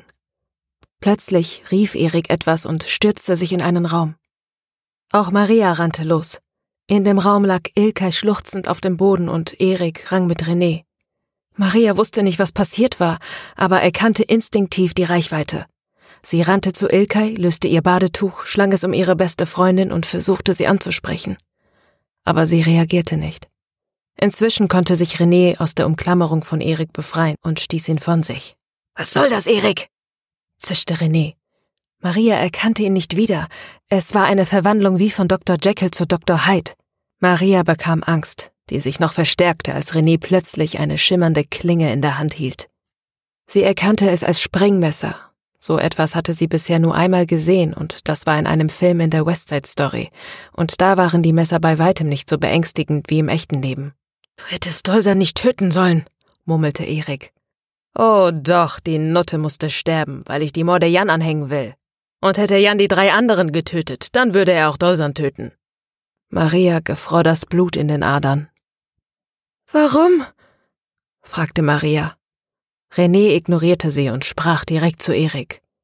Bruder, ich will dir nichts tun, aber unsere beiden Freundinnen müssen hier über die Klinge springen.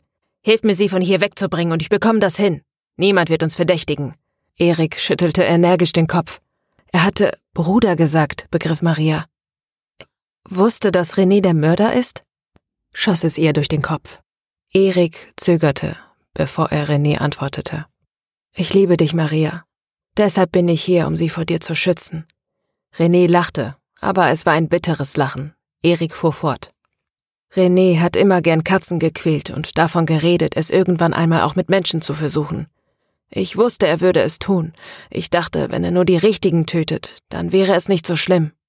Immerhin ist er mein Bruder. Ich habe sonst niemanden. Inzwischen war seine Stimme flehend. Renés Stimme wiederum nahm einen lakonischen Tonfall an. Mein vier Minuten jüngerer Bruder will damit sagen, dass er schwach ist. Er würde sich nie gegen mich stellen. Ich habe schon immer mit seinen Sachen spielen dürfen. Warum dann auch nicht mit seiner Freundin? Erik ließ die Schultern hängen. Von ihm war keine Hilfe mehr zu erwarten. Maria bedauerte ihn. Sie wusste nicht, wie René seinen Bruder kontrollierte, aber er tat es, und das wahrscheinlich schon sehr lange. Maria fiel etwas ein. Wenn ihr Brüder seid, was ist dann mit den Polizeikontakten? Die gibt es nicht, gab Erik zu. Das gehörte alles zu seinen Spielchen. Maria schüttelte den Kopf. Warum hast du da nie etwas gesagt? fragte Maria, aber Erik blieb stumm und sah wie ein ertapptes Kind auf seine Füße. Wie heißt ihr denn wirklich? Fragte sie, und sie musste Zeit schinden, damit ihr etwas einfiel. Erik stand im Eingang, und selbst wenn er sich nie aufhalten würde, stand er doch im Weg, und die zwei Meter zwischen ihnen würde René in einem Augenblick überwunden haben. Dann war da noch Ilkay, sie konnte sie nicht hier lassen. Wertmann. Erik und René Wirtmann, sagte René und schaute Maria nachdenklich an. Hast du es Maria jemals besorgt, kleiner Bruder? Fragte René, seine Augen an Maria geheftet. Ich denke, ich sollte es ihr hier und jetzt besorgen, bevor wir gehen. Und du solltest dich besser nicht wehren, sonst verziere ich dich mit dem Messer. Maria ballte ihre Hände zu Fäusten. Sie schaute zu Erik, aber der schaute nur zu Boden. Tränen stiegen in Maria auf. Sie würde kämpfen, lieber hier und jetzt sterben, als sich mit diesem Schwein hinzugeben. Sie wollte gerade aufstehen, da legte sich etwas aus der Dunkelheit um Eriks Hals und zog ihn zurück. Schön ruhig, sagte Jan, der Erik im Schwitzkasten hielt. Wir haben doch gerade festgestellt, dass du hier der Held bist, also bleib ganz locker. Jan trug wieder seinen Anzug. Er und Wendy hatten sich Zeit gelassen und waren gerade rechtzeitig gekommen. Wendy zwängte sich an Erik vorbei und stellte sich zwischen René und Ilkay sowie Maria. Sie war nach wie vor nackt, Maria fand das unglaublich mutig und dumm. Sie war mindestens einen Kopf kleiner als René, 20 Kilo leichter, unbewaffnet und, wie schon erwähnt, nackt. Mädchen, steht auf und haut ab! zischte sie über die Schulter, ohne ihren Blick auch nur eine Sekunde von René zu lassen. Maria versuchte es, aber es gelang ihr nur sehr langsam, Ilkay aufzurichten. Sie war immer noch kaum ansprechbar und reagierte nur sehr träge auf Maria. Junge, gib doch auf, sagte Jan und René lachte nur. Warum? Ich bin hier der verrückte Serienkiller und bewaffnet. Die Frage ist doch, bedeuten dir deine Frau und deine Tochter so wenig wie mir mein Bruder? Wenn nicht, dann würde ich vorschlagen, dass ihr euch jetzt verzieht. Dann passiert euch vielleicht niemandem etwas. Zumindest jetzt nicht, drohte René. Wendy trat von einem Bein auf das andere, immer wieder. Sie musste nervös sein. Es war alles gut gemeint, aber so mutig war sie dann doch nicht. René trat einen schnellen Schritt auf sie zu, das Messer auf Wendy gerichtet. Wendy allerdings trat nicht zur Seite, sondern René ins Gesicht. Wie aus dem Nichts schoss ihr Bein hoch und traf René an der Schläfe. Er wankte und noch bevor er in die Knie gehen konnte, wischte Wendy ihn mit einem zweiten, viel stärkeren Kick an der Seite seines Kopfes. René ging erschlafft zu Boden. Maria erinnerte sich, dass ihre Mutter mal etwas von Kampfsport im Zusammenhang mit Wendy erwähnt hatte. Erst jetzt fiel ihr das ein. Maria schnappte sich das Messer, das René hatte fallen gelassen, und löste vorsichtig Ilkas Fesseln. Irgendwer drückt bitte den nächsten Feueralarmknopf auf dem Weg nach draußen. Ich schnappe mir unseren kleinen Psychopathen. Maria, bekommst du das mit deiner Freundin hin? Maria nickte. Ilkay stand jetzt auf eigenen Beinen und Maria musste sie nur führen. 21. Kapitel Der Feueralarm schrillte und es regnete aus den Sprinklern, aber zu wenig, um ein Feuer einzudämmen. Hier würde jemand für die Feuersicherheit Ärger bekommen, erkannte Maria. Wendy schob Erik vor sich her.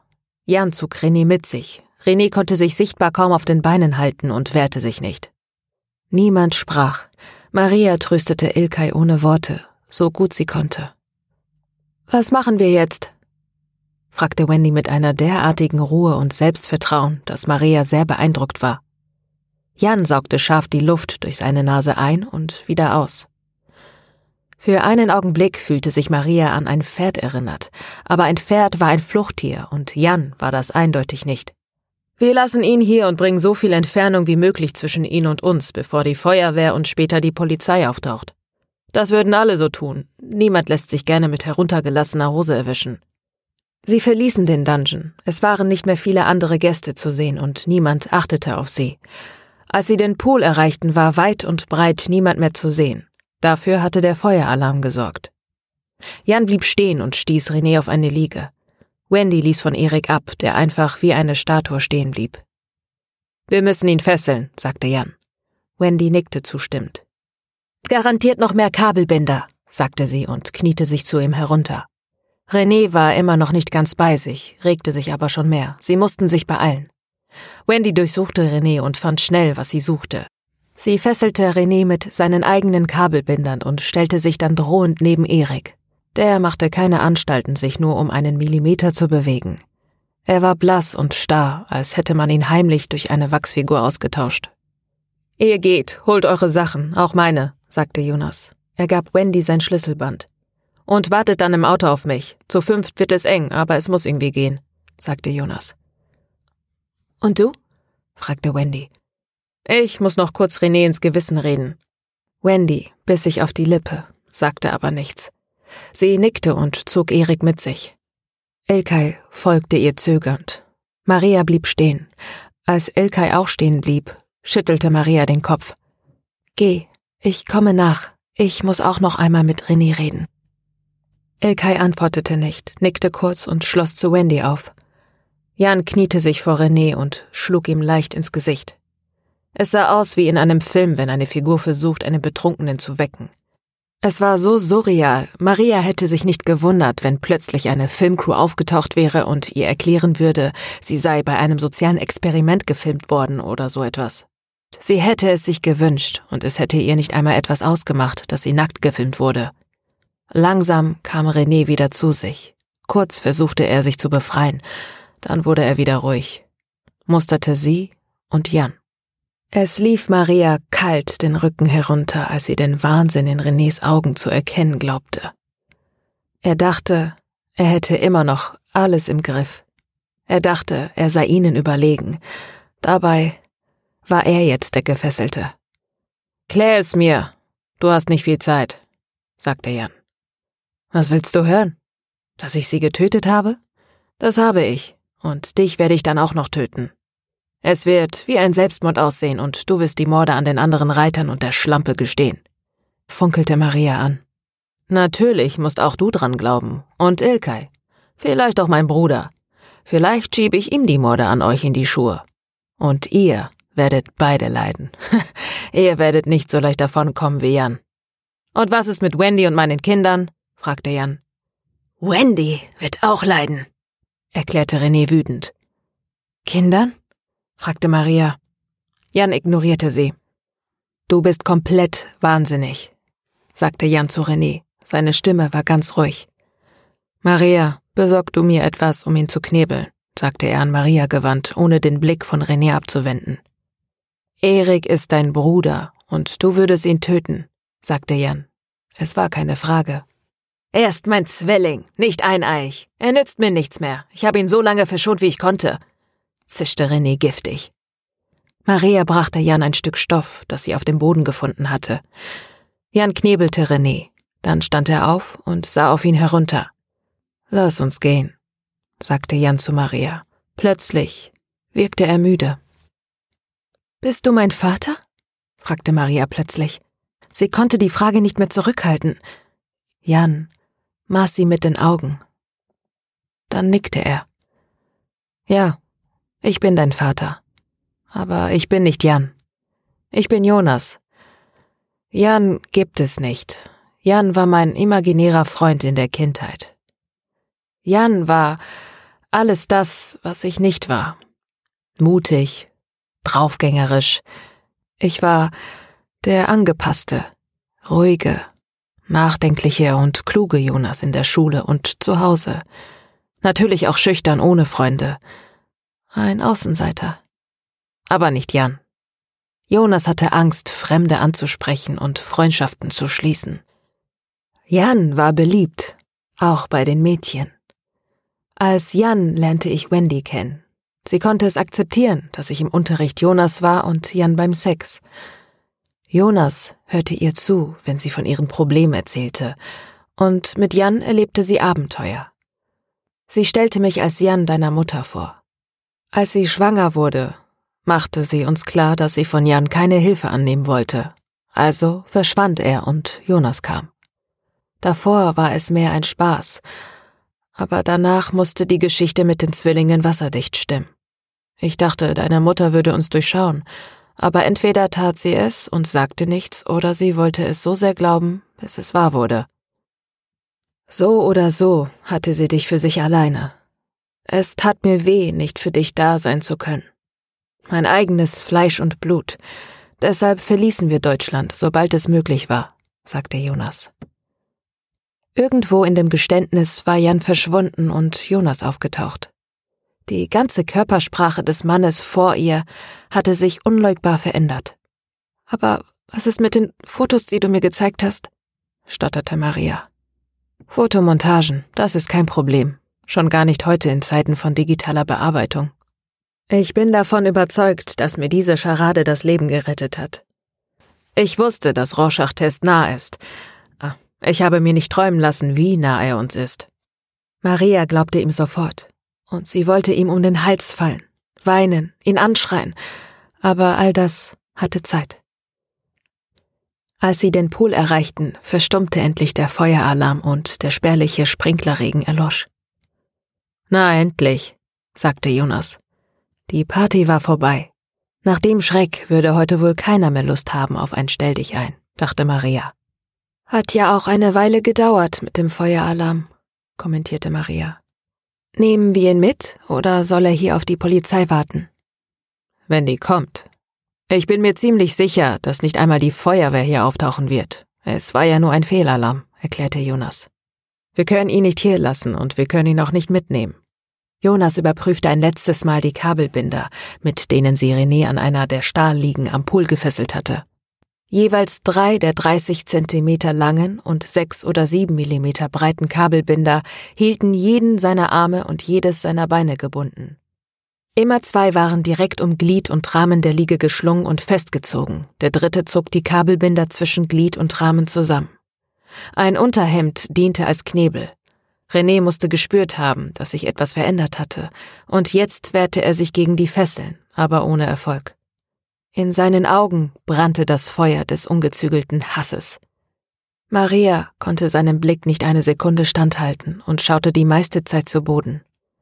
Sie entdeckte einen Stuhl auf dem Grund des Pools, ein schwarzes Stück vom selben massigen Design wie die Liege. Der Pool war mindestens 1,80 Meter tief. Was machen wir jetzt?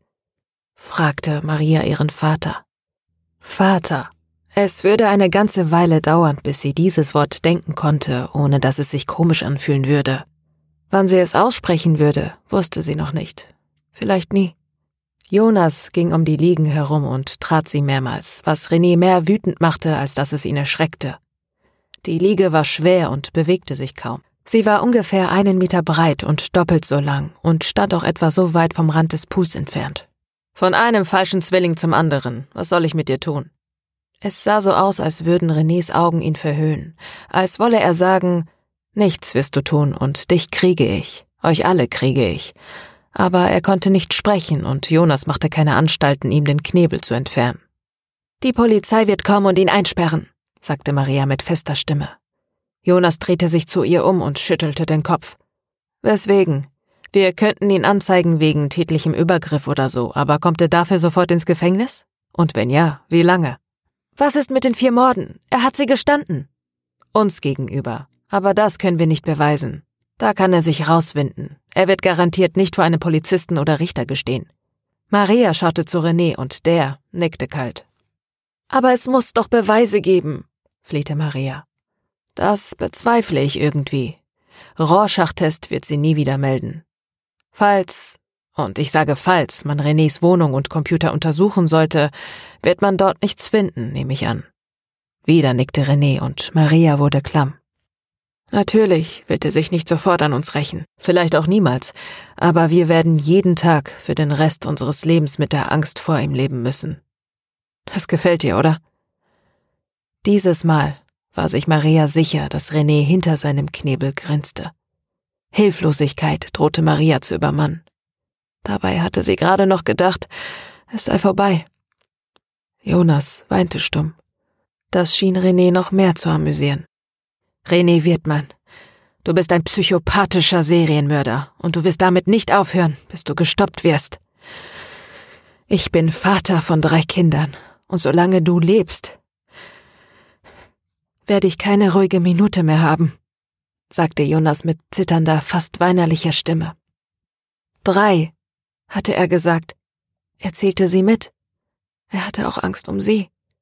Es war so ungerecht, die weinerliche Art von Jonas stieß sie ab, aber sie fühlte sich genauso. Er ließ es zu, dass ihn seine Schwäche übermannte, aber sie verstand nicht, warum. Leider gibt es nichts, was Jonas Zwilling dir entgegensetzen kann. Du hast gewonnen, sagte Jonas mit brechender Stimme. In diesem Moment musste wohl auch René merken, dass etwas nicht stimmte. Jonas, nein, Jan ging neben René in die Knie, schob die Hände unter die Liege und schob sie unter großer Kraftanstrengungen in Richtung Pool. Die Füße der Liege verhakten sich am Rand des Pools. Jan wuchtete sie hoch und kippte die Liege mit Renés Gesicht voran in den Pool. Jan keuchte vor Anstrengung. Das Ganze hatte weniger als fünf Sekunden gedauert und Maria hatte tatenlos zugesehen. Sie stand neben Jan am Rand des Pools und schaute auf den Boden. Dort lag nun René unter der Liege begraben. Es war totenstill. Sie hörte nichts als das Klopfen ihres Herzens. Was hast du getan? fragte sie. Mit kühler, konzentrierter Stimme antwortete Jan. Was getan werden musste. Wir sollten gehen. Wir waren nie hier, das wäre sonst unterlassene Hilfeleistung. Ein schlimmer Unfall. Ein Sexspiel ist schiefgelaufen. Vielleicht sollte das der Fehlalarm überdecken, keine Ahnung. Die Polizei wird untersuchen und nichts finden. Wir waren nicht da. Niemand war da. Es wird sich niemand bei der Polizei melden, der da gewesen ist, und der Club wird keine Namen seiner Gäste rausgeben. Die hat er gar nicht. Alles wurde über Pseudonyme gebucht und bar bezahlt. Die Angestellten werden aussagen und der Club muss mindestens für eine Weile schließen. Aber dann geht alles weiter. Luftblasen stiegen aus dem Pool. René lebte noch, erkannte Maria. Es ist sicherlich kein schöner Tod. So etwas wünscht man niemanden. Maria merkte, dass Jan Zeit schindete. Sie schrie ihn an. Wir müssen ihn retten. Okay, wie?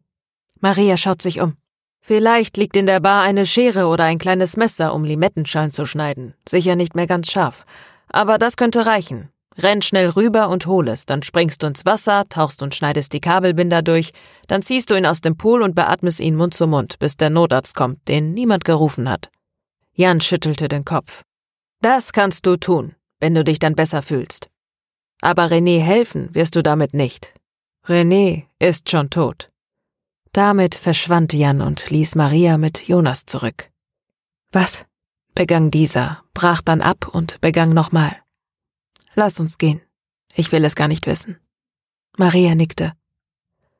Ja, es muss ein blöder Unfall gewesen sein. Wir waren gar nicht hier.